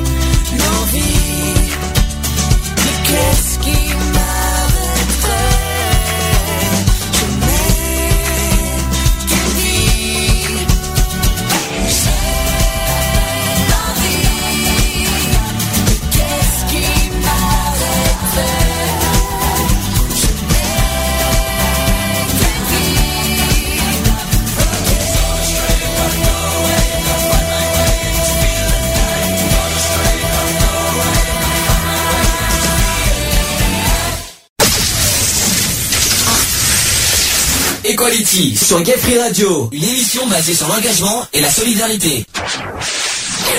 De retour dans Equality, 18h23, toujours en direct. Hein on Mhm. continue les, les actus politiques. Il reste euh, trois, trois actus importantes à parler. Alors justement, j'ai parlé tout à l'heure euh, avec la conférence de presse de Hollande sur l'histoire des départements euh, au niveau des métropoles, des super métropoles, des super maires. Alors je ne sais pas si on est pour ou contre là-dessus. Alors est-ce que Paris, euh, est-ce que Paris pourrait être une super métropole? Et il y a Jean-Marc Ayrault qui s'est dit euh, favorable à cette, euh, à la suppression des départements de la première couronne parisienne, Euh, soit c'est-à-dire les Hauts-de-Seine, la Seine-Saint-Denis et le Val-de-Marne. Pour voilà, ça veut dire que Paris, Paris fusionnerait avec ces trois départements-là Mhm. de, de 75. Donc pourquoi pas? Mais après, euh, bah, il resterait le, le bas, hein, l'Essonne, Oui, euh, le- tout ça, la oui, Seine-Saint-Denis. les agglomérations. La Seine-Saint-Denis, non, il y est. Par contre, il n'y a pas l'Essonne, il n'y a pas, euh, il manque, il manque, parce qu'en tout, il y a combien de départements euh, autour de Paris? 7, je crois. Et euh, Neuf. Non, 7, non, je ne sais plus. Je sais plus combien il y en a, mais il y en a beaucoup. Alors, par contre, euh, est-ce qu'on est pour ou contre, j'en sais rien. Euh, et euh, Jean-Marc Ayrault qui dit on a besoin de métropoles et autour des métropoles, il faut si- simplifier, a insisté euh, donc Jean-Marc Ayrault, revenant sur une idée avancée par François Hollande lors de la grande conférence de presse. Alors, le président proposait alors de s'inspirer de l'exemple de Lyon, euh, dans la, dont la communauté urbaine exercera euh, désormais sur son périmètre les compétences auparavant dévolues au Conseil général, l'action sociale en tête. Par exemple, si Gérard Collomb est réélu euh, à son poste de maire de Lyon, sa compétence et ses pouvoirs s'étendront à l'ag- à l'agglomération et deviendra un super maire. Ouais, en gros, ça fait qu'il y a qu'un seul maire par. euh, Ah non, mais il serait maire carrément de l'agglomération, pas, et pas uniquement de Lyon. Il, Oui. ça, il, il- ça, il, a- il- il prendrait carrément les petites villes autour, quoi. Oui, voilà. Et on parlera de Bordeaux après parce que ça risque de se passer par rapport aux petites villes qu'on a autour. Donc euh, on va en Oui, parler tout à l'heure. euh, Alors, c'est une loi qui donne ainsi naissance à 13 métropoles au pouvoir très large qui a été votée définitivement en décembre dernier par le Parlement. En attendant le feu vert euh, du Conseil constitutionnel pour être promulgué, c'est pas encore définitif. hein. Mhm. Attention, hein. c'est une loi qui a été euh, euh, adoptée au Parlement, mais qui n'est pas encore définitivement euh, fait par le Conseil constitutionnel. Donc, on attend le- la décision du Conseil, du Conseil constitutionnel pour nous dire si, euh, les 13 métropoles vont être concluant. si par rapport aux 13 villes qui vont être concernées voilà, par rapport à ça. Je vais expliquer après parce que j'ai j'ai les dates. Euh, deux autres textes vont suivre au Parlement, l'un au printemps prochain sur les régions et aussi les départements, et l'autre sur les communes et les intercommunalités. Donc c'est pas fini, il va y avoir une suite. D'autres lois vont arriver. Reste que l'annonce de, Jean-Marc Ayrault a été accueillie froidement par les politiques concernés. Par exemple, Stéphane Troussel, qui est président PS du Conseil général de Seine-Saint-Denis, a appelé à ne pas brûler les étapes. Depuis des mois, au nom de l'égalité des territoires, il a défendu euh, le projet de métropole du Grand Paris. Ne brûlons pas les étapes euh, et concentrons-nous d'abord sur la réussite de cette métropole telle qu'elle vient d'être définie par la loi. Euh, donc ça a été recommandé par ça. Alors, moins de régions, est-ce que pour ou pour euh, on a 22 régions au total euh, en ce moment en France. Est-ce que est-ce que tu trouves que c'est beaucoup assez? Est-ce que c'est suffisant? Est-ce qu'il en faut plus Euh, Bah, J'en sais rien, moi. Alors en fait, la question c'est ça. Est-ce que 22 régions c'est trop? Peut-on regrouper certaines régions? Je pense qu'on peut en re- regrouper quelques-unes. Alors on va faire comme ça. Je vais dire, est-ce que nous, en Aquitaine, on, va, on, peut, on peut regrouper avec Toulouse, par exemple? Les Midi-Pyrénées. C'est un exemple, je dis ça au hasard, parce que comme, euh, euh, par exemple, où est-ce que l'Alsace et la Lorraine euh, peuvent être euh, peuvent être regroupés Je pense que. euh, Ouais, ça peut être. euh, Après, ça dépend. Ça risque d'être compliqué, hein. Ça risque d'être compliqué, mais euh, je pense qu'il y a des. Ben, par rapport à Paris, je pense qu'ils peuvent faire un seul truc. Parce que les régions parisiennes, tout ce qui est région parisienne, automatiquement, ils peuvent pas la, ils peuvent pas la regrouper en une seule, ça déjà? Alors, euh, il me semble qu'au niveau de Paris, mais ils essaient de mettre, de prendre aussi la Picardie, par loin. Je, je dis une petite une bêtise, mais ce que j'ai entendu parler. Euh, il y a une, il y a une- je, je, je sais pas si j'ai entendu ça, qu'ils essayent d'avoir une région de plus en- ou un dépa- non pas, c'est pas une région, c'est un département, pardon. Mm. Ils essayent d'avoir un département de plus à- au niveau de Paris. Il y a une- après, c'est pareil, comme par exemple la Bretagne. Mm. Euh, il y a, vous savez qu'il y a la guerre entre la Bretagne et la Loire-Atlantique avec Nantes. Nantes, à, à une époque, appartenait à la Bretagne et tout machin. Mm. Vous savez qu'il y a une guerre là-dessus. euh, Ouais. euh, Bon, après, je et- sais pas. Et je vois mal Je Nantes, je vois par exemple mal Nantes appartenir à la Bretagne. Parce que là, ça risque de remettre les conflits au niveau. Ah ben là, là s'ils font tout ça, ça va faire, ça va recréer des conflits. hein. alors, Sur tous les cas. Donc ce projet de loi, alors je vais, le projet de loi exact, c'est le projet de loi de modernisation de l'action publique territoriale et d'affirmation des métropoles définitivement, qui est définitivement adopté. Je vais essayer d'expliquer les principales dispositions concernent les métropoles de droit commun du Grand Paris de Lyon, d'Aix, Marseille, Provence. Alors voilà euh, tout ça. Euh, le rétablissement de la clause de compétence générale, les collectivités chefs de file, la mise en place de conférences territoriales de l'action publique, le stationnement et circulation, j'en arriverai tout à l'heure sur quelque chose, et aussi la, préven- la prévention des inondations. Voilà ce qui, voilà à quoi concerne, euh, quoi consiste le projet de loi. Alors, le texte a été d'abord présenté aux sénateurs puis aux députés. Quand même souligner.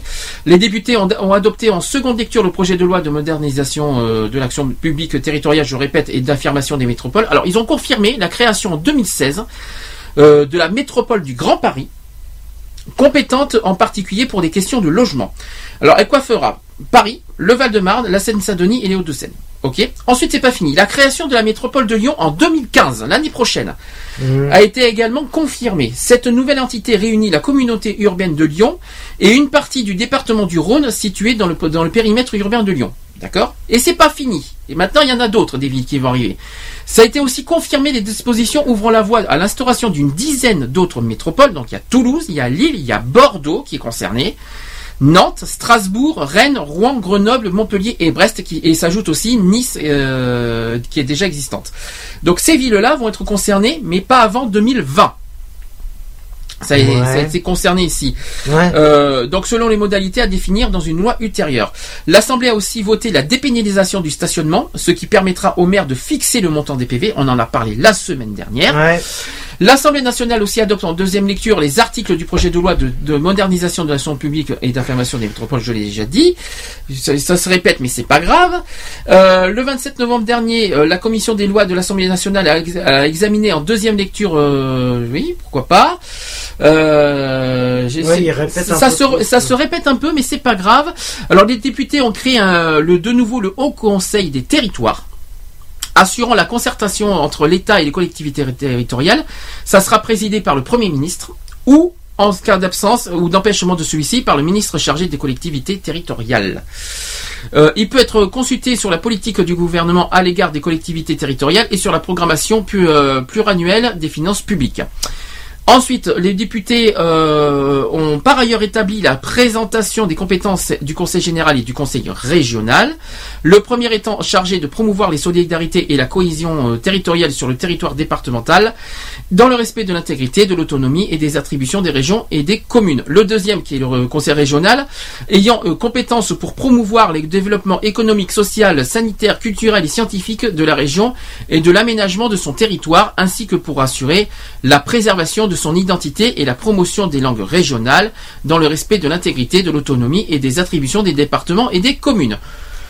Euh, les règles relatives à la mise en œuvre des compétences euh, partagées faisant l'objet d'un chef de fila sont mises en place. Elles prévoient ainsi la participation minimale du maître d'ouvrage qui est fixée à 40% du montant total des financements apportés par les personnes publiques. Les régions ont en outre été chargées de la protection euh, de la biodiversité, tandis que leur chef de fila en matière de mobilité est recentré sur euh, l'intermodalité et la, complément- la complémentarité entre les modes de transport. Ensuite, les deux compétences partagées dont le chef d'IFILA euh, a été confié au bloc communal par le Sénat sont supprimées. Par exemple, le développement local qui fait partie du développement économique confié aux régions. Euh, et l'aménagement de l'espace qui relève des compétences des communes et des intercommunalités. Donc ça c'est ça c'est autre chose. Les députés ont rétabli aussi les conférences territoriales de l'action publique, mais aucune mesure ne viendra s'imposer aux, collectivités qui ne souhaiteraient pas associer à la démarche des, euh, des contractualisations. Et concernant le- la métropole du Grand Paris, qui va arriver donc si tout, tout, tout va bien en 2016, je le répète, la dénomination de l'ensemble des EPCI euh, de celle-ci est modifiée. Dans les départements de l'Essonne, de la Seine-et-Marne, et du Val d'Oise et des Yvelines, les EPCI à fiscalité propre, dont le siège se situe dans l'unité ur- urbaine de Paris, regroupent plusieurs communes euh, d'un seul tenant et sans, et sans enclave, formant un ensemble d'au moins 200 000 habitants. C'est quand même pas mal. Voilà. Euh, J'ai fait le tour par rapport à ça. Ouais. Euh, Alors, euh, si pour, c'est- imaginons que ça se passe à Bordeaux. Qu'est-ce que tu en penserais? Bah, personnellement, mais qu'est-ce qu'ils appellent par. euh, Eh bien, je vais t'expliquer. On est à, à- à Bordeaux, on a la Cube. Mhm.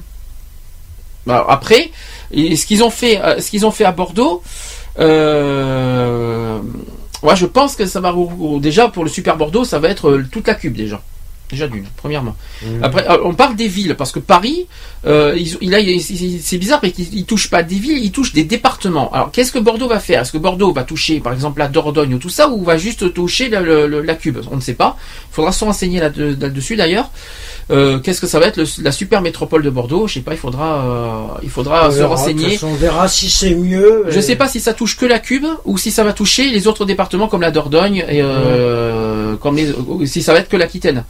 Euh, c'est une question que je, que je me pose et je ne sais pas. C'est bizarre quand j'entends super métropole, j'étais pas parti sur les départements. Mais bon, comme Ouais. Paris comme Paris était, est une ville et à la fois un département, euh, je pense que c'est pour ça qu'ils ont touché les autres euh, les autres départements. Je pense que c'est à cause de ça. Je pense qu'à mon avis, ils devraient les regrouper en un seul. hein. Alors, dans ce cas, ça sert à rien. Ça sert à rien dans ce cas. dans ce cas, c'est une région. Autant mettre Paris. euh, c'est Ah idiot. ben, Paris devrait devenir une région. Ben, dans ce cas, c'est idiot. La région aquitaine, la région parisienne, la région. euh, voilà. Alors ça pose la question. Paris devrait, comme c'est la- l'île de France, euh, voilà, c'est la Alors région dans ce l'île de cas, France. dans ce cas, ça- ce qui nous permet de poser une autre question faut-il supprimer les départements?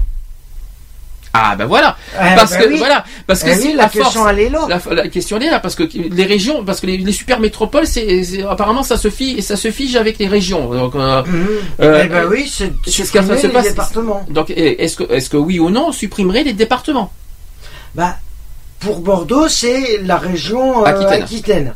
C'est-à-dire cinq départements. Cinq départements en plus. Oui. Non, on est- c'est pas cinq départements en plus. Il y a actuellement cinq départements. Oui, Est-ce voilà. que- est-ce qu'on devrait supprimer seul. C'est-à-dire, est- devrait-on supprimer les cinq départements de l'Aquitaine pour que Bordeaux gère tout le- l'ensemble de l'Aquitaine en tant que super Ah métropole bah oui. Voilà, Bah oui. c'est ça la question. Ben, Paris devrait gérer toute la, La région parisienne. hein. toute la région Sauf parisienne. qu'apparemment, ils ont touché que le nord de Paris. Ils n'ont pas touché le sud.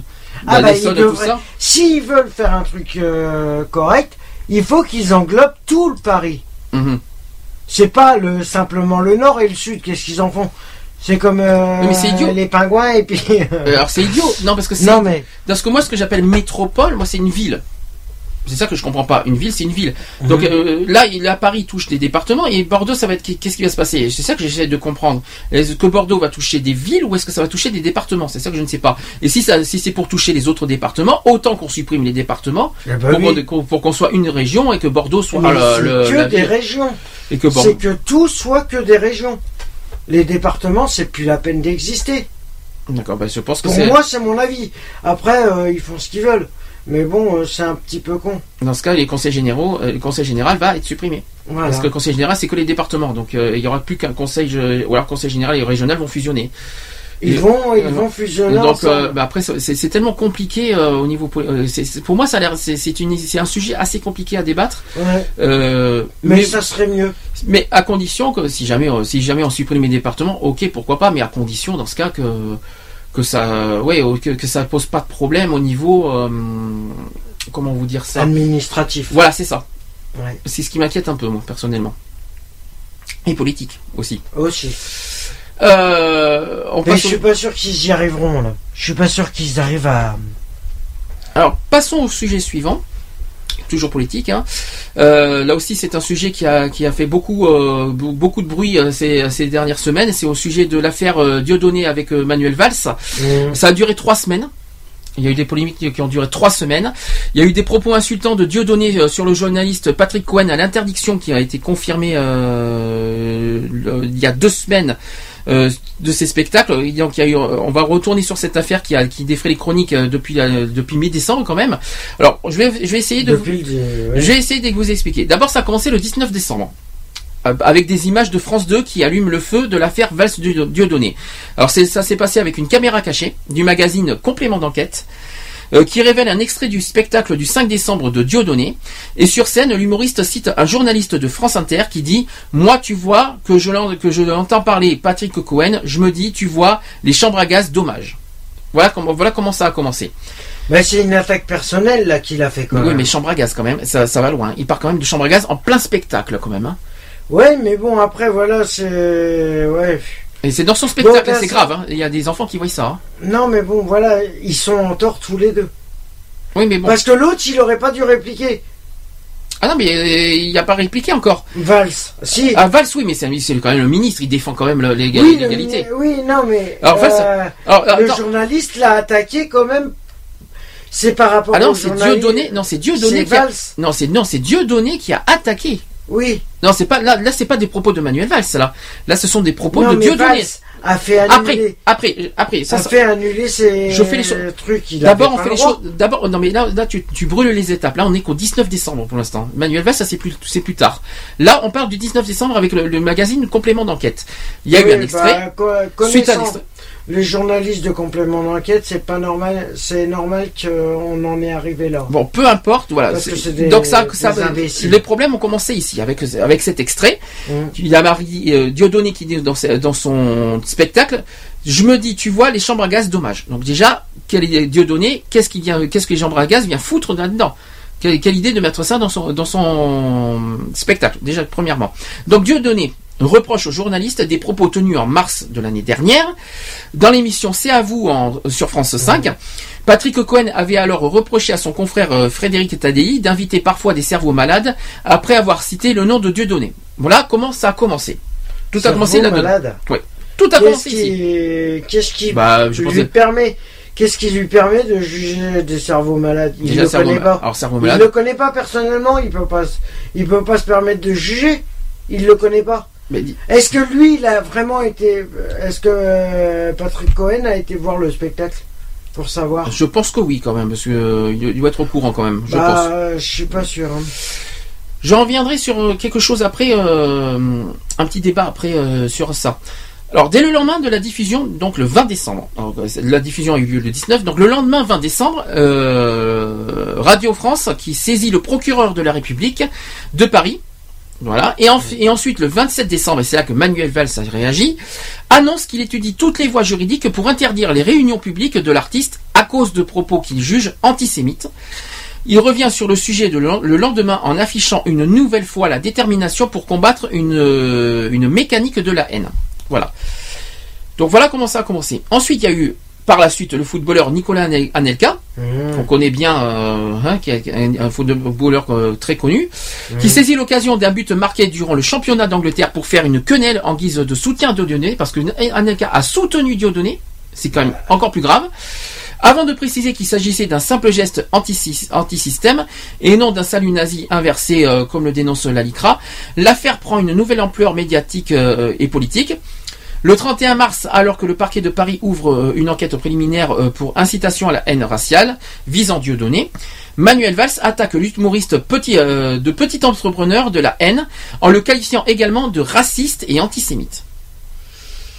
Puis c'est pas de- c'est pas d'aujourd'hui que Dieudonné, c'est pas d'aujourd'hui Dieudonné. On sait, et je vais vous dire pourquoi. On- Ouais, mais alors pourquoi ils l'ont pas fait bien avant? Parce que Ah, si, alors si, ça on s'est- regarde ces textes, ça s'est passé si on avant. regarde ces textes de spectacle, pourquoi Si, ils au début de sa carrière Ça s'est passé pas- avant, quand Dieudonné a publiquement euh, soutenu le Front National. Donc il y a eu déjà une. une, une- Ouais, mais ils l'ont pas puni pour ça. Euh, si, bien sûr. Non. Bon. Non, il y a rien, il y a eu aucune conférence de presse. Je pense que si, moi, personne. Ah si, si, si, il me semble que Dieudonné a été puni par la loi euh, à, l'époque. Je dis pas ça aujourd'hui parce que c'est en cours le- le- le- la justice. Mais euh, d'ailleurs, on, suivra l'affaire plus loin. Euh, ensuite. Euh, donc, la, donc la qui a saisi aussi cette euh, la Ligue euh, contre le racisme qui a hum, saisi ce, ce- cette, histoire. Euh, ensuite l'affaire prend une nouvelle ampleur euh, médiatique et politique. Le 31 mars de l'année dernière, alors que le parquet de Paris ouvre une enquête préliminaire pour incitation à la haine raciale visant Dieudonné, Manuel Valls, donc il a- ça a été dit. Et au même moment en Israël, euh, le ministre israélien des Affaires étrangères qui s'appelle Avigdor euh, Lieberman estime sur Facebook que la quenelle est le condensé euh, de la situation problématique de l'Europe dans ses relations avec les Juifs et avec Israël. Euh, il est relayé par le président de la de la qui s'appelle alors il s'appelle là c'est pas facile à dire sous ça. Yuli Yoel Edelstein euh, qui dénonce une euh, une nouvelle vague antisémite et depuis le 3 janvier dernier euh, de cette année en France, la famille euh, Klarsfeld, Klarsfeld, c'est pas famille, Klarsfeld, réclame l'interdiction des spectacles de Dieudonné à Nantes au nom des fils et filles et déportés juifs en France. On continue, c'est parce que c'est petit à petit. Le 6 janvier, c'était donc il y, a un peu, il y a deux semaines, le ministre de l'Intérieur publie une, cir- une circulaire pour demander au préfet et au maire d'interdire ces représentations quand ils le peuvent. Le même jour, Alain Juppé à Bordeaux, suivi par euh, d'autres maires, annonce qu'il interdira le spectacle de Dieudonné. Voilà, donc à Bordeaux, ça a été interdit par Alain Juppé. Je sais pas si tu étais au courant. Donc ça, c'était le 6 janvier. Ensuite, Mhm. le 7 janvier, François Hollande qui a réagi qui demande au préfet de se montrer vigilant et inflexible. Et de son côté, Dieudonné prévient qu'il contestera toute interdiction devant le tribunal administratif et qu'il saisira la Cour de justice de la République contre, les accusations de Valls. Ensuite, ça suivi le 8 janvier. Alors que l'ouverture depuis ce mois-ci, en janvier 2013, d'une enquête préliminaire sur les comptes du comédien et de ses proches euh, est confirmée par le procureur de la République, de Chartres par exemple, et le tribunal administratif de Pau se déclare incompétent sur le recours déposé par Dieudonné contre l'annulation de son spectacle prévu à Biarritz le 14 mars prochain. Euh, coup de tonnerre par contre le 9 janvier dernier, euh, lorsque le tribunal administratif de Nantes autorise Dieudonné à jouer le soir même au Zénith euh, de Saint-Herblain, première étape de sa tournée hexagonale, décision dont Manuel Valls fait appel en référé devant le Conseil d'État qui donne raison au ministre de l'Intérieur. Alors il y a eu des critiques et il y a eu des, euh, des soutiens. Je vais essayer de, de, de me dire un par un. Donc euh, on va commencer par les critiques. Il y a eu d'abord Dieudonné. Après tu dis ce que tu en penses. Dieudonné qui dit évidemment l'humoriste et ses soutiens euh, se trouvent au premier rang pour critiquer l'hy- l'hyperactivité du ministre. Il n'a rien à il n'a rien d'autre à faire. Fusti, euh, euh, ainsi donc euh, son avocat Jacques Verdier contacté par l'Express. Ok. Après critique par rapport à Nicolas Dupont-Aignan. Donc si juge inacceptable les paroles de Dieudonné, donc Nicolas Dupont-Aignan est contre euh, les paroles de Mhm. Dieudonné, le président de Debout la République a jugé euh, il y a une semaine euh, que sur RCJ qu'en faisant de l'humoriste un martyr, le ministre commet une erreur magistrale. Pire, je trouve le comportement de Manuel Valls très malsain à partir d'une indignation légitime que je partage, a-t-il ajouté. Donc ça, ce sont les propos. Ouais, voilà, il est, il est d'accord avec euh, plus ou moins euh, Dieudonné. Mais il est contre apparemment la manière de... De que- ses faits. de- de- non, De la- comment c'est fait disons que c'est, c'est- il est contre sur la manière que Valls agit, quoi. C'est Mhm. ça. que- C'est-à-dire, il est, il est contre les, les propos de Dieudonné, mais il est contre aussi la manière de, la, la façon de- de- d'agir de. Ouais. En gros, c'est ça. Ensuite, il y a des juristes qui ont dit. Je critique l'annonce du ministre de l'Intérieur de vouloir interdire ces spectacles. Oui à une sanction a, posté- a posteriori, non à une censure. Écrivez, euh, donc ça a été écrit sur Twitter le 27 dé- décembre dernier euh, par euh, l'avocat blogueur Maître Eolias. Euh, ensuite, euh, il y a eu, euh, il y a eu, il y a un même son de cloche chez l'ex-avocat général qui s'appelle Philippe Bil- euh, Bilger. Il dit quand il y a des infractions, il faut les poursuivre si elles sont caractérisées. Ça a été dit le 28 décembre. Le Front National qui a réagi. Alors ça aussi, on va, je vais en venir tout à l'heure parce que le Front National a, a été, euh, voilà. D'ailleurs, j'aurais deux petites choses à dire là-dessus parce qu'il y a eu pas mal de, de problèmes sur Facebook. Alors. Le Front National qui dit interdire des spectacles d'un humoriste, là on tombe dans une dérive extrêmement préoccupante pour la liberté d'expression en France. Ça a été dit par Flor- Florian euh, Philippi, euh, Philippot, Mhm. qui est vice-président du FN et au passage, il est, c'est le mari de Marine. Malheureusement. Ouais. Ensuite, au PS, il y a eu des inquiétudes. Euh, donc, condamner Dieudonné, personne ne- peut lui reprocher, mais condamner aussi fort ne risque-t-il pas de faire une publicité inespérée à ce titre personne? C'est vrai que c'est une bonne question. Ça, ça me fait même le même coup avec section d'assaut pour la musique, à savoir si ça va pas faire le même effet euh, avec Dieudonné pour euh, pour ces spectacles. Euh, D'autant que les déclarations de Manuel Valls ne sont pas forcément euh, désintéressées, relève un ministre interrogé par le quotidien du soir. Donc ça a été, ce qui a été dit, c'est Manuel sait que son nom euh, est un épouvantail dans la majorité, notamment chez les écologistes. Il doit décoller cette étiquette droitière tout en conservant son principal atout, son image de politique combatif et intransigeant. Donc ça, ce sont toutes les critiques envers, envers Manuel Valls. D'accord Tout ce que je vous ai cité, ce sont les propos et les critiques contre Manuel Valls. Maintenant, on va faire l'autre partie, c'est-à-dire les soutiens euh, pour Manuel Valls. Donc François Hollande qui bien sûr soutient son ministre. Le président, le président de la République appuie l'action de son ministre. Voilà ce que François Hollande a dit. Il faut approuver et soutenir le gouvernement et le ministre de l'Intérieur par rapport à, des propos ou à des actes dont le caractère antisémite ne peut pas être nié. Donc ça a été déclaré par François Hollande le 29 décem- décembre dernier. Ensuite, il y a Jean-François Copé. Eh ben alors ça c'est une surprise. alors ça, alors ça, j'avoue que quand j'ai vu ça, euh, j'ai été surpris venant de Jean-François Copé, qui soutient totalement la décision de Manuel Valls. Voilà. Ça m'étonne pas. Oui, mais Jean-François Copé, avec tout ce qu'on avait entendu l'année dernière, Oui, euh, voilà euh, quoi. Ça m'étonne pas que lui il se mette là-dessus parce qu'il y a une histoire. euh, voilà. Et puis avec les municipales, ça peut être stratégique aussi, à Aussi, savoir.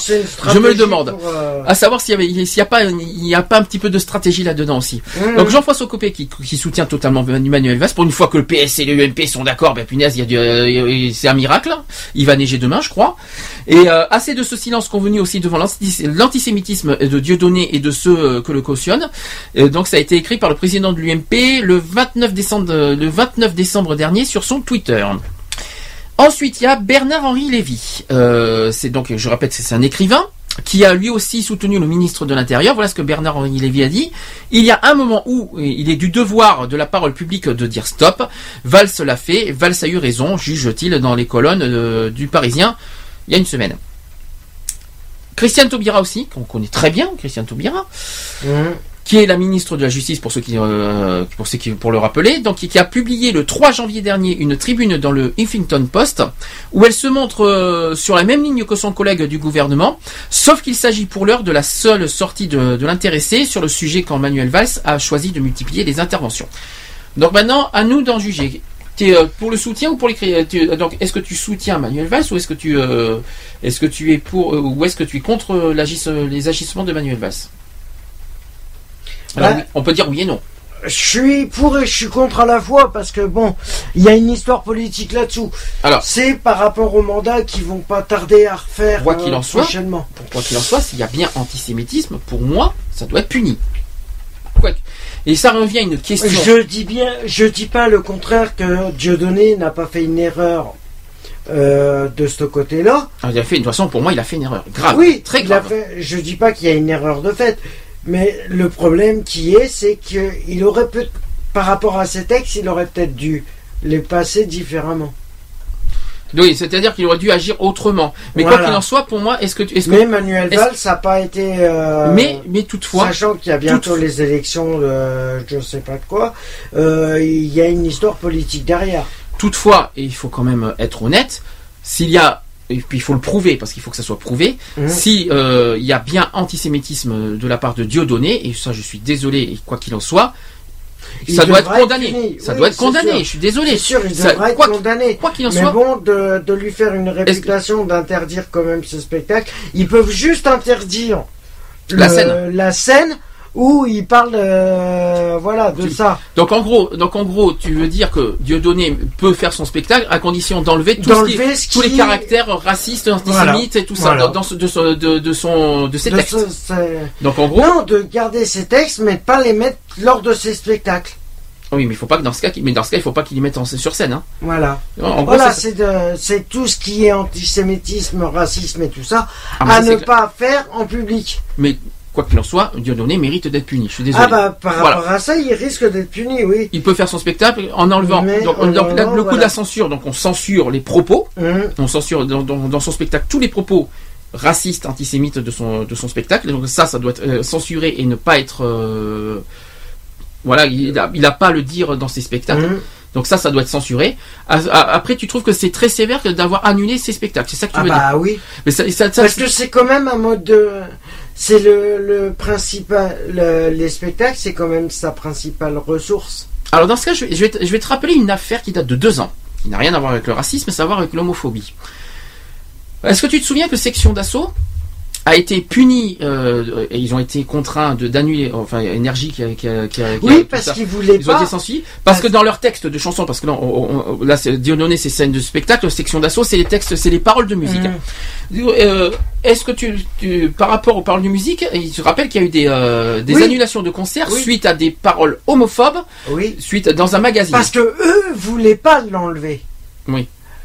Or, Dieudonné, ce qu'il peut faire, c'est que si on lui demande d'enlever tout ce qui a un caractère antisémitisme et raciste et tout ça, Hum. lui, il n'est pas contre de le faire. Ah, non, mais justement, alors, Mais eux, section d'assaut, au contraire, eux, Hum. ils ont dit non, on bougera pas. Hum. On laissera les textes comme ça et on, on les chantera en concert, que ça vous plaise ou que ça vous plaise pas. Hum. Or, c'est pas ce que Dieudonné si parce qu'après, alors dire. section d'assaut après qu'il y a eu, il y a eu un pacte avec le, les centres Voilà, LGBT. oui. Après, ils, ils ont promis euh, un an après avec avec euh, l'inter-LGBT de de ne plus proférer de, de propos homophobes dans leurs textes de chansons. Et Voilà. effectivement, il faut être honnête, avec le nouvel album qui est sorti l'année dernière, rien à dire. aucun. Rien à dire, franchement. Non, voilà.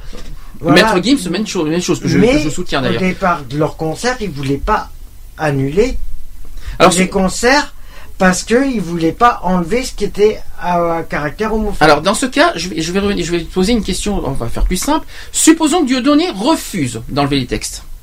Est-ce que, l'annulation dans ce cas est, est légitime? Ah bah l'annulation est. Si Dieudonné ne fait pas d'effort, si ah Dieu- bah l'annulation est tout à fait légitime donc pour moi, à ce si Dieudonné persiste et signe avec ses propos antisémites dans, dans son spectacle, pour moi, je suis désolé, les annulations de concerts sont méritées. Oui, d'accord. S'il est prêt, après si Dieudonné est prêt et s'engage, mais pas forcément verbalement, parce qu'il faut pas que ce soit verbalement, que ce soit dans les mairies, euh, au gouvernement, tout ce que vous voulez, s'il s'engage à, à enlever les propos euh, antisémites et racistes dans son, et même tous les propos euh, en général Mhm. euh, qui sont contraires aux droits de l'homme de son spectacle, ok, là, là on dit d'accord, ok, il est libre de Mais c'est ce qu'il voulait. C'est ce qu'il voulait On ne faire. sait pas. Lui, il voulait. On, on le sait pas, mais c'est encore une affaire à suivre parce qu'on sait pas où c'est que ça en est. Bah, il, y a Euh, il, a, il a quand même fait son spectacle à Nantes. On ne sait pas comment ça s'est passé à Nantes. Il faudrait qu'on voit, qu'on qu'on sache euh, si à Nantes il a fait, euh, s'il a bien enlevé ses textes Mais ou pas. je crois, je crois que j'ai entendu début décembre justement par rapport à ça. C'est par rapport à son secte, euh, par rapport au mois de décembre, il a modifié Mhm. ses propos par rapport à ça. Il a promo, il a, euh, c'est pour ça qu'il a eu lieu à Nantes. C'est parce que son spectacle a été modifié en dernière dernière minute Mhm. et il pouvait pas l'attaquer par rapport à ça. Mhm. Mais est-ce que ses propos sont restés dedans? Ça, on sait pas. Mais quoi qu'il en soit, peu importe, on condamne fermement. euh, par rapport à notre association et notre émission de radio, Ah oui, non, on condamne ça, je suis fermement, et quoi qu'il en soit, on condamne fermement le, les propos de Dieudonné, euh, que les, ces propos antisémites et racistes. Ça, je suis désolé, ça ne pas faire. Et justement, ça pose une question est-ce qu'on doit se servir de ces spectacles, des, des, des musiques, des chansons, des, euh, des textes, des livres, pour euh, pour dire euh, ben, je suis raciste, je suis si Est-ce qu'on doit se servir Non, publiquement? Non, normalement non. Euh, que- Normalement que non, ça, ça doit même pas rentrer en compte. Justement, je me dis, mais pourquoi se servir, mais même, tiens, par exemple, se servir d'un spectacle pour répondre à une personne, euh, voilà, imaginons qu'il y a la guerre entre deux personnes. Ça existe et ça, ça- on, on, est, s'entend pas forcément avec tout le monde. Est-ce qu'on doit se servir d'un spectacle, d'une chanson, d'un livre, d'une vidéo pour euh, attaquer une personne en disant régler ses pour comptes, régler ses non. comptes? Voilà, est-ce que franchement on doit faire ça? Non, normalement non, on n'a pas à le faire. Mais bon après, euh, bah, je sais pas. Mais ça fait pas un petit peu lâche? Pour régler ses comptes publiquement. Après, tout le monde les entend, les voit, tout ça. Nous, on, Ouais, on- mais bon, on ça pas- peut être compris différemment. mais nous, on, aussi. mais nous, on n'a pas à se mêler de ça.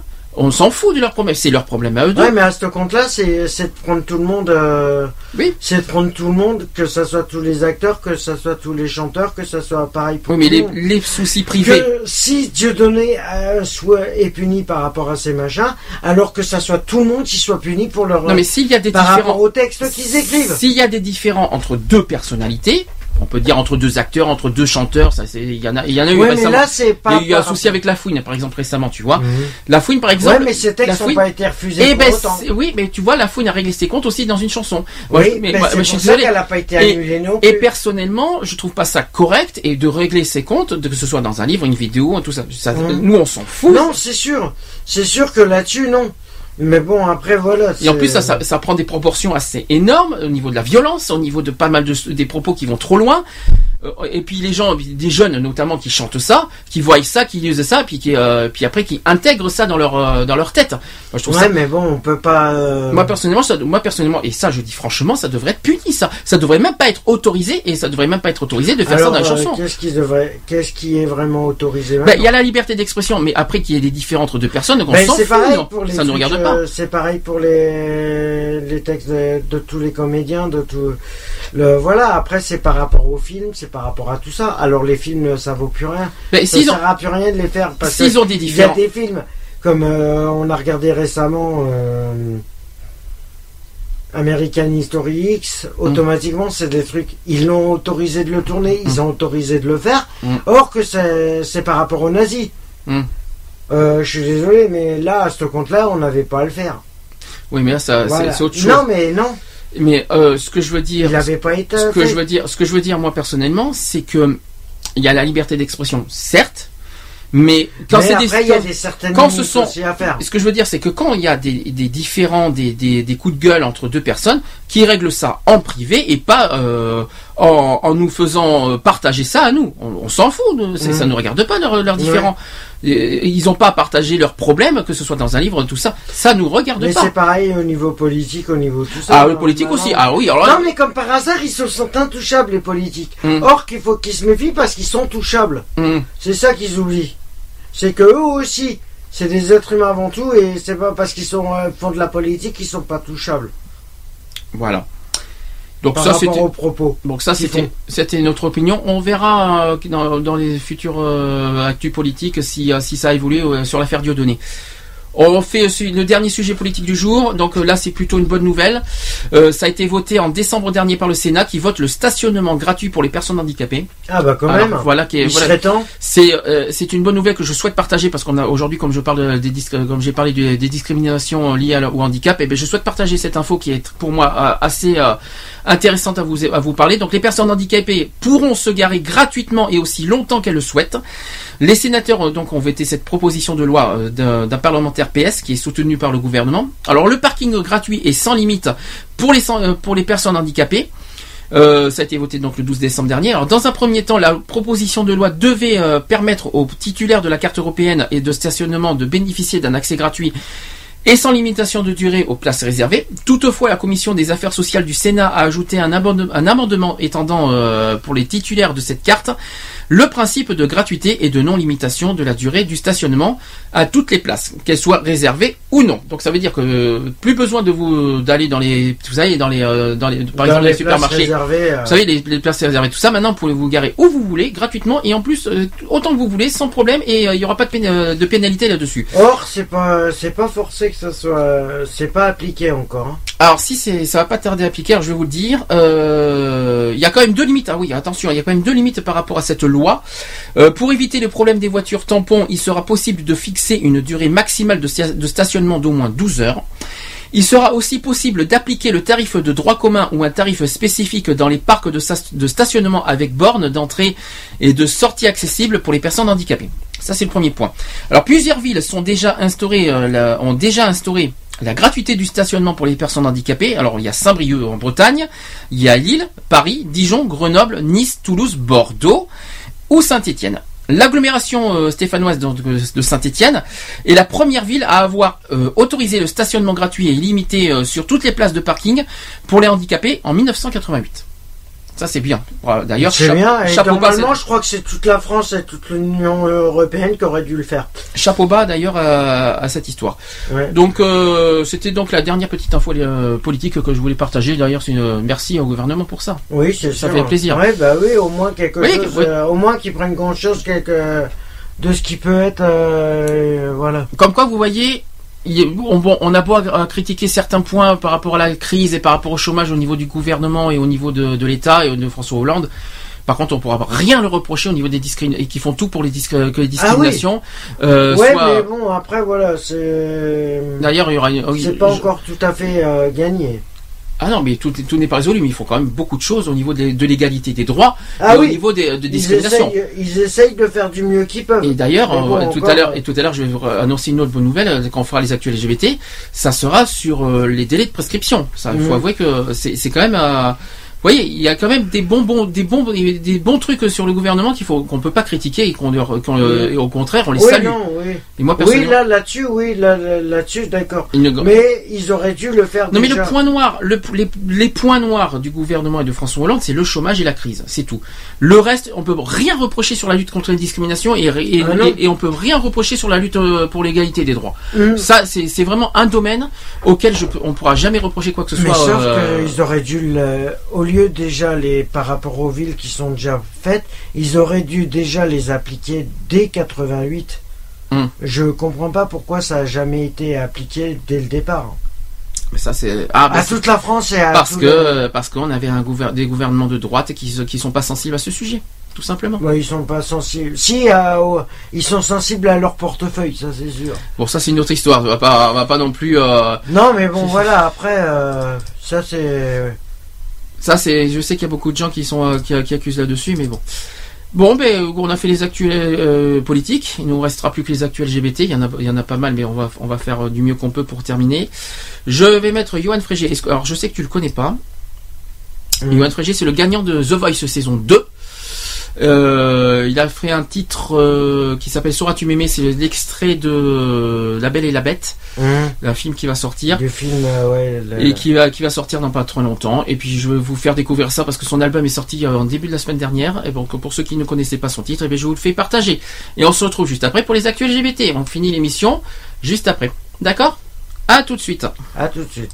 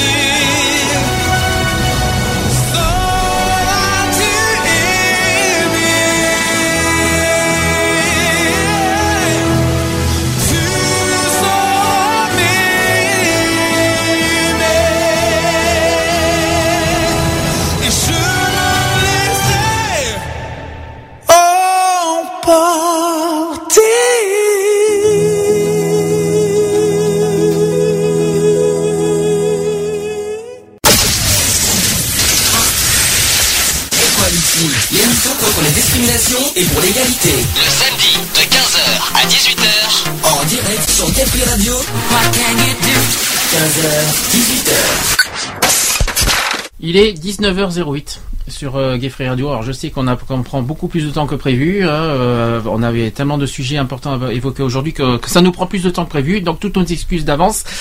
Euh, J'aimerais finir euh, vite pour l'actu politique parce que j'ai oublié de parler d'un détail. J'aimerais publiquement expliquer deux, ou trois choses parce que sur sur Facebook. On a été accusé par rapport à notre associa- association qu'on, le fait qu'on émet une page, qu'on soutient cette page. Alors je vais je vais bien détailler l'histoire. Euh, c'est notre association malheureusement, il faut bien qu'il il faut bien expliquer un détail, c'est que l'association est apolitique. Donc l'association ne peut pas euh, ne peut pas comment vous dire euh, comment vous dire euh, associativement on ne peut pas être contre une asso- contre euh, un parti politique sauf si euh, si ça va trop loin. C'est ce qui s'est passé il y a quelque temps contre le racisme et l'homophobie. Alors je vais vous dire je vais vous expliquer on parle du Front National. On m'a accusé dans, c'est- comment une association contre la discrimination peut aimer une page comme euh, le Front National? Alors d'une part, euh, c'est pas qu'on aime le- la page, j'ai jamais dit ça. Euh, on n'aime pas du tout euh, Marine Le Pen, on n'aime pas du tout le Front National. Je dis franchement. Là, je parle, là, je parle vraiment à titre personnel, hein, parce que j'ai le droit personnellement euh, de dire. Après, associativement, j'ai pas le droit. Mais personnellement, euh, que je qu'on soit bien clair et, et précis là-dessus. On ne soutient jamais le Front National, on ne soutiendra jamais le Front National, ni leurs idées, ni leurs convictions, ni leur euh, leur politique. Ça sera pas du jour au lendemain, et quoi qu'il en soit là-dessus, on fera tout notre possible pour lutter contre leur euh, leur façon de faire. Bon, après, euh, pourquoi on a cliqué sur j'aime une page C'est tout simplement pour une raison toute simple. C'est tout simplement pour surveiller justement leurs propos euh, sur les réseaux sociaux. Vous savez que maintenant Internet est un lieu auquel tout le monde dit tout n'importe quoi, tout n'importe comment, tout ce que vous voulez. Euh, mais notre rôle à nous, c'est surtout de surveiller, de faire euh, attention à ce que le Front National et notamment toutes les personnes du Front National, vous avez vu, eu l'affaire du Dieudonné maintenant. Donc euh, voilà, le but maintenant c'est de faire attention. Il y a des associations qui le font. Pourquoi nous on n'aurait pas le droit? C'est c'est idiot. Euh, par, par exemple, pourquoi il y a des associations des associations LGBT sur Twitter? Ils sont amis avec des associations euh, qui sont contre le mariage pour tous, tout simplement pour- non pas pour le bonheur et pour le pour le fun, mais uniquement pour faire attention à ce qu'ils disent. Voilà. Euh, donc personnellement, euh, il faut bien mettre les, les choses dans le contexte. On ne soutiendra jamais ce parti politique. C'est pas du jour au lendemain que moi, à titre personnel, je le ferai. Je sais pas pour toi, mais euh, Non, moi personnellement non plus, c'est que euh, voilà, il y a des, euh, c'est simplement de par euh, pour De faire précaution. des préventions, de la- des précautions de euh, que ça aille pas trop loin Alors, non plus. Justement, histoire de mettre une, une petite couche de plus sur le Front National. Tiens, vous voyez, la cote de popularité de Marine Le Pen en forte baisse. Eh bien, bien fait, voilà. Voilà. Comme ça, ça vous prouve une fois pour toutes qu'on est qu'on est qu'on qu'on est bien contre le Front National.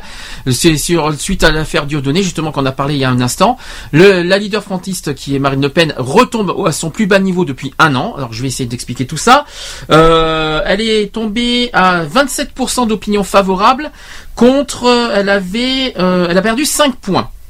Voilà, elle a perdu 5 points euh, en un an. Eh bien, on va dire clair- clairement, net et précis, bien fait. Eh bien, euh, j'espère que ça ira beaucoup plus bas que 27%, euh, qu'elle aille, à 10%. ça, C'est parce que D'ailleurs, c'est étonnant qu'elle ait à ce pourcentage parce que elle aurait même pas dû dépasser les 3%. Pour ma part, elle aurait jamais dû dépasser par rapport à ses propos et les propos que son père avait tenus le temps qu'il était euh, président du, du Front National. Il n'avait pas à, à, de- à, euh, à diligenter le- Diligenter. le- diligenter l'opinion publique par rapport à ses propos. bon, en tout cas, bien fait. Voilà, c'est tout. Voilà, qu'on soit bien clair et précis. Là, je parle fait et que ça baisse encore. et qu'on soit bien clair. Là, je parle personnellement et pas associativement, parce que Voilà. associativement, je peux, j'ai pas le droit de faire ça. Mais euh, personnellement, là, je, je dis euh, ce que je pense. Voilà. Maintenant, comme ça, vous savez. Donc, pour ceux qui m'ont écouté, qui, pour ceux qui m'écoutent et qui euh, et qui ont des doutes, voilà. Maintenant, vous avez, euh, vous, avez- vous savez très clairement là-dessus. Euh, De toute façon, quand on parlera des municipales, vous verrez que vous, vous allez voir si on soutient vraiment euh, ce parti. On soutient pas du tout ce parti. C'est pas du jour au lendemain. Je vous le dis Non, pas du tout. Alors euh, Voilà, ça c'est dit, ça c'est fait. On va pouvoir euh, passer donc à l'étape suivante, c'est-à-dire aux actus LG- euh, LGBT. Equality. Les actus. LGBT. LGBT. Waouh, il y avait longtemps. Bon, il y a beaucoup d'actu, hein, je vous dis franchement, parce que ça fait un bon moment que j'ai pas fait d'actu LGBT, ça fait ouf, depuis euh, mi-décembre que j'en que pas, que j'en ai pas fait. Donc euh, exceptionnellement, il y en a beaucoup aujourd'hui. hein, je vais essayer de faire du mieux que je peux pour euh, pour pas que ça soit trop long. Euh, on va passer à la bonne nouvelle d'abord au niveau des tiens. Ça fait ça fait longtemps qu'on n'avait pas parlé du mariage pour tous. Bonne nouvelle, donc en France, il y a eu 7000 couples de même sexe qui se sont mariés en 2013 selon l'INSEE. Magnifique. Bah, très bien. Donc sur les alors, euh, 238 000 mariages célébrés en 2013 en France, il y en a eu 245 930 en 2012 et 7 000 concernent des couples homosexuels. D'après les données dévoilées ce, mardi 14 janvier dernier par l'INSEE, euh, les mariages de couples de même sexe représentent 3% des mariages célébrés l'an dernier, mais il faut prendre en compte le fait que les premières unions entre homosexuels n'ont été célébrées qu'à partir de la fin du mois de mai. Euh, L'Institut a relevé un pic de 1500 mariages en septembre. Euh, suivi d'une baisse observée chez tous les couples car moins euh, enclins euh, à se marier à l'automne. Ces unions entre personnes de même sexe ont été célébrées dans plus de, de 2900 communes françaises, 25% des mariages ayant lieu dans des villes de plus de 200 000 habitants contre 9% pour les couples hétérosexuels, dont 14% à Paris. Concernant les couples de même sexe mariés, il s'agit de couples d'hommes dans 3 cas sur 5. Euh, la moyenne d'âge au moment du mariage est de 50 ans chez les hommes. Ah bon, bah, on n'y est pas du tout alors. hein. Euh, et contre 43 ans chez les femmes. Une moyenne plus élevée que celle des couples hétérosexuels qui sont 37 ans chez les hommes et 34 ans chez les femmes. Euh, ce que l'INSEE explique par le fait qu'il s'agit de la première année d'ouverture du mariage aux conjoints de même sexe. L'écart d'âge entre les deux conjoints c'est par ailleurs euh, plus- euh, est, est par ailleurs plus grand chez les couples de même sexe avec 8 ans pour les, pou- pour les couples masculins, 5,5 ans pour les couples féminins et 4,3 ans chez les couples de sexe différents. Il y a eu euh, quand même des Pax en 2013, hein, il faut quand même le souligner, et euh, mais on ne connaît pas encore le nombre de Pax qui a été signé en 2013. Quant à 2012, on a compté trois mariages pour deux Pax pour l'année 2012. Pour 2014, Ben, on voilà, on verra. on- on hein. s'approche, hein, le mois d'août arrive, hein, ben, parce Oui, que nous, ben on va, on va faire partie, euh, nous personnellement, du mariage de- de- des nombres de mariages 2014, euh, par amour bien sûr. On n'est pas là pour, euh, euh, je réexplique à nouveau, on ne fait pas de coups médiatiques, on Ah non, on ne fait pas non plus de pub pour la pour association, c'est pas le but. Euh, c'est vraiment par amour qu'on fait ça, et si les gens sont pas contents, c'est pareil. Voilà, ça c'est dit, ça c'est fait. Euh, autre sujet LGBT euh, bah, de, de, ces, euh, de ce début 2014, parce que c'est les premières, les premières actus LGBT 2014 que je vous parle. Le délai de prescription, ça je vous ai dit que c'est la bonne nouvelle de de 2014. Donc l'Assemblée nationale a adopté définitivement la proposition de loi de Catherine Quéré. Tous les groupes parlementaires se sont exprimés en faveur du texte qui allonge les délais de prescription de trois mois à un an pour les infractions liées au sexe, à l'orientation ou l'identité sexuelle et aussi le handicap. C'est pour ça que je vous ai parlé tout à l'heure de, de, de prescription. Donc par un vote à, à main levée, l'Assemblée nationale a adopté ce jeudi, donc c'était il y a deux, il y a trois jours, jeudi 16 janvier, la proposition de la loi Catherine Quéré euh, visant à rallonger les délais de prescription pour les, les infractions commises en raison du sexe, de l'orientation, de l'identité sexuelle ou du handicap. Jusqu'ici, les victimes n'avaient que trois mois pour saisir la justice. Désormais, comme pour les infractions à caractère racial, ethnique ou religieux, elles disposeront d'un d'un an pour porter l'affaire devant les tribunaux. Alors, cette, euh, donc c'est en 2004 que Dominique Perben, alors ministre de la Justice à l'époque, avait dans un projet de loi rallongé le délai habituel de trois mois pour les infractions de presse commises sur le fondement de la religion et de ou de l'ethnie. Le but était alors de permettre aux personnes victimes d'insultes ou d'incitation à la haine sur Internet, pour ces motifs, de bénéficier de plus de, euh, temps pour porter plainte. Ce faisant, d'autres discriminations n'ont pas bénéficié des mêmes avancées. L'autorité judiciaire oublie ainsi les insultes, les insultes sexistes, homophobes, transphobes, handiphobes euh, en trois mois. Euh, alors qu'elle met un an à oublier les insultes xénophobes, racistes ou fondées sur la religion, a expliqué le ministre des droits des femmes qui s'appelle Najat Vallaud-Belkacem, bien sûr. Donc euh, Catherine Kéré qui avait confié à YAG, qui est, euh, un magazine LGBT, que l'examen de sa proposition de loi a longtemps été repoussé au Sénat. Et consciente des difficultés rencontrées par les victimes, elle souhaitait pourtant une adoption rapide. Peu- Pour la rapporteure, cette modification de la loi relève de l'égalité des droits. Euh, donc il y a 10 ans d'attente, la députée avait été interpellée par l'association ADEOS, qui est un centre LGBT euh, à côté de chez nous, en, en- en- en Charente. Euh, Celle-ci remercie particulièrement le- la parlementaire pour sa forte implication sur ce projet de loi, ainsi que sa ténacité à le faire euh, inscrire à l'ordre du jour de, de l'Assemblée nationale. Alors ça a été, euh, cette loi a été adoptée en première lecture en novembre 2011 par l'Assemblée nationale, puis en février 2013 par le Sénat. La proposition de loi et il a fallu quand même 26 mois de procédure législative pour qu'elle soit votée définitivement. Euh, quand même, ça a été souligné par la fédération LGBT. Euh, et voilà. Donc je, donc il y a quand même des réactions sur les- la fédération LGBT. Elle dit la satisfaction du résultat du vote ne pourra faire oublier le temps qu'il aura fallu euh, pour y aboutir, alors même que chaque chambre vota euh, le texte euh, à l'unanimité ou quasi una- unanimité. Preuve, euh, s'il en est, que le sujet n'était ni polémique ni clivant. Rappelle donc ça c'était SOS homophobie. Euh, L'inter LGBT considère même que 10 ans d'attente ont été nécessaires pour adopter une disposition faisant et déjà l'unanimi- l'unanimité. Et l'interassociative souhaitait, souhaite désormais un bilan d'étape avec le gouvernement concernant la mise en place des actions lancées dans le plan d'action euh, interministériel de lutte contre l'homophobie et de la transphobie. Bon, même si on a eu 26 mois d'attente, euh, la loi est passée, donc on peut, on peut être que satisfait de toute façon. Ah oui, oui. Euh, donc même si euh, il faut pas se, faut pas se, se plaindre, je dirais. Franchement, la loi est passée, point final. En passant à l'étape suivante, il y a encore d'autres, il y a encore d'autres étapes à franchir. Qu'on peut, comme par exemple, il y a aussi le sujet de, du don du sang, par exemple, qui, Mhm. qui va, qui- il va falloir se battre aussi sur ce sujet-là. Donc, euh, il, y a, il y a beaucoup, beaucoup de chemin encore à parcourir. Ce n'est pas fini. La loi, la lutte contre l'homophobie, ben, ce n'est pas uniquement de- des délais de prescription. Tant mieux, ça passe à un an, tant mieux. Mais il y a encore euh, pas mal de choses à, À régler. à régler, notamment sur la reconnaissance euh, sur la loi euh, contre l'homophobie. Mhm. Parce que c'est pas encore vraiment bien, bien, bien, Bien défini. Mais c'est surtout c'est mal reconnu à mon sens. Ouais. Enfin, on verra ça plus tard et on verra, on en parlera tout au long de l'année par rapport à ça. Notamment le 17 mai prochain, on verra ça. Euh, ensuite, il y a ensuite, qu'est-ce que je peux vous dire d'autre comme sujet? Tiens, Nicolas Noguier. Est-ce que tu sais qui c'est Nicolas Noguier? Tu t'en rappelles ou pas? Parce que c'est vrai que ça fait longtemps. Nicolas Noguier, c'est le président du refuge.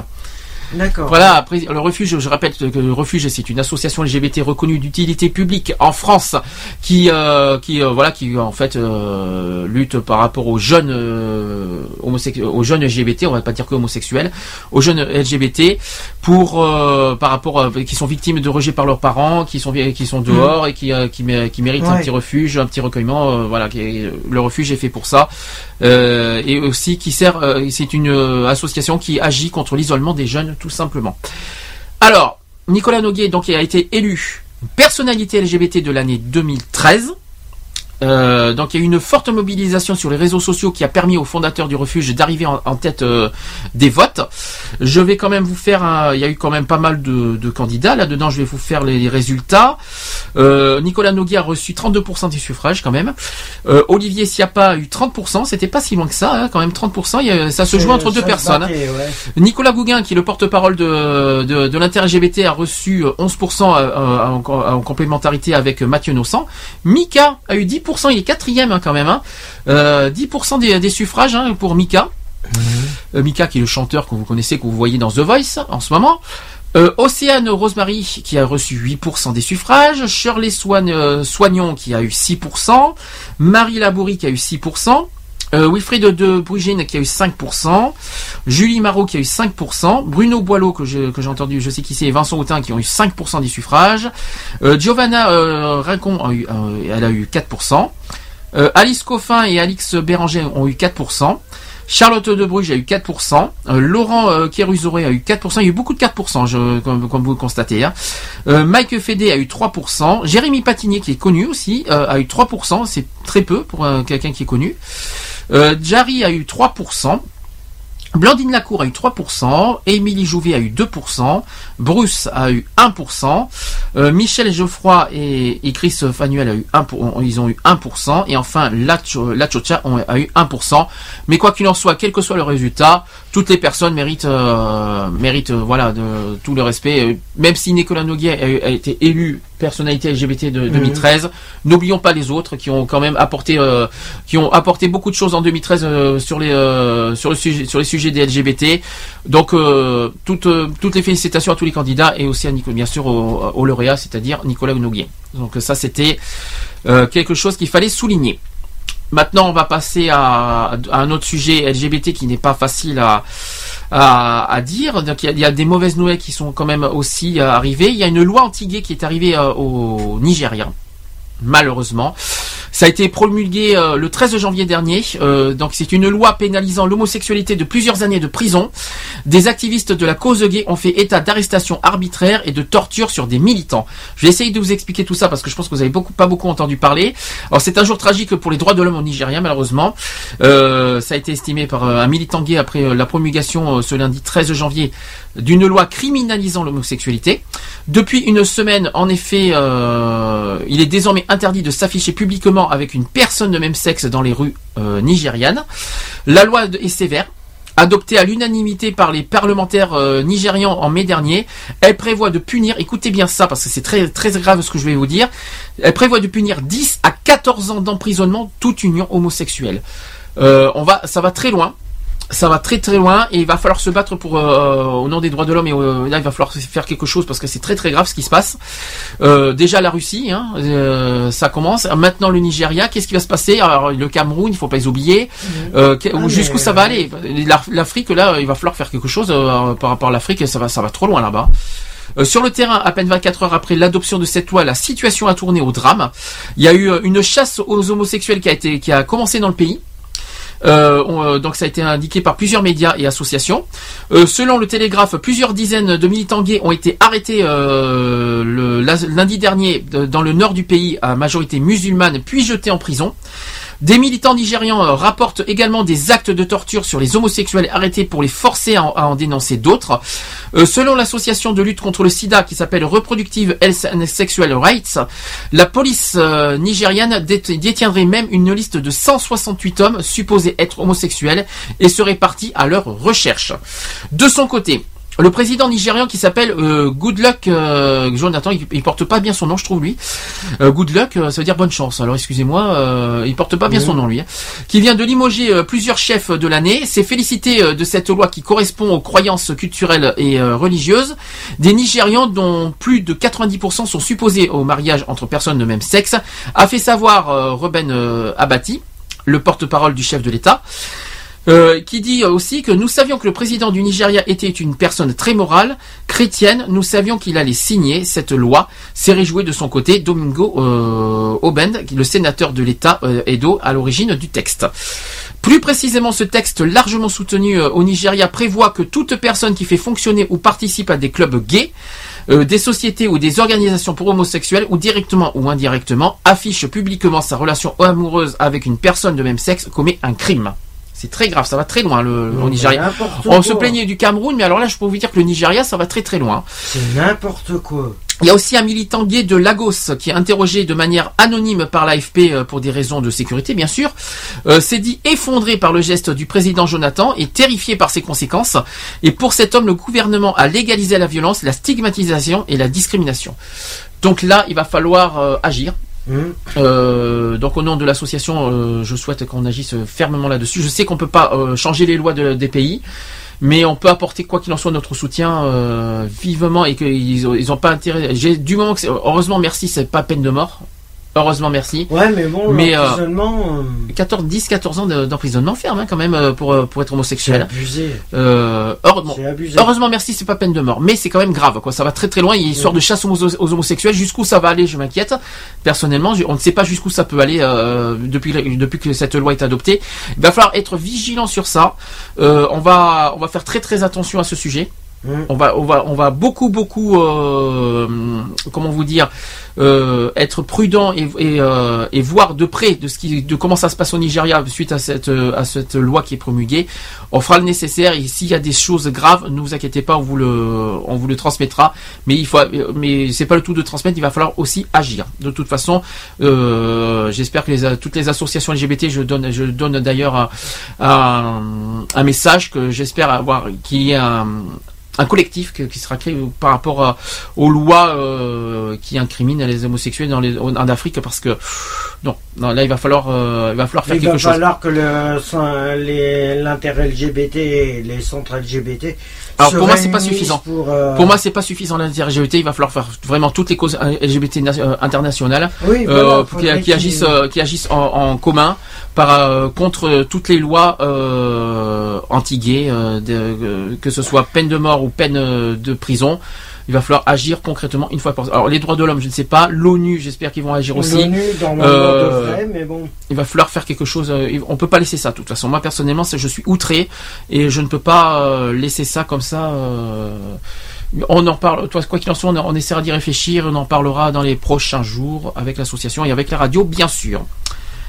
Si vous avez des choses à vous, si vous avez des choses, si vous êtes outré par la nouvelle, évidemment, vous savez que le téléphone il est là, 05 35 004 024. Je répète, 05 35 004 024. Si vous avez besoin de crier votre colère, n'hésitez pas. Et le chat est là aussi si vous souhaitez agir en direct euh, pendant notre émission euh, à la radio euh, www.equality-radio.fr. Bon, c'est vrai que c'est dimanche, hein, euh, on peut pas, c'est beaucoup de dimanche en famille. Mhm. On peut pas en vouloir aux gens d'être, de pas être présents comme, comme, on, comme on- comme on aurait souhaité. Heureusement, les podcasts seront là pour. euh, on espère avoir des, euh, des réactions aussi sur les réseaux sociaux comme Facebook et Twitter.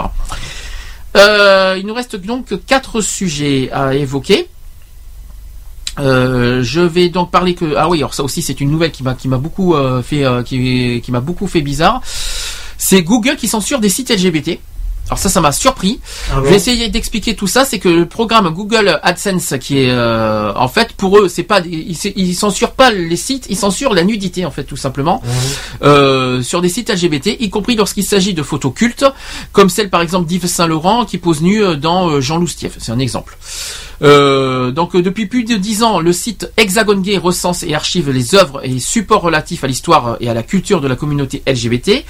Le 6 janvier 2014, les administrateurs euh, du site ont reçu un message d'avertissement de la part de Google AdSense, leur, euh, leur intimant de retirer plusieurs photos du site euh, sous 72 heures.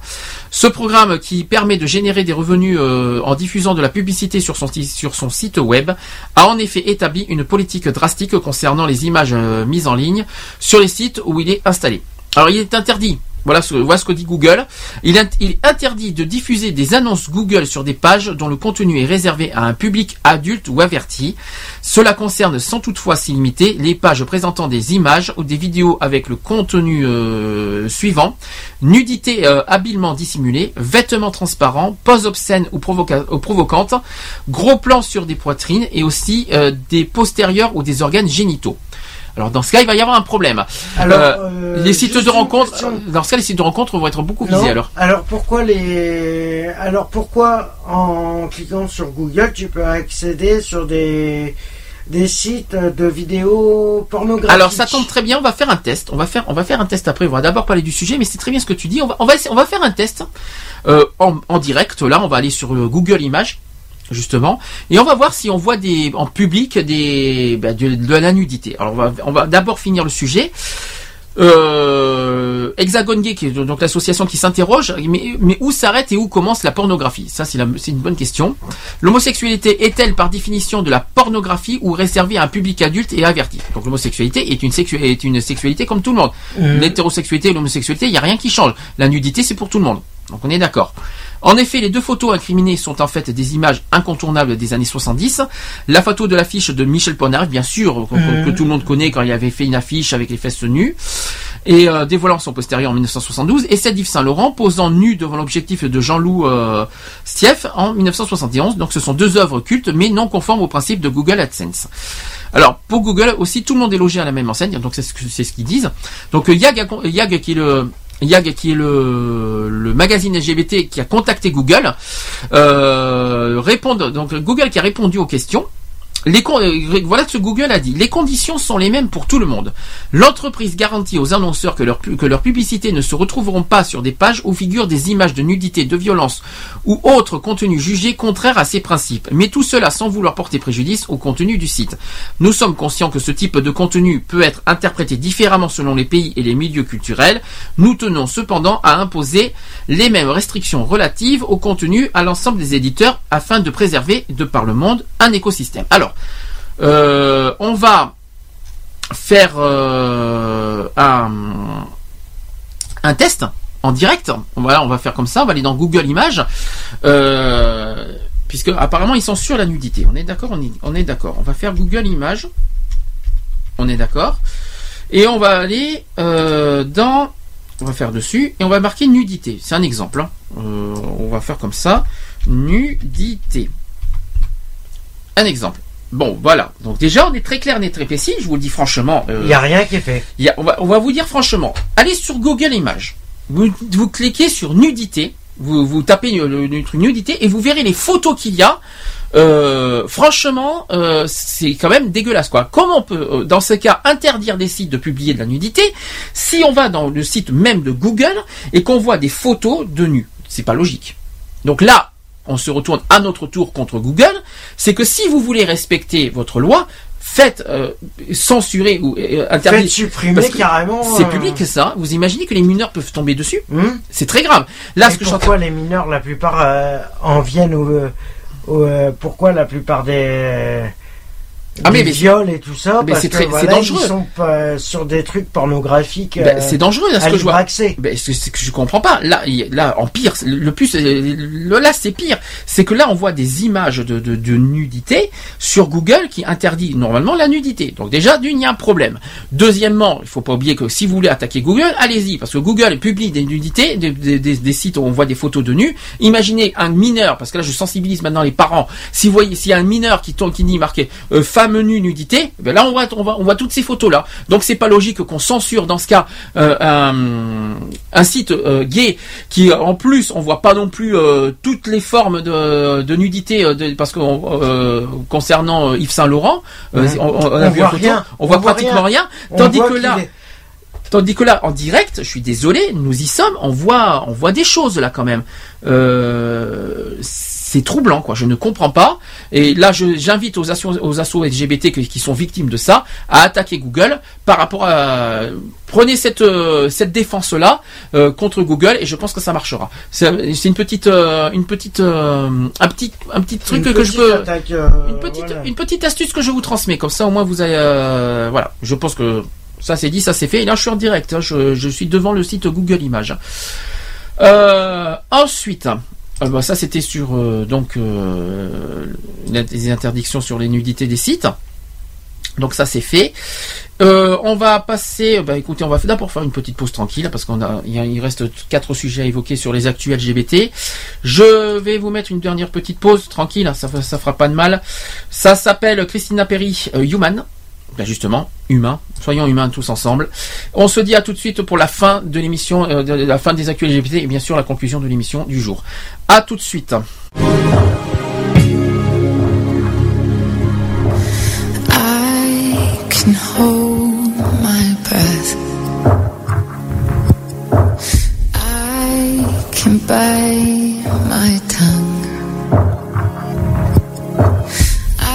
Stay awake for days if that's what you want. Be a number one. I can fake a smile. I can force a laugh. Dance and play the part if that's what you ask. Give you all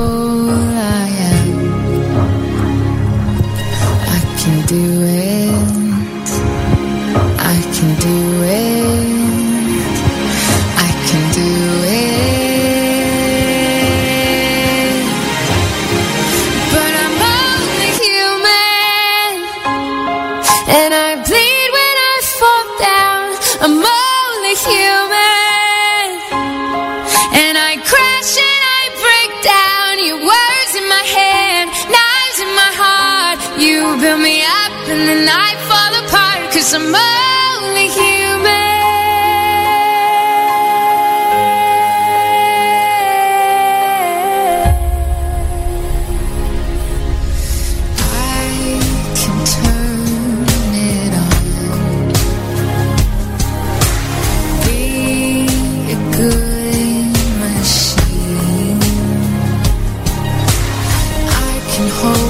I worlds if that's what you mean.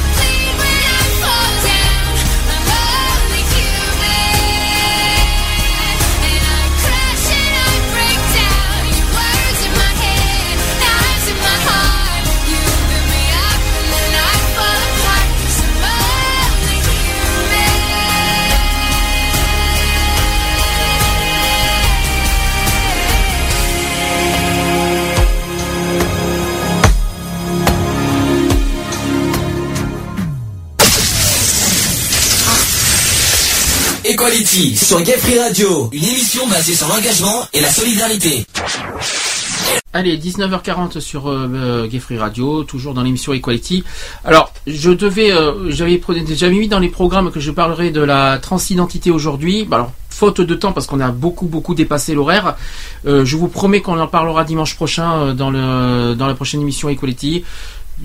Toutes mes excuses avec tout le temps qu'on a pris. Je, je vous promets que que je que je que j'en parlerai la semaine prochaine, dimanche prochain, sans faute. Ne vous inquiétez, pas. Euh, on finit, quoi qu'il en soit, les actus LGBT euh, de cette semaine. Alors, euh, il y a pas mal de choses. Donc, il y a des députés UMP, parce que vous savez qu'il y a la, va y avoir la, loi contre la PMR. On ne sait pas quand est-ce que ça va, que ça va arriver, mais ça tarde un petit peu à venir. Toutefois, il y a des députés UMP qui déposent une, proposi- une proposition de loi contre la PMA. Euh, donc, euh, ça, c'est une mauvaise nouvelle. Comme si, d'abord, on avait des amendements l'année dernière contre le mariage pour tous, et maintenant, il y a une proposition de loi contre la PMA. Alors, ce sont 40 élus qui, euh, UMP qui viennent de déposer une proposition de loi visant à interdire toute intervention, euh, intervention médicale ayant pour but de concevoir un enfant à la demande de deux personnes de même sexe. Euh, 40 députés UMP euh, voilà, pour interdire la procréation médicalement assistée aux couples de lesbiennes. Parmi eux et elles, euh, de nombreuses voix entendues lors des débats parlementaires autour de la loi euh, ouvrant le mariage et l'adoption à tous les couples, et forcément. Donc je vais vous les citer pour ça va vous rappeler des, ça va vous rappeler euh, la mémoire il y a un an. Donc Hervé Mariton, il y a Philippe Gosselin, il y a Jean-Fré- Jean-Frédéric Poisson et il y a Marc Le Fur. Alors ça, c'est les quatre grosses têtes du mariage pour tous l'année dernière à l'Assemblée nationale.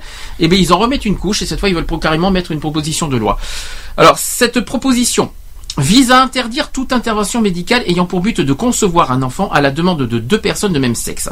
Elle permettrait donc d'insérer cet aliné- alinéa à l'article 16-4 du Code civil qui prévoit notamment que nul ne peut porter atteinte à l'intégrité de l'espèce humaine.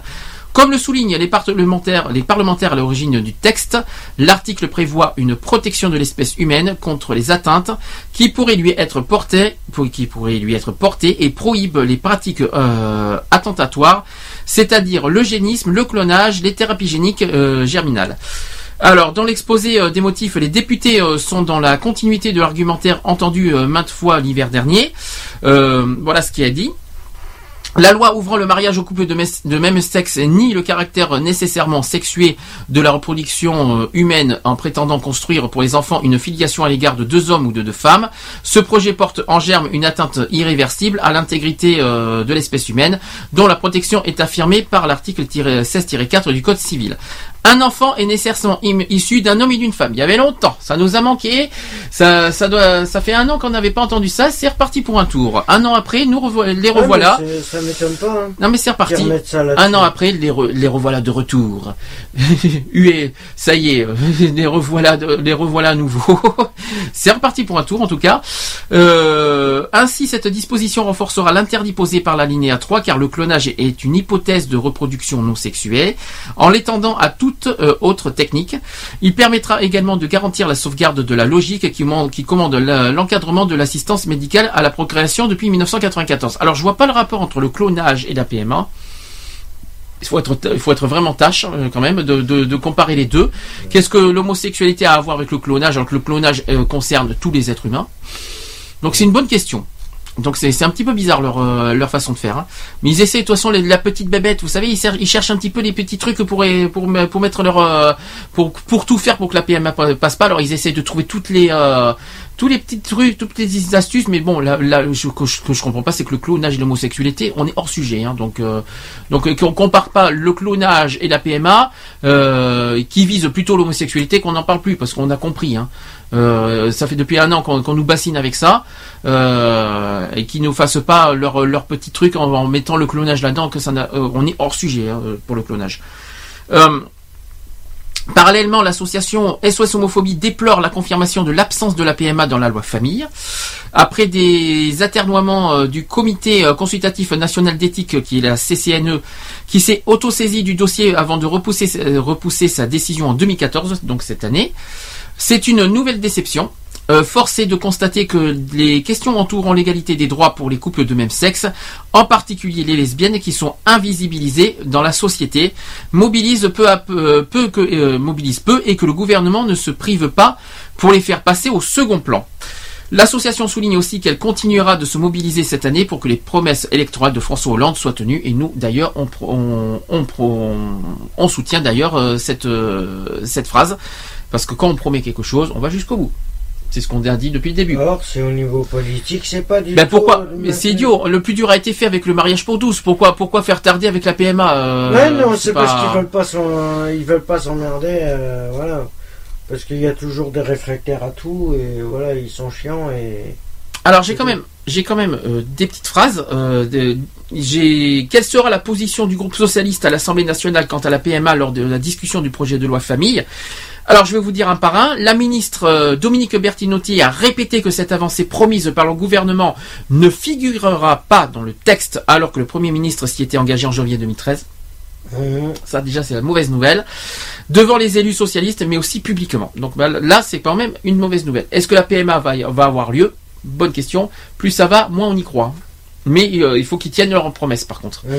Jean-Marc Ayrault sur Twitter euh, a dit que la PMA mérite un débat en tant que tel. C'est pourquoi elle figurera dans le projet de loi famille. Euh, donc en fait ils se contredisent les ministres. Ça j'aime Oui, bien. non, mais ça, voilà, ça, c'est pas Il y mal. en a qui sont pour la PMA, il y en a qui sont contre. Et le problème, c'est que ça va faire débat jusqu'à ce que ce qu'ils arrivent à trouver un arrangement. Le président du groupe socialiste républicain et citoyen qui s'appelle Bruno Leroux a indiqué le mardi 7 janvier dernier qu'il se pliera au rythme imposé par l'exécutif, quitte à lui aussi euh, se désavouer puisque le député avait promis l'an dernier que cette mesure avait, euh, serait votée en 2013. Or on est en 2014 et ça tarde. Euh, Bruno, je l'ai dit, Bruno Leroux qui a continué sur Twitter, il a dit que l'extension de la PMA sera votée en 2013. On n'y est pas. Il a dit, euh, il a dit, je m'y engage et la discussion continue pour savoir si c'est avec le texte famille ou mariage. Mais c'est pas mariage. Bah déjà- non, c'est famille et puis, normalement. et puis je suis désolé, le, le mariage n'a rien à la PMA et le mariage, c'est deux choses différentes. Euh, la loi famille, oui, bah, après, c'est pour la loi famille. Je sais qu'il y a les, les familles euh, hétérosexuelles qui sont contre l'homosexualité, qui sont qui ont les foudres là-dedans. Et même si ça passera aux lois et mariage, que ce soit famille ou mariage, ne vous inquiétez pas, on il y aura les foudres de toute façon des des anti des anti-mariages gays et même des, des homophobes tout simplement. Parmi les députés les plus engagés sur cette question, euh, il n'y a pas eu pour l'instant de discussion pour définir une éventuelle stratégie. Euh, donc par exemple, il y a Olivier euh, Dussopt qui dit j'en en ai pas parlé avec mes collègues. Euh, il a dit mais ma position n'a pas changé. Son collègue qui s'appelle Bernard Roman est particulièrement virulent sur la situation absurde de la France. Voilà ce qu'il a dit. Pas un pays au monde ne se retrouve dans cette configuration.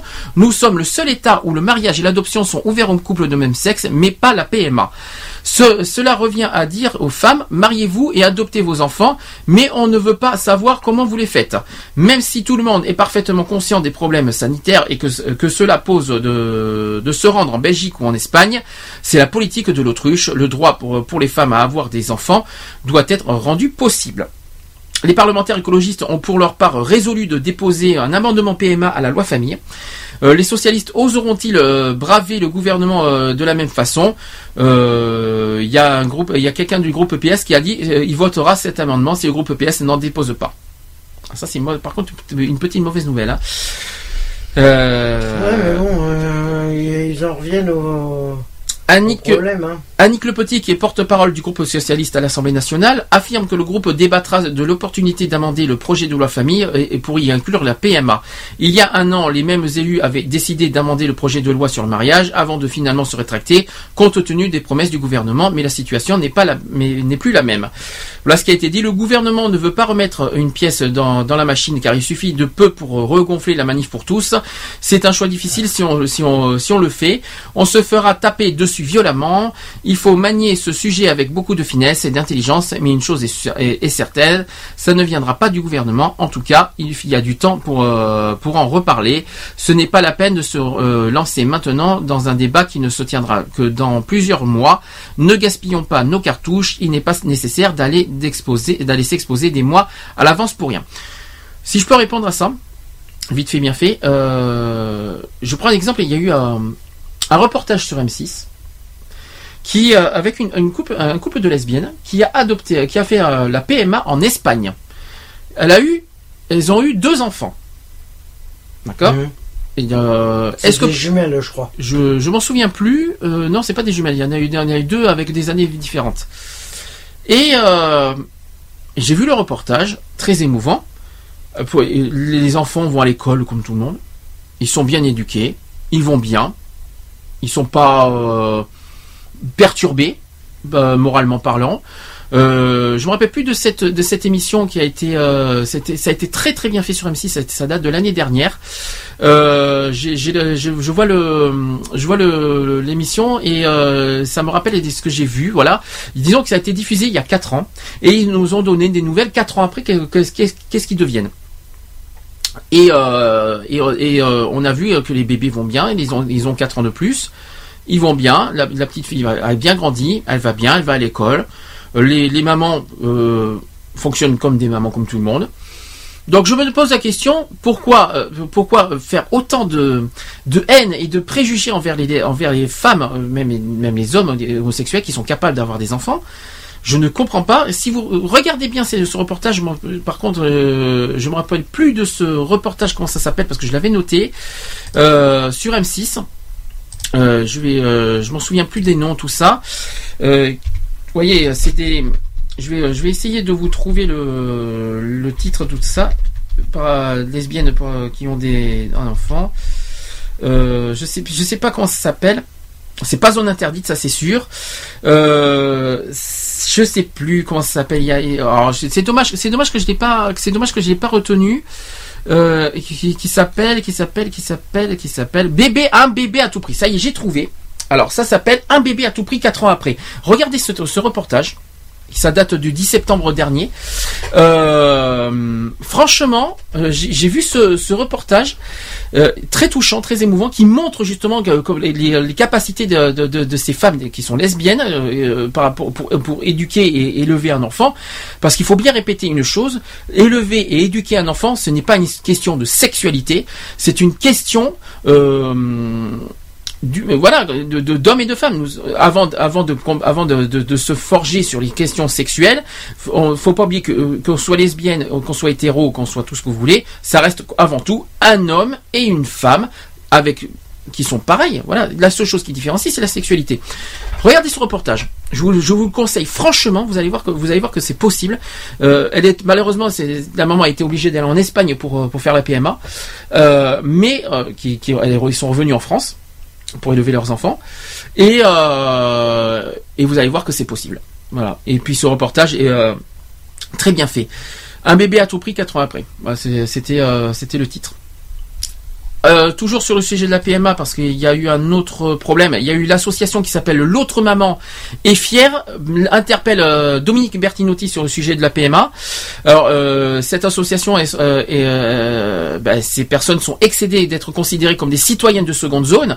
Les militantes des deux associations rappellent qu'elles continueront à se battre pour leurs droits. Et d'ailleurs, on leur, euh, on leur donne tout notre soutien et toute notre force euh, pour, pour qu'elles pu- puissent avoir leurs droits. Et ne vous inquiétez pas, on est là. hein. On, on- on pense à vous. hein.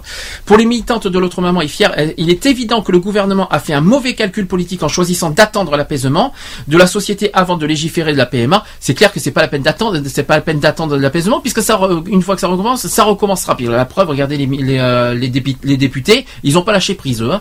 Ils continueront jusqu'au bout. Il n'y a pas de problème. Donc il faudrait que le gouvernement tienne leur engagement jusqu'au bout, parce que eux, les- eux, que ce soit la manif pour tous, que ce soit les députés, eux, ils, eux, ils ne lâcheront rien de toute façon. Et puis ça va pas leur empêcher de continuer à, à dire des, euh, des propos assez euh, graves au sujet des, des, des- des LGBT. hein. Ça, euh, eux, ça leur empêchera pas. Même si on les condamne et qu'ils devraient être condamnés pour ça, parce que je trouve ça dégueulasse qu'ils disent autant de choses euh, contre. Ah oui, non, mais c'est sûr, euh, Ça- automatiquement. euh, ça devrait être- ça plus devrait- il retarde, plus ça risque d'être. euh, Ça devrait être condamné. hein, À mon sens, ça dépend des propos qu'ils disent, euh, qu'ils disent, mais ça devrait être condamné personnellement. Il y a certains propos, pour moi, je me demande comment ils font pour les laisser dire. Mais bon.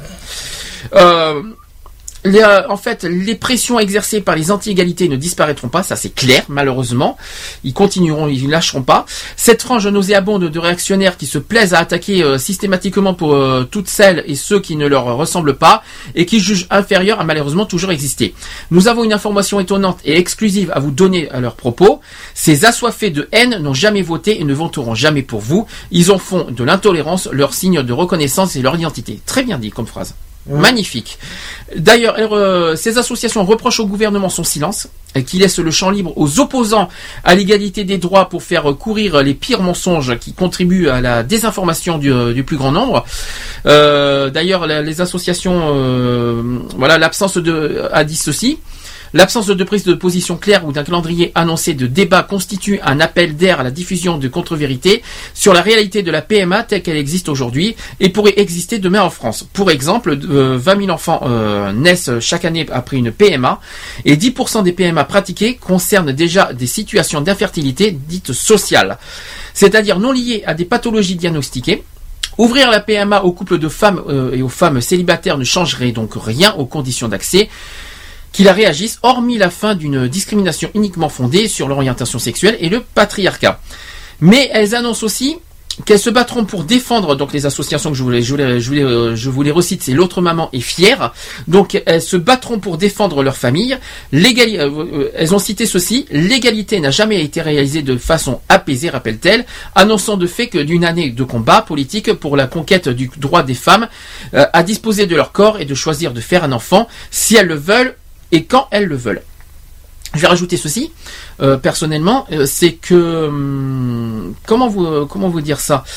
C'est que hum, comment d'abord comment tu comment tu vois ce- ce- cette, cette histoire?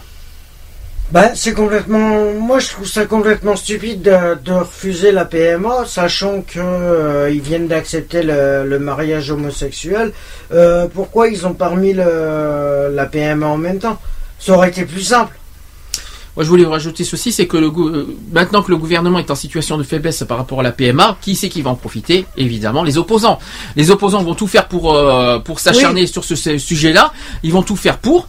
Euh, et si le gouvernement se est passif par rapport à ça, ben, qui c'est qui en profite? C'est les opposants. Ouais, Donc, mais le bon, les opposants, il faut qu'ils se méfient parce que le retour de bâton, ça peut, ça peut venir très vite. Attendez, ce que je, moi, ce que je comprends pas, c'est que le gouvernement l'année dernière nous ont montré, nous a montré qu'ils qu'ils ont pu se battre pendant des jours et des jours par rapport au pro-mariage pour tous, ils se sont battus jusqu'au bout.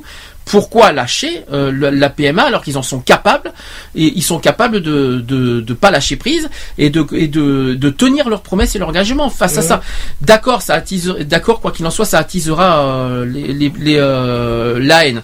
Mais même si le gouvernement ne fait rien, ça attisera quand même la haine, parce qu'il y aura toujours des problèmes sur Internet, sur les réseaux sociaux, pour il continuera à s'acharner quoi qu'il en soit sur les réseaux sociaux et sur Internet par rapport à la PMA. Même si le gouvernement ne fait rien. Donc là-dessus, on ne, ça ne change rien. C'est juste qu'après, il va- il va y avoir quoi? Des, des grèves, des, euh, des, euh, des manifestations, et- pas des grèves, c'est plutôt des manifestations euh, contre la PMA. C'est tout ce qu'on va avoir. Mais Et après, le problème, c'est que s'il y a des manifestations contre la PMA, automatiquement, il va y avoir des manifestations pour. Et là, ça va, ça va être un jeu de. Eh ben après, après les pro-mariage et anti-mariage, on va avoir les pro-PMA et les, et les, anti-PMA. Bon, euh, on va, on va. Après, ouais, mais c'est pas le, le problème, c'est qu'ils auraient dû l'accepter en même temps que qu'ils ont accepté le mariage. Donc, de toute façon, même s'il n'y a pas de manifestation et même si le gouvernement ne fait rien, quoi qu'il en soit, ça, ça, ça n'empêchera pas la haine et ça leur, c'est pas ça, ça qui, n'empêchera pas et ça les arrêtera pas pour autant euh, moralement parlant et euh, et, Ah euh, sur, et sur internet tout ce que vous voulez. Hein. Et ça qu'on dit avec, ça leur empêchera pas de faire des débats, de dire des des, euh, des, des saloperies, euh, excusez-moi de dire des, euh, de dire comme ça. Ça leur empêchera pas de dire des saloperies sur les homosexuels par rapport Ah à la PMA. comme d'habitude, un hein, toute enfant, c'est eux, ils, eux, ça leur, eux, ça leur, ils s'en foutent. Au contraire, plus, plus le, le gouvernement est passif, mieux, plus ça leur rendra service. C'est Mhm. ça le problème. Donc, surtout que le gouvernement ne lâche rien et qu'ils aillent jusqu'au bout de leur, Ah, bah oui. de leurs promesses. Voilà, ça c'était quelque chose qu'il faut souligner. Bon, il manque un dernier sujet LGBT. Et après on aura fini euh, l'émission du jour. Il y a trois mois de prison avec sursis et 17 000 euros d'am- de dommages et intérêts requis contre un militant pro mariage pour tous qui va avoir lieu prochainement. Euh, Rodolphe, c'est un militant CGT qui avait été interpellé en mars 2013 après une dispute avec des militants de la Manif pour tous. Euh, ils étaient une quarantaine le 14 janvier dernier euh, dans l'après-midi au tribunal de grande instance de Bobigny issu de la CGT, du NPA ou encore d'Act Up Paris pour soutenir Rodolphe, militant CGT arrêté en mars dernier de 2013 euh, suite à une altercation avec des militants de la Manif pour tous qui diffusaient des tracts pour une manifestation contre le mariage pour tous. Il comparaissait pour violence et destruction de biens privés. Alors à l'issue de l'audience euh, qui a eu lieu donc le 14 janvier, le procureur a récl- a réclamé trois mois de prison avec sursis, mais ce n'est pas tout, c'est la manif pour tous qui s'est portée partie civile euh, pour destruction de biens privés et réclame 17 000 euros de dommages et intérêts. Euh, déplore donc Marie, qui est une proche de Rodolphe, présente lors de l'audience, et c'est la base de leur euh, accusation, il s'agirait de tracts déchirés. Bon, bah dis donc, euh, 17 000 euros, ils sont vaches quand même. Hein.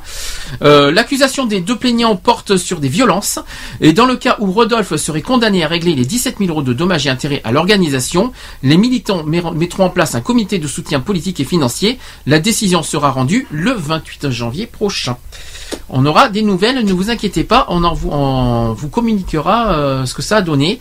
Euh, 17 000 euros, ça va, ils veulent pas non plus euh, 100 000 euros pour euh, pour euh, pour quoi faire. Et nous, on, devrait faire quoi On devrait donner, euh, faire un collectif, on devrait faire euh, euh, porter plainte, faire des dommages et intérêts pour diffamation et injure publique envers les homosexuels. On, on- on devrait faire pareil. on alors. peut le faire, hein, nous. On doit- on après, pourrait. on peut le faire. hein. Non, parce qu'eux, ils se gênent pas, eux. Alors, de 17 000 euros de dommages et intérêts pour des affiches, hein, pour des tracts. Pour des, euh, des tracts qui sont partis quand même tous à la poubelle une fois que la, la manif allait, par- allait passer. Non, mais ça va, tranquille. Ils veulent pas non plus. euh, Non, mais voilà, c'est parce qu'ils ont voulu se rendre intéressants aussi ce jour-là. Ouais, j'ai et- l'impression, j'ai l'impression qu'ils essayent de, de se mettre vraiment en avant et mettre au-dessus de tout pour euh, par rapport à ça. Mais ils gagneront jamais. Ils gagneront il va jamais. falloir qu'ils se méfient parce que ça, le retour de bâton, comme je disais, le retour de bâton, ça va leur faire mal euh, une fois que tout sera passé.